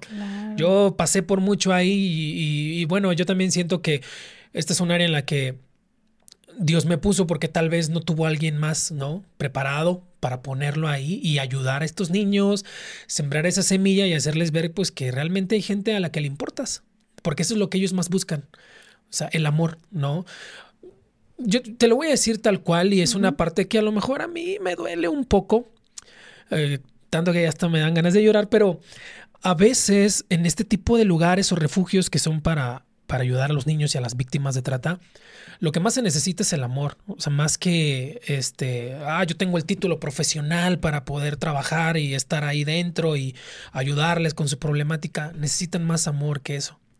Y esto ha marcado la diferencia y me tomó el atrevimiento de decir que fui no pionero, sino que yo me atrevía a incluso brincarme las reglas, porque luego incluso te dicen, no, no puedes tener una relación con ellos, este, hacer vínculo, no puedes, o sea, demostrarles más amor del, del, del, más allá, porque luego tú te puedes ir y se van a encariñar, pero mientras estés ahí, yo no le veo nada de malo el dárselos, porque es lo que más buscan, el amor que no les dieron allá afuera, el cariño que les arrebataron allá afuera, porque son niños, son unos pequeños que necesitan amor. Entonces, eso a mí me ayudó mucho a comprenderlos, a estar con ellos, a darles el acompañamiento tanto que incluso los más pequeños ya hasta me decían papá, ¿no? Cuando al inicio odiaban hasta a su propio padre, porque fue él quien los maltrataba y quien los traía allá afuera. Entonces para mí eso es una gratificación muy, muy grande, me voy con eso, me quedo con eso porque es lo que más necesitan también los que son sobrevivientes de esa, de esa problemática, darles lo que no tuvieron allá afuera la atención, el amor, hacerles ver que aquí estoy porque me importas, porque te amo, porque te quiero, a pesar de que no te conozca, pero te quiero y te amo y estoy aquí para servirte, para ayudarte. Y yo creo que esa es la diferencia que ha marcado el, poder ayudar a estos niños.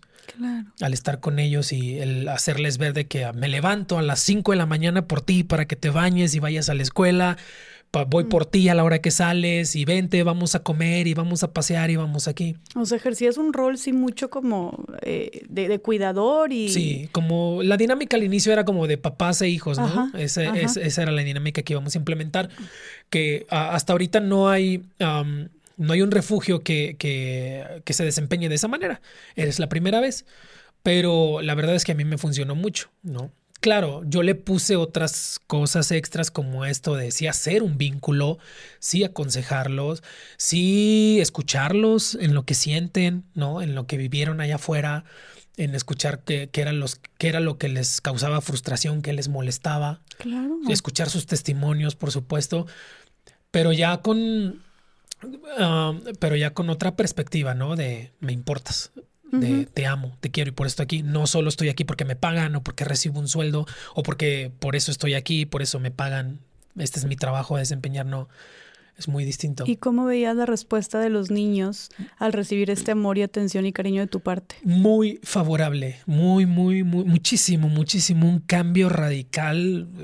Los, mira, los últimos que me llegaron, este, los más pequeñitos, no, no, no, puedo decir sus nombres, pero ah, son hermanos y eran los más pequeños. Me llegaron con una, uh, ¿cómo se le dice? Con una agresividad tan grande. ¿Cuántos años tenían? Uno tenía ocho años y el otro tenía eh, diez, diez años, se llevan por dos años. Pero, por ejemplo, una vez por parte de uno de ellos, sí, no sé, se me lanzó encima y traía un cuchillo, ¿no? Y sí me alcanzó a dar una cortada en la pierna. O sea, a ese grado de, a ese grado de agresividad. Porque pues también al final vienen lastimados, vienen, fueron, fueron enseñados de esa manera a golpes, a maltrato, a insultos, amenazas. Entonces, si tú ahorita los ves, nada que ver con lo que eran cuando llegaron. Nada, nada, muy propios, muy educados, buenos días, Dios te bendiga, oran por la comida, este, su lenguaje es muy apropiado, ¿no? Es, es un cambio, que yo me maravillo al, verlo y digo, tantos años, o sea, bueno, cuatro años, cuatro años dedicándome a esto y ver el cambio que ellos, que ellos han tenido, eso es lo que me llevo en el corazón, porque si ves cómo llegan todos agresivos y a la defensiva porque allá afuera me lastimaron y tú me vas a hacer lo mismo y por eso me encerraron aquí. No, no, no, no, yo estoy aquí para ayudarte, para escucharte y dime, ¿en qué te puedo ayudar? ¿Y qué te dicen los niños? O sea, tú teniendo estas conversaciones que me parece maravilloso y una súper iniciativa de tu parte el darles este, esta calidez en su vida que tanto les hace falta, una propuesta hermosa y totalmente humana. ¿Qué, te dicen? ¿Qué te cuentan los niños? O sea, ¿qué piensan? ¿Qué sienten? Eh, ¿Cómo ven lo que les sucedió?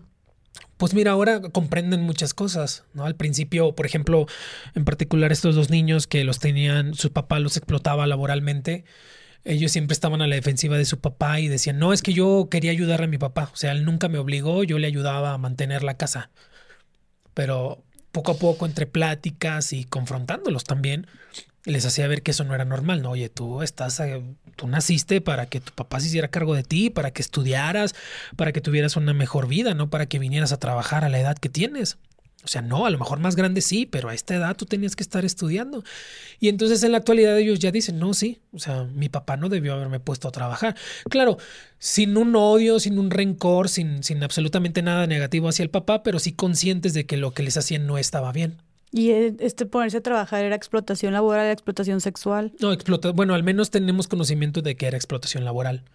Explotación sexual, la verdad es que nunca supimos o no tuvimos la información necesaria para acreditar eso, pero sí era una explotación laboral, ¿no? Los dos pequeñitos vendían allá afuera en la calle y el papá, pues mientras en la casa, recibiendo el dinero. Mm. Que y los niños, pues todo el día en la calle, de un lado para otro, exponiéndose, ¿no? A los peligros de allá afuera y el papá como sin nada. Y hablando con, con todos estos niños, sí veías entonces que, que, normalmente llegaban normalizando lo que estaban viviendo. Así es. Sí, la mayoría de ellos, pues es que te digo, por, por ejemplo, en mi caso, ¿no? Para eso viniste a este mundo, para eso estás aquí, es que mira, tienes que ayudarme con los gastos de la casa y eso es bueno, para pues ahorita no puedes estudiar, entonces te vas a tener que poner a trabajar. Eh, había otros casos, uh, por ejemplo, recuerdo así vagamente, escuché una vez, ¿no? Cómo, uh, cómo los uh, hacen que se acostumbren, cómo los acostumbran a esto. Que por ejemplo, una niña, ¿no? Cuando llega a la fiscalía y le empiezan a tomar su testimonio y para tomarle pruebas de todas las marcas que trae oye, ¿te puedes quitar tantito la blusa para ver tus marcas del brazo? ¿Y cuánto me vas a pagar? Mm. Esa fue la respuesta. Porque al final la acostumbraron a, te vas a quitar la ropa, pero siempre y cuando te paguen. Una niña de, ¿cuántos años dijiste? Nueve años, ocho años. No. Siete años. No es cierto que dijo eso. Sí. Ay, chiquito. Entonces, son, eh, los llevan a un punto en el que normalizan todo esto, ¿no? Y para eso estoy aquí, para eso llegué, para eso me trajeron y no hay más. No hay más allá. Y aparte son pequeños, son fáciles de manipular de esta manera. Aparte, y aparte del amor que mencionas, este amor, atención, calidez, que, que, es lo que principalmente necesitan estos niños y niñas rescatados de la trata y de la explotación, ¿qué, qué otras cosas crees, qué otros factores crees que sean los principales que necesitan como para sanar y para salir adelante? Pues bueno, uh, aparte de todo esto, también una atención integral. ¿No? Que, que, eso es lo que nosotros ofrecemos dentro del refugio para los niños. Okay. Un, una atención integral corresponde a eh, atención en el área psicológica, atención en el área educativa, atención en el área médica, en el área legal. Hay cuidadoras que les dan acompañamiento también en su día a día en la casa. Este, hay, un, hay un personal detrás de todo esto, pero al final el objetivo de este refugio eh, y su particularidad es esta, que hay una atención en cada una de las áreas, porque son áreas que allá afuera pues, no, no tenían, ¿no? Que, ¿no? que no se les atendía. En la médica, para ver su salud, para ver cómo están físicamente, ¿no? Cualquier uh -huh. situación que traigan o enfermedad que traigan de allá afuera. En el área escolar, porque hay muchos niños que no están escolarizados, ni siquiera han pisado una escuela en toda su vida. ¿No? Entonces también se les da ese derecho que ellos tienen en el área, eh, en el área legal para, por supuesto, llevar su, su caso este, a cabo, ¿no? Llevan la asesoría y hay alguien que los representa dependiendo pues quién haya sido el tratante, ¿no? Ya sea familiar o alguien externo, pues se les lleva el caso hasta que haya una conclusión y haya un fallo, ¿no? Y se resuelva. Okay. Este, en el área psicológica, pues para atender todas estas partes también que fueron afectadas por todo lo que vivían allá afuera. Y ya en cuestión de cuidadoras, pues alguien que esté al pendiente de ellos. Este, y bueno, ya de ahí derivan otros puestos. Por ejemplo, hay cocineras, hay alguien que se hace cargo, hay alguien que lleva los suministros para el refugio, hay otras personas que están encargadas del área de recaudación para poder llevar todo esto a cabo, porque bueno, subsisten estos refugios gracias a las donaciones de empresarios, de campañas, ¿no? No reciben nada por parte del gobierno. O sea, esto es un proyecto este, externo. ¿no? Que se sostiene solo. Que entonces. se sostiene solo, así es. Wow. Lo único que sí recibimos por parte del gobierno son niños, porque luego sus refugios ya están saturados, que ellos están buscando dónde canalizarlos. ¿Cuántos niños tienen en el refugio? Pues mira, anteriormente habíamos tenido como 11, fue lo máximo. Ok. 11. Ahorita solo quedan dos, que son estos dos pequeñitos que te digo, porque ya los demás, sus casos se han ido cerrando, se han, han ido concluyendo y entonces ya se reintegran a sus familias o han okay. cumplido la mayoría de edad mm. y entonces al cumplir la mayoría de edad se les da, se les da la decisión de, la opción de poder continuar dentro del programa, pero con cier bajo ciertas condiciones y una de ellas es que estudies una carrera universitaria mm. o como ya eres mayor de edad, pues también puedes decidir si te quieres ir a trabajar. Mm. Pero hay muchos que ya deciden mejor ya volverse a reintegrar con sus familias o, o salirse del refugio, ¿no? Y es muy respetable. Viven ahí entonces, en este tiempo cuando están cuando están dentro del refugio están viviendo ahí. Sí, todo es el un tiempo. refugio a puerta cerrada. Ah, ok. Esa es su casa, ellos viven ahí, tienen, tienen sus habitaciones este, para cada uno de ellos y ahí es donde se lleva toda la atención, dentro del refugio. Okay. Por eso es un refugio a puerta cerrada. Me sorprende bastante lo que me dijiste de lo que mencionas de que los niños y niñas están siendo principalmente explotados por sus propios familiares. O sea, no es tanto el caso o qué tanto es el caso de que los raptan o alguien externo los está manipulando y así, o dentro de sus propias familias son quienes los están explotando y vendiendo. Así es. O sea, sí hay estadísticas en las que la mayoría de los casos es gente que los enganchó mediante las redes sociales, okay. este, mediante alguna academia. Porque el modus operandi de estas personas es siempre fijarse en los puntos vulnerables, ¿no? De quien ya va a ser su próxima víctima. Y entonces por ahí es donde llegan. Yo, por ejemplo, ¿no? No tenía una buena uh, posición económica. El área que más me apasionaba, pues es la del canto. Entonces, a ver, yo te veo como un hijo, te voy a dar lo que no tienes como adolescente, que tienes que estar viajando, gastando tu propio espacio privado y aparte te voy a hacer un artista. Ah, perfecto. Pues eso, es, eso es lo que más que el dinero y lo económico y todo eso, quiero ser cantante. Entonces me voy a ir por esa área, ¿no? Y de aquí lo voy a enganchar y entonces ya después viene lo que realmente pues era mi, mi, era mi, mi, mi objetivo, perdón. Y siempre buscan estos puntos vulnerables. Entonces, eh, comúnmente los enganches son externos de alguien que está allá afuera y que está viendo nada más a ver cuál es su próxima víctima, pero también en los casos, bueno, al menos en los que tenemos dentro del refugio, la mayoría de estos vienen directamente de las familias. Son, están siendo víctimas por parte de familiares, ya sea que los papás fallecieron y se quedaron con los abuelos y los abuelos los están vendiendo. Había un caso en el que la abuela estaba haciéndose cargo de su nieto, pero la abuela tengo entendido que lo llevaba a la cárcel y en la cárcel ahí lo vendía a los, a los reos. Y bueno, ya hablando, cuando hablas de eso es porque ya hay mucha gente que está inmiscuida en todo esto, ¿no? Hay gente que, que pues, para empezar, los que están ahí como como guardias, la gente que le da el acceso a la señora con el menor para poder hacer lo que hace allá adentro. Entonces fue, fue un familiar directo. Estos niños que te mencionaba, el papá pues los traía explotando laboralmente, allá afuera en las calles, vendiendo. Entonces el papá pues en la casa ya nada más recibía las ganancias que los niños, que los niños tenían, que obtenían. Y así la mayoría de los casos siempre son por familiares, o sea, por el, por el mero círculo familiar. Y también tiene mucho que ver con las costumbres, dependiendo de dónde vivan, ¿no? Por ejemplo, también hay niñas que en la actualidad siguen siendo vendidas en los pueblos, en los ranchos, en los ejidos, cambiados por animales. Claro, el matrimonio infantil. El matrimonio infantil, el matrimonio arreglado. Entonces, estas prácticas se siguen dando y al final son las mismas familias las que tienen que ver en esto. Es horrible, es horrible. Eh, entonces, ahorita que mencionaste el modus operandi para las personas que nos escuchan y estar bien alertas, eh, ¿hay algún tipo de perfil en el que las personas, más allá de las familias, sino tal vez personas externas, se fijen para, como dices tú, enganchar a estos niños, niñas o jóvenes? O sea, que sean personas, como dices tú, vulnerables, que tengan alguna necesidad. Eh, ¿Y dirías que esas son todas las características?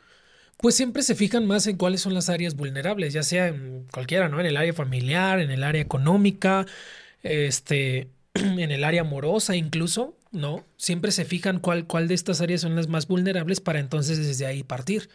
Engancharte, enamorarte, prometerte, este, propuestas de trabajo, incluso porque te ven necesitado, porque estás urgente de que no tienes una buena situación económica, tienes una familia que mantener, hablando de la explotación laboral. Entonces, siempre el modus operandi es ese, fijarme primero en cuáles son las áreas en las que yo puedo entrar, porque está falto de estas, hay necesidad, entonces a partir de ahí voy a, voy a ir avanzando.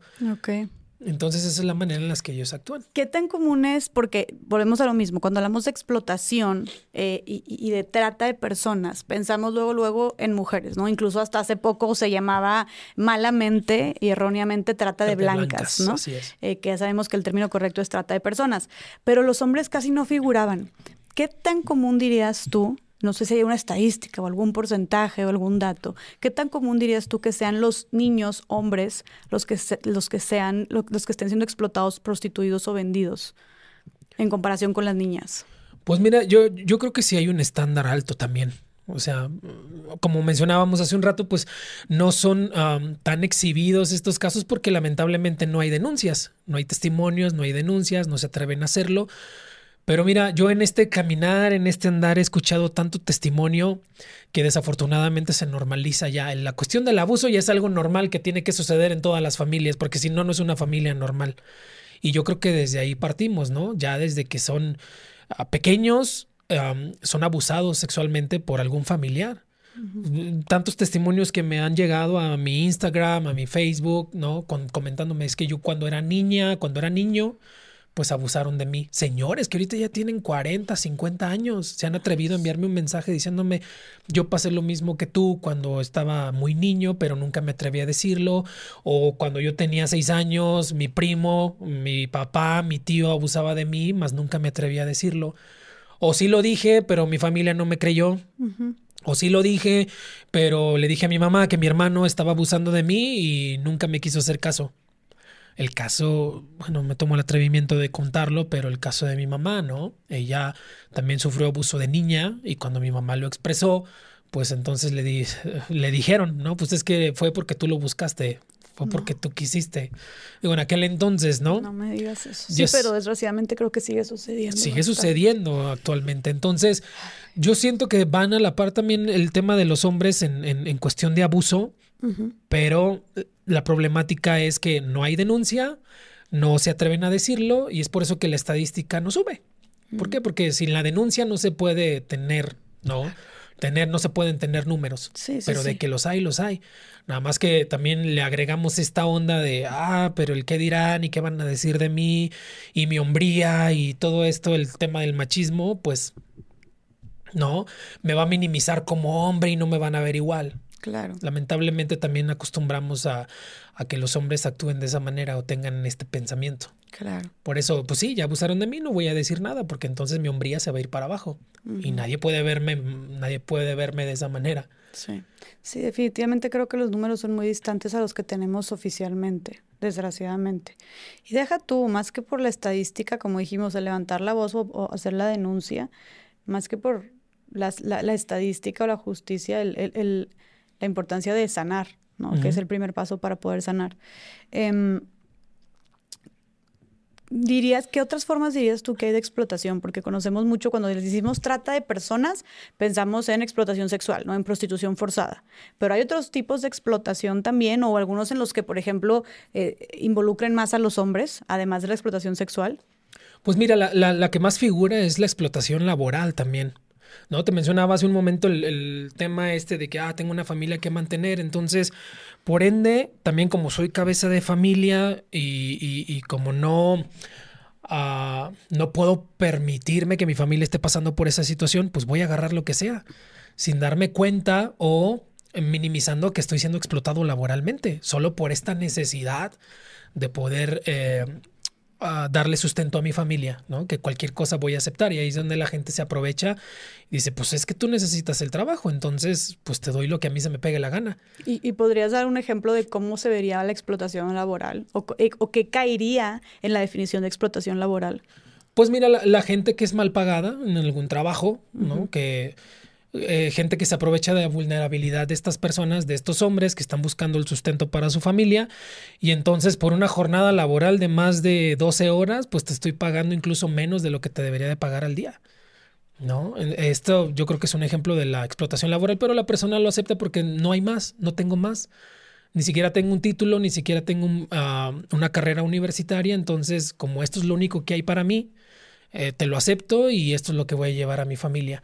¿No? Gente que se va al otro lado de Estados Unidos a trabajar, ¿no? Que son explotados laboralmente y la familia no sabe lo que está viviendo realmente allá, ¿no? Este maltrato, los tienen encerrados en lugares, eh, te damos la promesa de que este trabajo vas a tener un lugar donde vivir, vas a tener que comer incluso y te vamos a pagar bien, pero de repente llegas y es un lugar, un cuarto pequeño donde tienen encerrados a 10, 15 gentes y te tenemos trabajando horas y horas de jornada laboral sin pagarte lo que te prometimos y te doy lo mínimo, pero pues es eso, te, o le hablo a la migra y te vas porque pues no tienes papeles, ¿no?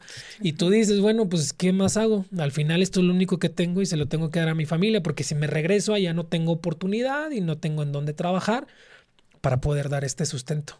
Totalmente, claro. Eh, ¿qué, cuáles consideras tú que está habiendo un alza muy, muy grande en cuanto a la explotación, ¿no? Tanto laboral como sexual, ¿no? A la trata de personas. está aumentando definitivamente. Bueno, no sé qué opinas tú, eh, pero a lo que yo tengo entendido en las estadísticas ha ido en aumento. Sí, claro. Eh, ¿Qué factores crees que dentro de nuestra sociedad eh, facilitan que exista, que estos números vayan en aumento y que, que, la trata de personas siga en aumento? Pues mira, esa alza ha sido resultado de lo que acabamos de vivir ahora con el coronavirus. ¿eh? O sea, la alza se, se, fue mucho más allá porque entonces los adolescentes, por ejemplo, tenían más acceso a las, mucho más acceso que, que, que, anteriormente a las redes sociales, todo el día estaban pegados a la computadora, a los celulares. Entonces todo se manejaba mediante los aparatos electrónicos, entonces el tema de la trata aumentó en números. Ahora, ya que pasamos de toda esa situación del COVID y que los, los lugares cerraron, hubo una baja de oportunidades laborales, entonces ahora la necesidad es mucho mayor. Que como te decía, acepto lo que sea por el simple hecho de tener aunque sea algo, aunque sea lo mínimo por llevar a mi casa, porque me quedé sin trabajo, porque el lugar donde estaba trabajando quebró. ¿no? Eh, todas estas situaciones y aparte pues no estábamos preparados para algo como esto. Entonces la gente pues se va por lo primero que tú le presentes, la primera oportunidad, desafortunadamente, y ahí es donde la gente se aprovecha porque dice, pues me voy a ahorrar un montón de dinero al contratar a esta persona, a estas gentes, y aparte ellos están aceptando lo mínimo. Entonces, soy consciente de que los estoy explotando laboralmente, pero pues ellos tienen la necesidad. Después de toda esta situación que pasamos, tantos años que estuvimos encerrados, ¿no? Entonces, no tienen de otra. ¿Qué Y esa gente, o sea, que, tal vez ni siquiera conscientemente o tal vez lo ignoran, se dan cuenta que, o no sé qué opinas tú, que están explotando gente y ni siquiera se adjudican como la gravedad de lo que están haciendo y se cuentan en su cabeza el cuento de, pues ellos necesitan el jale. Y es más, yo les estoy haciendo un favor, les estoy dando dinero. De que pues si no quieren estar aquí, que se vayan a otro lado. Y tal vez tú, sin saberlo, o tal vez sí por te pato, por no decir otra palabra, estás explotando gente. Así es. Está cabrón. Ahora, ¿qué crees que... Em, ¿Qué focos rojos o señales de alerta eh, ah, podemos estar atentos a las, a las que podamos prestar atención, tanto para protegernos a nosotros mismos y a nosotras mismas, como para proteger a nuestros niños, niñas, hijos e hijas, eh, cuando se trata de esta problemática de la trata de personas? Pues mire, en primer lugar, ser, ser conscientes y hacernos ver a nosotros mismos que no estamos exentos de esto, ¿no? Que en cualquier momento va a pasar. Porque mucha gente también me ha dicho, no, pues es que eso yo lo veo nada más en la tele o lo veo en las telenovelas y yo no creo que pase acá realmente.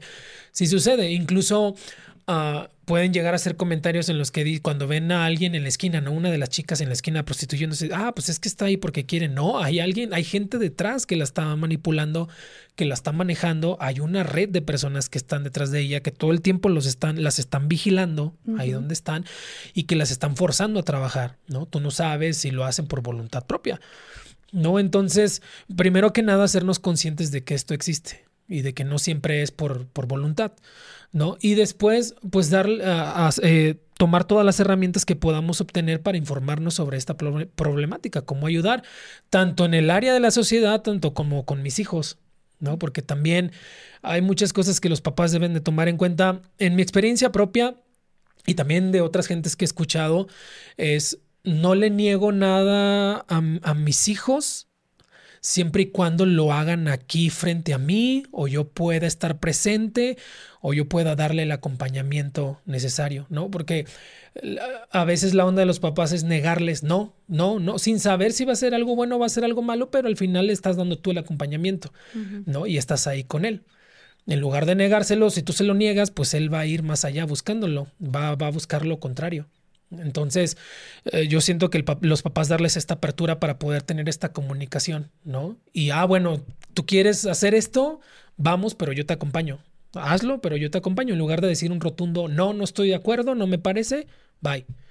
Porque, al, porque al final van a buscar, mm, bueno, si no es contigo, es yo solo, voy a ir yo solo a buscarlo, ¿no? Escondidas de ti. ¿A qué casos estás hablando, por ejemplo, de, consumo de alcohol o así, o a qué te refieres? Pues sí, en, ciertas áreas, eh, por ejemplo, es el consumo del alcohol, no, pues aquí en la casa no. No sé, pues digo, yo diría a lo mejor, bueno, sí, pero bajo estas condiciones, o siempre con precaución, o siempre con este, ah, sin el exceso, ¿no? Ah, no sé, quiero, quiero ir a un a entrenar fútbol porque quiero ser futbolista. Mm. Ah, no, pues es que eso no te va a llevar a nada bueno. Ah, pues aún así como quiera voy a ir y lo voy a conseguir. Y entonces ahí es donde, pues como lo hice solo y a escondidas, a lo mejor ahí es donde la gente se aprovecha y dice, ah, viene solo, no está con sus papás, es menor de edad, es manipulable. Pues entonces yo, por ejemplo, en la música, digo, no fue mi caso que se negaran, pero pues a lo mejor tampoco tuve el acompañamiento de alguien cercano, ¿no? Y se da mucho en el área artística, ¿no? A ver, ¿quieres ser artista? ¿Quieres ser famosa? Pero yo te voy a dar el seguimiento y yo voy a acompañarte y yo incluso voy a ser tu representante y si estoy de acuerdo o no estoy de acuerdo, como tu mamá, como tu papá, pues entonces yo soy quien decide, ¿no? Pero te voy a ayudar a que intentes hacer tu carrera de artista, de cantante, de lo que quieras. Pero en lugar de eso recibimos un rotundo no. O sea, no, no, porque no te va a llevar a nada bueno. No, porque no te va a servir de nada. No, porque esto, no, porque el otro. Cuando a veces los sueños de los hijos son otros, ¿no? O sea, sí el estudiar, pero a pesar de que tengo una carrera, pues yo quiero hacer esto. Quiero ser futbolista, quiero ser cantante, quiero ser actor, quiero ser actriz. Pero hay un rotundo no y entonces es cuando hacemos las cosas escondidas, no hay este acompañamiento por parte de los papás y entonces uno se vuelve vulnerable porque al final está buscando un sueño, el tratante viene y se aprovecha y dice, pues de aquí soy, porque ni su papá ni su mamá vienen, viene ella sola, entonces cualquier cosa que yo le ofrezca lo va a agarrar porque no tiene la experiencia, porque no tiene el respaldo. Y como yo sí tengo conocimiento de esto y sé cómo manipular, pues lo voy a hacer. Claro, claro. Sí, yo digo a los papás no ignorar cualquier cosa que los hijos tengan de sueños o anhelos o, u objetivos que tengan, o sea, no minimizarlos y decir, ok, ¿quieres eso? Vamos a intentarlo, si en nuestras posibilidades está, pero yo voy a estar ahí contigo. Y como dijiste tú, estar bien al pendiente y la comunicación, porque luego habías mencionado que un gancho muy grande, y lo mencionó también Carla Jacinto, fue el tema de como del amor, ¿no? Eh, de tantas niñas o niños también buscando tener, eh, pues tal vez esta atención o estas relaciones amorosas y que las enganchan o los enganchan y enamoran a través de las redes. Claro. Y que pues son un blanco fácil. Claro. Entonces, siento que entre, no sé, alertar y estar bien al pendiente, y, creo que es mucho, como dijiste tú, trabajar la comunicación, ¿no? Con los hijos, qué están haciendo, con quién están hablando, eh, qué, es, cuáles son sus necesidades o sus deseos actualmente. Así es, sí, esta, esta comunicación, porque cuando, cuando una busca, uno busca esta falta de cariño, el, poder recibir esto que no estás recibiendo acá, pues es porque realmente no lo estás recibiendo en casa por parte de tus papás. Actualmente se justifica todo por la cuestión del trabajo, porque tengo muchas cosas que hacer, porque esto y el otro, pero siempre hay tiempo para todo cuando realmente te importa. Y entonces para minimizar, porque a lo mejor erradicar desafortunadamente va a ser un problema, va a ser una situación imposible, pero sí minimizarlo, ¿no? De esta manera, de poniendo atención, de tener esta comunicación, de darnos el tiempo, darnos el espacio para poder escuchar cuáles son tus necesidades o incluso los papás tener esta capacidad de decir, a ver, yo como papá, ¿en qué estoy fallando contigo? ¿Sientes que algo me falta? ¿Necesitas algo de mí que no te estoy dando? Digo, al final para eso son, para eso tuvieron hijos, ¿no? Siento yo. Entonces, esta falta de comunicación también es la que ha estado ayudando a que estos números crezcan, porque lo que no tengo aquí lo estoy consiguiendo allá afuera con alguien más que ni siquiera conozco, que ni sé quién es, pero por esa pequeña, por esa pequeña muestra de cariño, de afecto, de atención, es muy fácil caer. Muy, muy fácil. Ahora, volviendo al, al refugio de los niños, que tú que has visto, que has estado tan de cerca y dándoles tanto seguimiento por varios años, ¿Qué impacto tiene en el desarrollo de los niños eh, el haber sido víctimas de abuso sexual y víctimas de explotación? ¿Cómo impacta esto su desarrollo? Pues de una manera fatal, de una manera muy fatal porque te digo, llegan con mucha problemática, este, llegan sin saber en qué realidad es en la que están viviendo, ah, llegan con muchas ideas distorsionadas, pensamientos distorsionados, con mucha agresividad el, el, haber vivido todo esto, pues sí les cambia su perspectiva. Todo el tiempo están a la defensiva, no hay mucho trabajo por hacer con ellos y es un trabajo que no es de meses, sino incluso de años, para que al menos haya un cambio mínimo, ¿no? No un cambio por completo, por supuesto que no, pero un cambio mínimo a como llegó, la verdad es que se lleva incluso hasta años el poder trabajarlo. Mencionaste que están muy sexualizados. Sí. O sea, está, muy despierta su sexualidad. Así es. Sí, porque es lo que viven allá constantemente, afuera, ¿no? Están más despiertos que un adulto a lo mejor en el tema de la sexualidad, porque allá afuera pues tuvieron que estar siendo prostituidos, allá afuera tuvieron que estar complaciendo a la gente,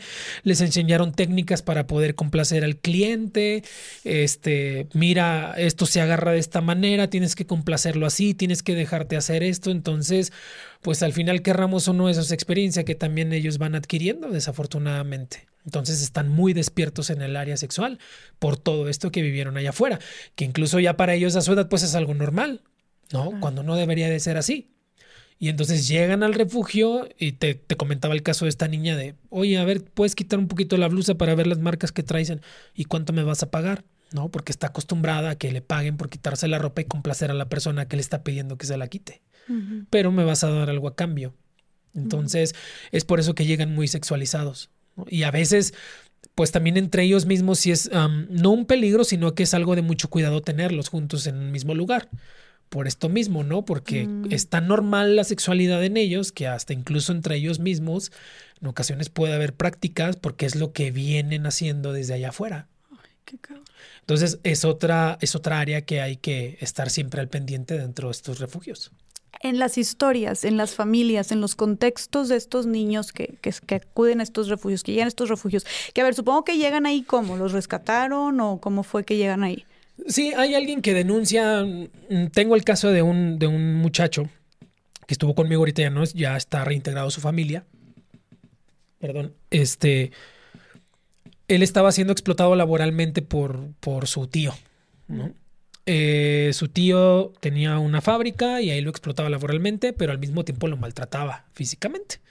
Lo golpeaba cuando no quería trabajar, cuando ya estaba muy cansado. Entonces la vecina pues se daba cuenta de los gritos del niño hasta que puso la denuncia. Mm. Van este, y revisan el lugar y entonces ven que hay algo turbio, que no están bien las cosas. Al señor lo meten en prisión mientras está llevando el proceso y al niño se lo llevan a uno de sus refugios que ya está saturado, entonces vamos a buscar otros lugares que puedan, que puedan aceptarlo y lo canalizamos a esos Pero lugares. no, ¿no? eh, al DIF o así. ¿o? Sí. No había nadie más que respondiera por él. Eh, no, en cuestión, en cuestión familiar, no, y por el tipo de delito, pues no se le puede, digamos que confiar a alguien más, Ya. ¿no? De la familia para que lleve un proceso adecuado. Claro. Te acabamos de rescatar, bueno, entonces vamos primero a ver el tema legal contra la persona que te estaba maltratando, cómo llegaste ahí, quién te envió ahí, por qué no estás con tus papás. Y empiezan a indagar en todo eso, ¿no? Me imagino yo. Entonces, mientras, haga- mientras hacemos todo eso, tú te quedas a nuestro resguardo. Pero como ya no tenemos tanto espacio aquí, entonces vamos a buscar otro refugio donde podamos canalizar. Y es cuando ya nos llegan a nosotros. Oye, a ver, sí, pero ¿qué, qué, mm, este, cuál es la problemática de la que viene? Tienes un nombre, no, no lo recuerdo ahorita, pero este, se le llama de otra manera. Dime de qué problemática viene. No, pues explotación laboral. Ah, bueno, dentro de mi refugio sí cabe. ¿No? Porque Ustedes ellos- atienden exclusivamente explotación laboral o sexual. o Ajá. esta- ok. Así es. Entonces, Ok. como tengo otros niños de explotación laboral y, y estamos también en esta línea de la explotación sexual y laboral, pues entonces sí tengo los medios para poder darle una atención integral. Entonces, pásamelo. Este, bueno, si lo recibimos aquí, ya lo recibimos en el refugio. Claro, si hay un caso en el que es mucho más extremo, ¿no? De, eh, de- de- dependiendo del caso del que venga, pues entonces ya se considera si, si somos aptos o no para tenerlo. Mm. Y bueno, no solo nosotros, me imagino que otras instancias también hacen lo mismo. Y cuando no son aptos para tenerlo, ¿a dónde lo envían? Pues buscan un lugar que hasta que puedan encontrarlo, en el que puedan, en el que puedan aceptarlo. Ok. Y digo, porque habrá otros en los que sí tengan los medios o sean aptos para atender la problemática de la que viene. Pero nosotros, por ejemplo, también buscamos el resguardo de los que ya tenemos. ¿No? Si, si tenemos un niño de explotación laboral y tenemos este, otros de explotación sexual, pero el que nos va a llegar, ya estamos hablando de palabras mayores, e incluso ya ha tenido la necesidad de asesinar a su- con sus propias manos o ha tenido otras experiencias mucho más, más grandes, no podemos tenerlo aquí. Niños. Sí, adolescentes, niños. Adolescentes. Entonces, no, no, no es el perfil, esa es la palabra que buscaba, no es el perfil que podemos tener ahorita. ¿Cuál, cuál, cuál dirías tú que ha sido uno de los casos que más te haya marcado de, de todos los que te ha tocado ver en el refugio? El que más me ha marcado. Pues yo creo, yo, yo, eh, eh, de los dos pequeñitos que te platicaba hace un rato, yo creo que el más grande de ellos dos, que tenía, bueno, en la actualidad ya tiene 14 años. Tiene 14, pero me llegó de, de 10, de Mm. 10 años. Él por el cambio que ha tenido, ¿no? Porque él llegó con una, es el mismo que te digo que agarró el cuchillo y, Ajá. porque llegó con una, una agresividad inmensa. ¿Por, qué- ¿Por qué? Porque su papá allá afuera le daba esta autoridad de desempeñarse como el jefe de familia. Entonces, él incluso en la actualidad, cuando vamos a sus visitas con sus hermanos que están en el DIF, porque tiene otros hermanos que también este, estaban siendo explotados laboralmente, pero los otros dos hermanos están en el DIF, entonces cuando tienen sus visitas una vez al mes, eh, él todavía lo sigue tratando como si él fuera el papá, ¿no? Y los hermanos son mucho más grandes. Entonces no ves una lógica ahí. Él, él tiene 14 y los hermanos tienen como 17, ya casi punto de cumplir los 18. Y él es como si estuviera, como si fuera, tuviera la autoridad y fuera el jefe. Fuera el porque jefe su familia. papá le cedió ese poder, por así, Así decirlo. es. Le cedió ese papel para desempeñar allá afuera. Ah. Entonces, digo, ya no tanto como antes, pero sí de repente hasta él mismo ya se da cuenta, ah, no, no, no, no soy su papá, soy su hermano. De sus hermanos de más sus grandes. hermanos más grandes, así es. ¿Y qué, cuál era el, el- el trabajo que le ponía a hacer su papá? Lo traía vendiendo en las calles, Ok. pero, al pero aparte recibía mucho maltrato por parte del papá, golpes, maltrato este, emocional, lo traía en la calle, pero al mismo tiempo le permitía eh, ejercer este papel como de, de jefe de familia, claro, de una, por supuesto, de una manera mal encausada, ¿no? de ahí él se aprovechaba para maltratar a sus otros hermanos, incluso una hermana que tiene. Mm. Entonces, como recibía mucho maltrato, no, yo no sé la verdad es que si solo recibía maltrato físico por parte del papá o si también lo recibía por parte de otras personas, en mm. la calle, de mm. algún otro familiar, pero la verdad es que él llegó muy a la defensiva, él llegó queriendo ser el jefe de todos, eh, era muy agresivo, tenía unas crisis que le duraban hasta dos, tres horas donde yo tenía que estarlo dándole contención estaba teniendo que darle contención constantemente y casi era diario, diario, diario, diario, en el que él no, pues no estaba en la realidad, o sea, él estaba en otro mundo y... Pero como crisis de ansiedad o de qué sería. Eh, no por alguna cosa en la que no estuviera de acuerdo, o sea, nadie podía llevarle la contraria porque se tenía que hacer lo que él decía, ¿no? Mm. Entre sus compañeros. Mm no sabía decir por favor ni gracias, no sabía pedir las cosas bien, este, siempre era agresivo con todo mundo. Yo creo que de los 11 que llegué a tener en aquel entonces era el más agresivo de todos. O sea, cero habilidades sociales. Así es. Entonces, yo creo que ese fue el, el, con el que tuve mucho más trabajo, pero lo ves en la actualidad y dices, es otro niño. Incluso la gente llega y lo ve cuando nos visitan el refugio y dice, ay, qué niño tan educado. Le digo, sí, pero costó cuatro años de trabajo llevarlo a ese nivel. Entonces, yo creo que ese es el caso que más me ha impactado, más que por la problemática de la que venía, sino, eh, más bien por el cambio que ha tenido allá adentro. la transformación. Sí. Entonces, eh, sí pueden sanar. Sí. Luis. O sea, sí, sí hay una esperanza en que aunque sean niños que han sido eh, sumamente violentados y traumatizados, sí existe este rayo de luz en el que sí pueden llegar a ser mejores personas, y pueden llegar a sanar sus traumas, y pueden llegar a enderezar su camino. Claro, claro, pero yo siento que el plus que le da esto es el amor y es el cariño y es la atención, ¿no? Te, decía, no solo porque estoy aquí, no, no solo como estoy aquí porque es mi trabajo y para eso me pagan. Y, o porque esto es el paso a seguir o porque este es el protocolo a seguir.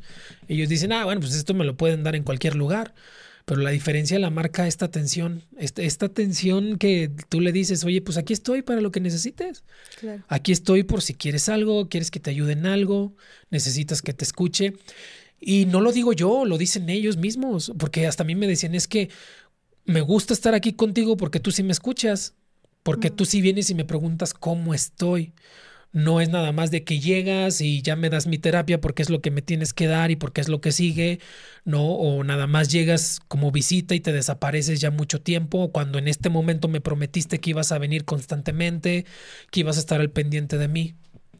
Yo, yo, yo en estos años que llevé ahí trabajando, esta es la diferencia que noto. O esta es, esta es eh, la, la, parte que hace falta, ¿no? Lo humano, lo, lo, el, el, el amor que a ellos les hace falta. Y, te lo digo, te lo reitero, no lo digo yo, lo dicen ellos. Es que esa es la diferencia, porque tú si nos escuchas, tú si me preguntas cómo estoy porque te importa realmente cómo estoy. No solo me estás preguntando cómo estás para darme una terapia, no me estás preguntando cómo estás para entonces ver qué es lo que sigue. Eso es lo que marca la diferencia y eso es lo que ayuda a que realmente haya una sanación. Claro, eso, eso te lo estoy hablando en, en, en un nivel, digamos que de cambio de actitud, de comportamiento, este, pero ya a nivel eh, neuronal, ya a nivel psicológico, claro, hay otras situaciones que hay que trabajar. Claro. Pero no son imposibles. Porque también allá afuera, pues ellos también vienen con muchos problemas ya internos. Entonces ya esas son otras áreas que, que, a las que les toca trabajarlo. Desafortunadamente ahí a lo mejor no hay tanto, no hay tanta esperanza en la que tú digas, ah, se va a desarrollar como una persona normal o incluso ni siquiera te dan esperanza de que tenga una carrera universitaria, ¿no? Por, eh, pues, por todas estas condiciones que trae de manera interna. ¿A qué te refieres con de manera interna? A las capacidades, ¿no? Motrices, las capacidades intelectuales con las que llegan mm. a esas, ¿no? Que no va a tener un desarrollo normal porque su capacidad este, mental, neuronal, pues no le va a dar más porque también fueron afectadas allá afuera.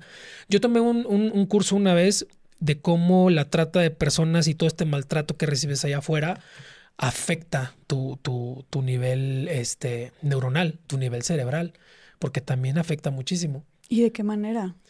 Pues es que, um, bueno, de, esto puede esto puede derivarse de pues todo el maltrato que recibes allá afuera, un mal golpe, mm.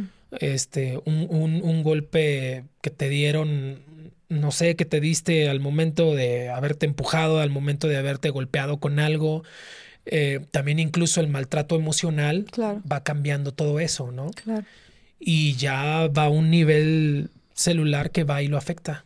Entonces esto también ya te limita muchísimo. Entonces no es que no es que estos niños nacieran o tuvieran desde antes ya esta condición, sino que se desarrolló debido al maltrato que sufrieron. Así es. Qué triste.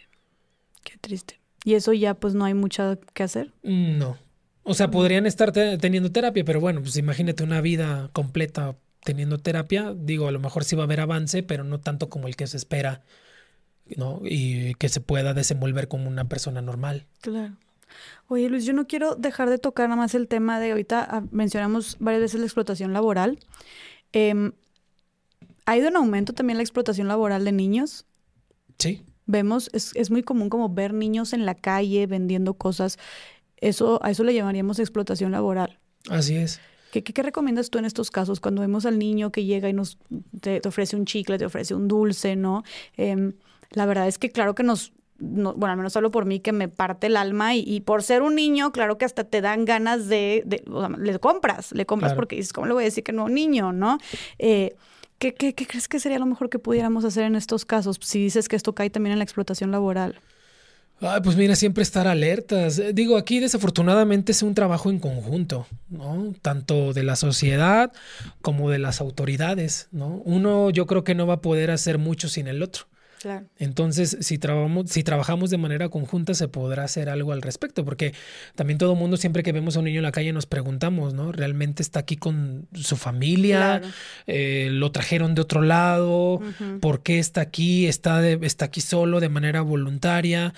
O sea, es algo anormal ver a un niño trabajando allá afuera, ¿no? Pero siento yo que si no trabajamos de manera conjunta no vamos a hacer mucho porque uno de manera individual puede ponerse alerta y a lo mejor poner una denuncia, qué sé yo, alertar a las autoridades, oye, mira, pues hay un niño trabajando ahí en la esquina, pero al final luego también las autoridades no quieren meterse eh, tanto, ahondar tanto en qué pasa con el niño, ¿no? Porque alguien lo debe, alguien lo debe detener o sus papás lo tienen trabajando ahí o no nos vamos a meter en problemas, mejor así déjelo. Entonces yo siento que es un trabajo en conjunto, porque si uno lo hace solo, no va, no va a avanzar mucho. Ajá. O sea, yo veo a un niño trabajando en la calle, pero sé que en automático es porque lo traen los papás o la misma familia lo trae trabajando o hay alguien siempre detrás de él que lo está explotando laboralmente. Pero mi único trabajo que, que me toca hacer pues es poner una denuncia, ¿no? O alertar a las autoridades y decir, oye, este niño lo veo en las calles, está trabajando, Claro. eh, hay algo turbio ahí, hay algo que pueda haber más allá que Y- se puede hacer. No comprarles, supongo, o sí comprarles. Pues mira, es una moneda de dos caras en las que no sé. Sí, es que luego cómo- no quiere ser parte de fomentar, pero al mismo tiempo Sí, dices, claro. ay, como Sí, es como con los clientes, ¿no? Dices, este, mientras menos clientes haya, pues la trata va a disminuir. Mientras menos le compres al niño, pues va a tener que ir a otras opciones, este, de trabajo. La persona que lo trae ahí trabajando va a tener que buscar otra opción. Pero al final el problema no se resuelve, sino más bien cambia. Lo llevan a otro lado a trabajar, lo llevan a otro lugar, o el giro cambia y en lugar de que lo traiga vendiendo chicles, pues entonces ahora lo voy a llevar a la cárcel para prostituirlo ahí y que ahí me paguen. Entonces, sí, muchos han dicho que el no comprarles para no seguir fomentando esto, ¿no? Pero al final yo siento que la problemática tiene una solución más allá. es más complejo. Es mucho más complejo. No, pues entonces dices tú recurrir a poner al- alguna denuncia con las autoridades cuando veamos a un niño que está así. Claro, en primer lugar, eh, que las autoridades se capaciten para poder saber cómo atender esta problemática. En segunda, cómo hacer este tipo de campañas, cómo hacer campañas para concientizar a la gente. Cuando veas, no sé, por ejemplo, un niño trabajando en la calle, llama a tal número o puedes poner, interponer una denuncia en tal lugar. Porque también hace falta eso, ¿no? La información de qué es lo que puedes hacer para poder este, denunciar una explotación laboral en menor de edad. Y, no hay, y no hay esta información, no hay estas campañas. Pero yo te digo, siento que es un trabajo primero de las autoridades para poder concientizar a la gente. O la gente trabajar en conjunto con las autoridades para poder hacer Claro. pues esto de una mejor manera. Y que tengo que decir algo que no, no quiero que se pase, es también creo que es muy diferente no estoy diciendo que esté bien, solo digo que es más complejo, que un niño esté vendiendo, trabajando, a que un niño esté acompañando tal vez a su mamá o esté ahí. Porque hemos tenido también aquí invitadas en Más Allá del Rosa, que son mujeres que se dedican al comercio informal, que están vendiendo en el metro de la Ciudad de México, que están vendiendo en los cruceros, y que muchas dicen, son mamás autónomas, que, que, los padres de sus hijos se fueron y se desentendieron, y entonces ellas para sacar adelante a sus hijos, pues tienen que salir a trabajar y muchas veces no tienen con quién dejarlos, más que se cerraron también las instancias, las guarderías infantiles. Entonces muchas veces también dicen, pues ¿dónde lo dejo? Está mejor conmigo aquí que solo en la casa, ¿no? O si lo dejo con algún familiar, que también ya sabemos los riesgos que eso conlleva. Entonces también eh, algunas se quejaban de, de cómo también a veces les quitaban a sus hijos ciertas organizaciones o el DIF porque las acompañaban a vender. Entonces ay, es bien complejo, me explico, porque digo, y creo que una cosa es que el niño esté vendiendo y lo ve solo, ahí con, o que esté la mamá vendiendo y que el niño esté ahí acompañándolo, ¿no? O sea, creo que hay que poner atención también a eso. Sí, claro, todo tiene un contexto, pero claro, nos hace más ruido el ver a un niño solo que ver a un niño acompañado con, por su mamá, por su papá, pero aún así no somos exentos de juzgar, ¿no? Sí. Ah, porque lo trae aquí, pero pues no sabemos el contexto. Claro.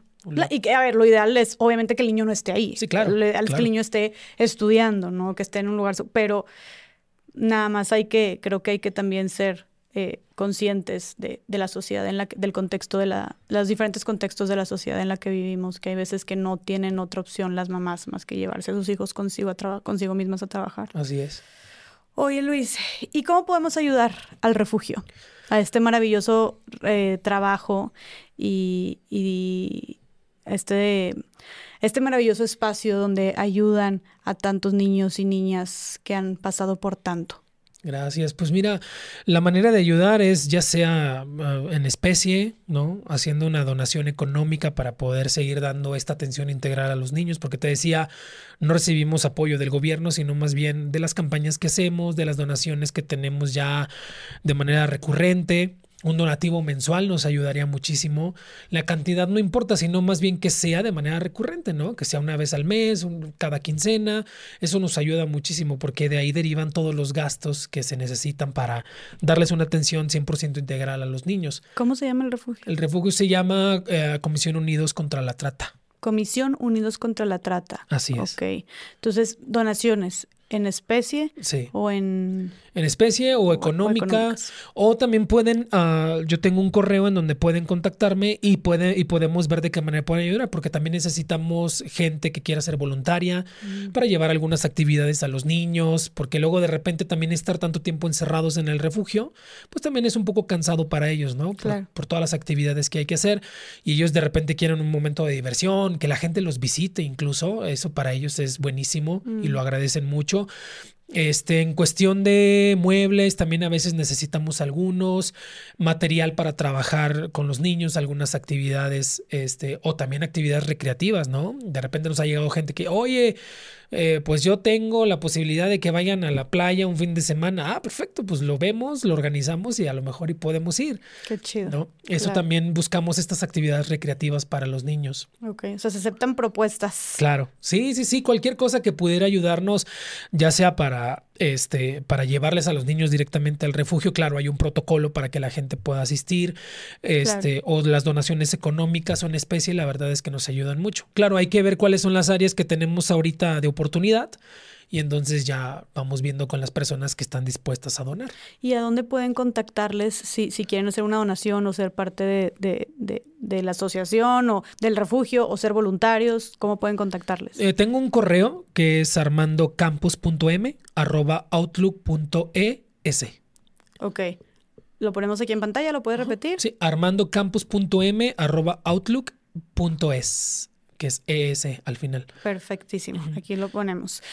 Eh, Armando, y me queda la duda que, que, que creo que es la respuesta, pero tú me dirás, ¿crees que este maravilloso trabajo tuyo en este refugio, en este espacio tan mágico, estando acompañando eh, y dándole tanto amor a tantos niños y niñas que han pasado por esto, por, por, por estas desgracias, que, que es algo por lo que tú también atravesaste, ¿crees que esto también de alguna manera te haya ayudado a ti a sanar? ¿Te esté ayudando a ti a sanar? Sí, la verdad es que sí, sí me está ayudando muchísimo porque también, ah, bueno, mira, cuando, cuando yo recién llegué y empezaba a escuchar los testimonios de los niños o de las niñas o incluso de las chicas sobrevivientes con las que ah, ya, ya tengo una interacción con ellas actualmente, yo decía, ¿y yo qué hago aquí? O sea, sus casos son mucho más extremos que los míos, ¿no? Pero vas conociéndoles, vas aprendiendo también cosas que, que, que no sabes, vas siendo mucho más empático todavía. Eh, con los niños, por supuesto, vas aprendiendo de ellos, cosas que, que, que, ellos mismos te enseñan y aprenden de ti al mismo tiempo. La verdad es que es una experiencia que he disfrutado muchísimo de principio a fin. Jamás por la cabeza me hubiera pasado terminar en un lugar así, ¿no? Pero pues si yo tuve la oportunidad de poder pasar por esto, lamentablemente fue para algo. Y yo creo que es para esto, para poder ayudar a otros que están pasando por esta situación. Entonces, me ha hecho mejor persona, me, he aprendido muchísimo de ellos y también me ha hecho ver mis áreas de oportunidad que tengo que ir mejorando. Claro. Entonces, ha sido una experiencia muy bonita, muy, muy bonita que cual, bueno, he visto que también las personas que van a visitarlos se van con un sabor de boca muy distinto, o sea, tenían una perspectiva y cuando van con ellos y los visitan y ven lo amorosos que son, lo cariñosos que son, este, lo, tan lindos que son estos niños y las niñas, pues bueno, se van con otra perspectiva.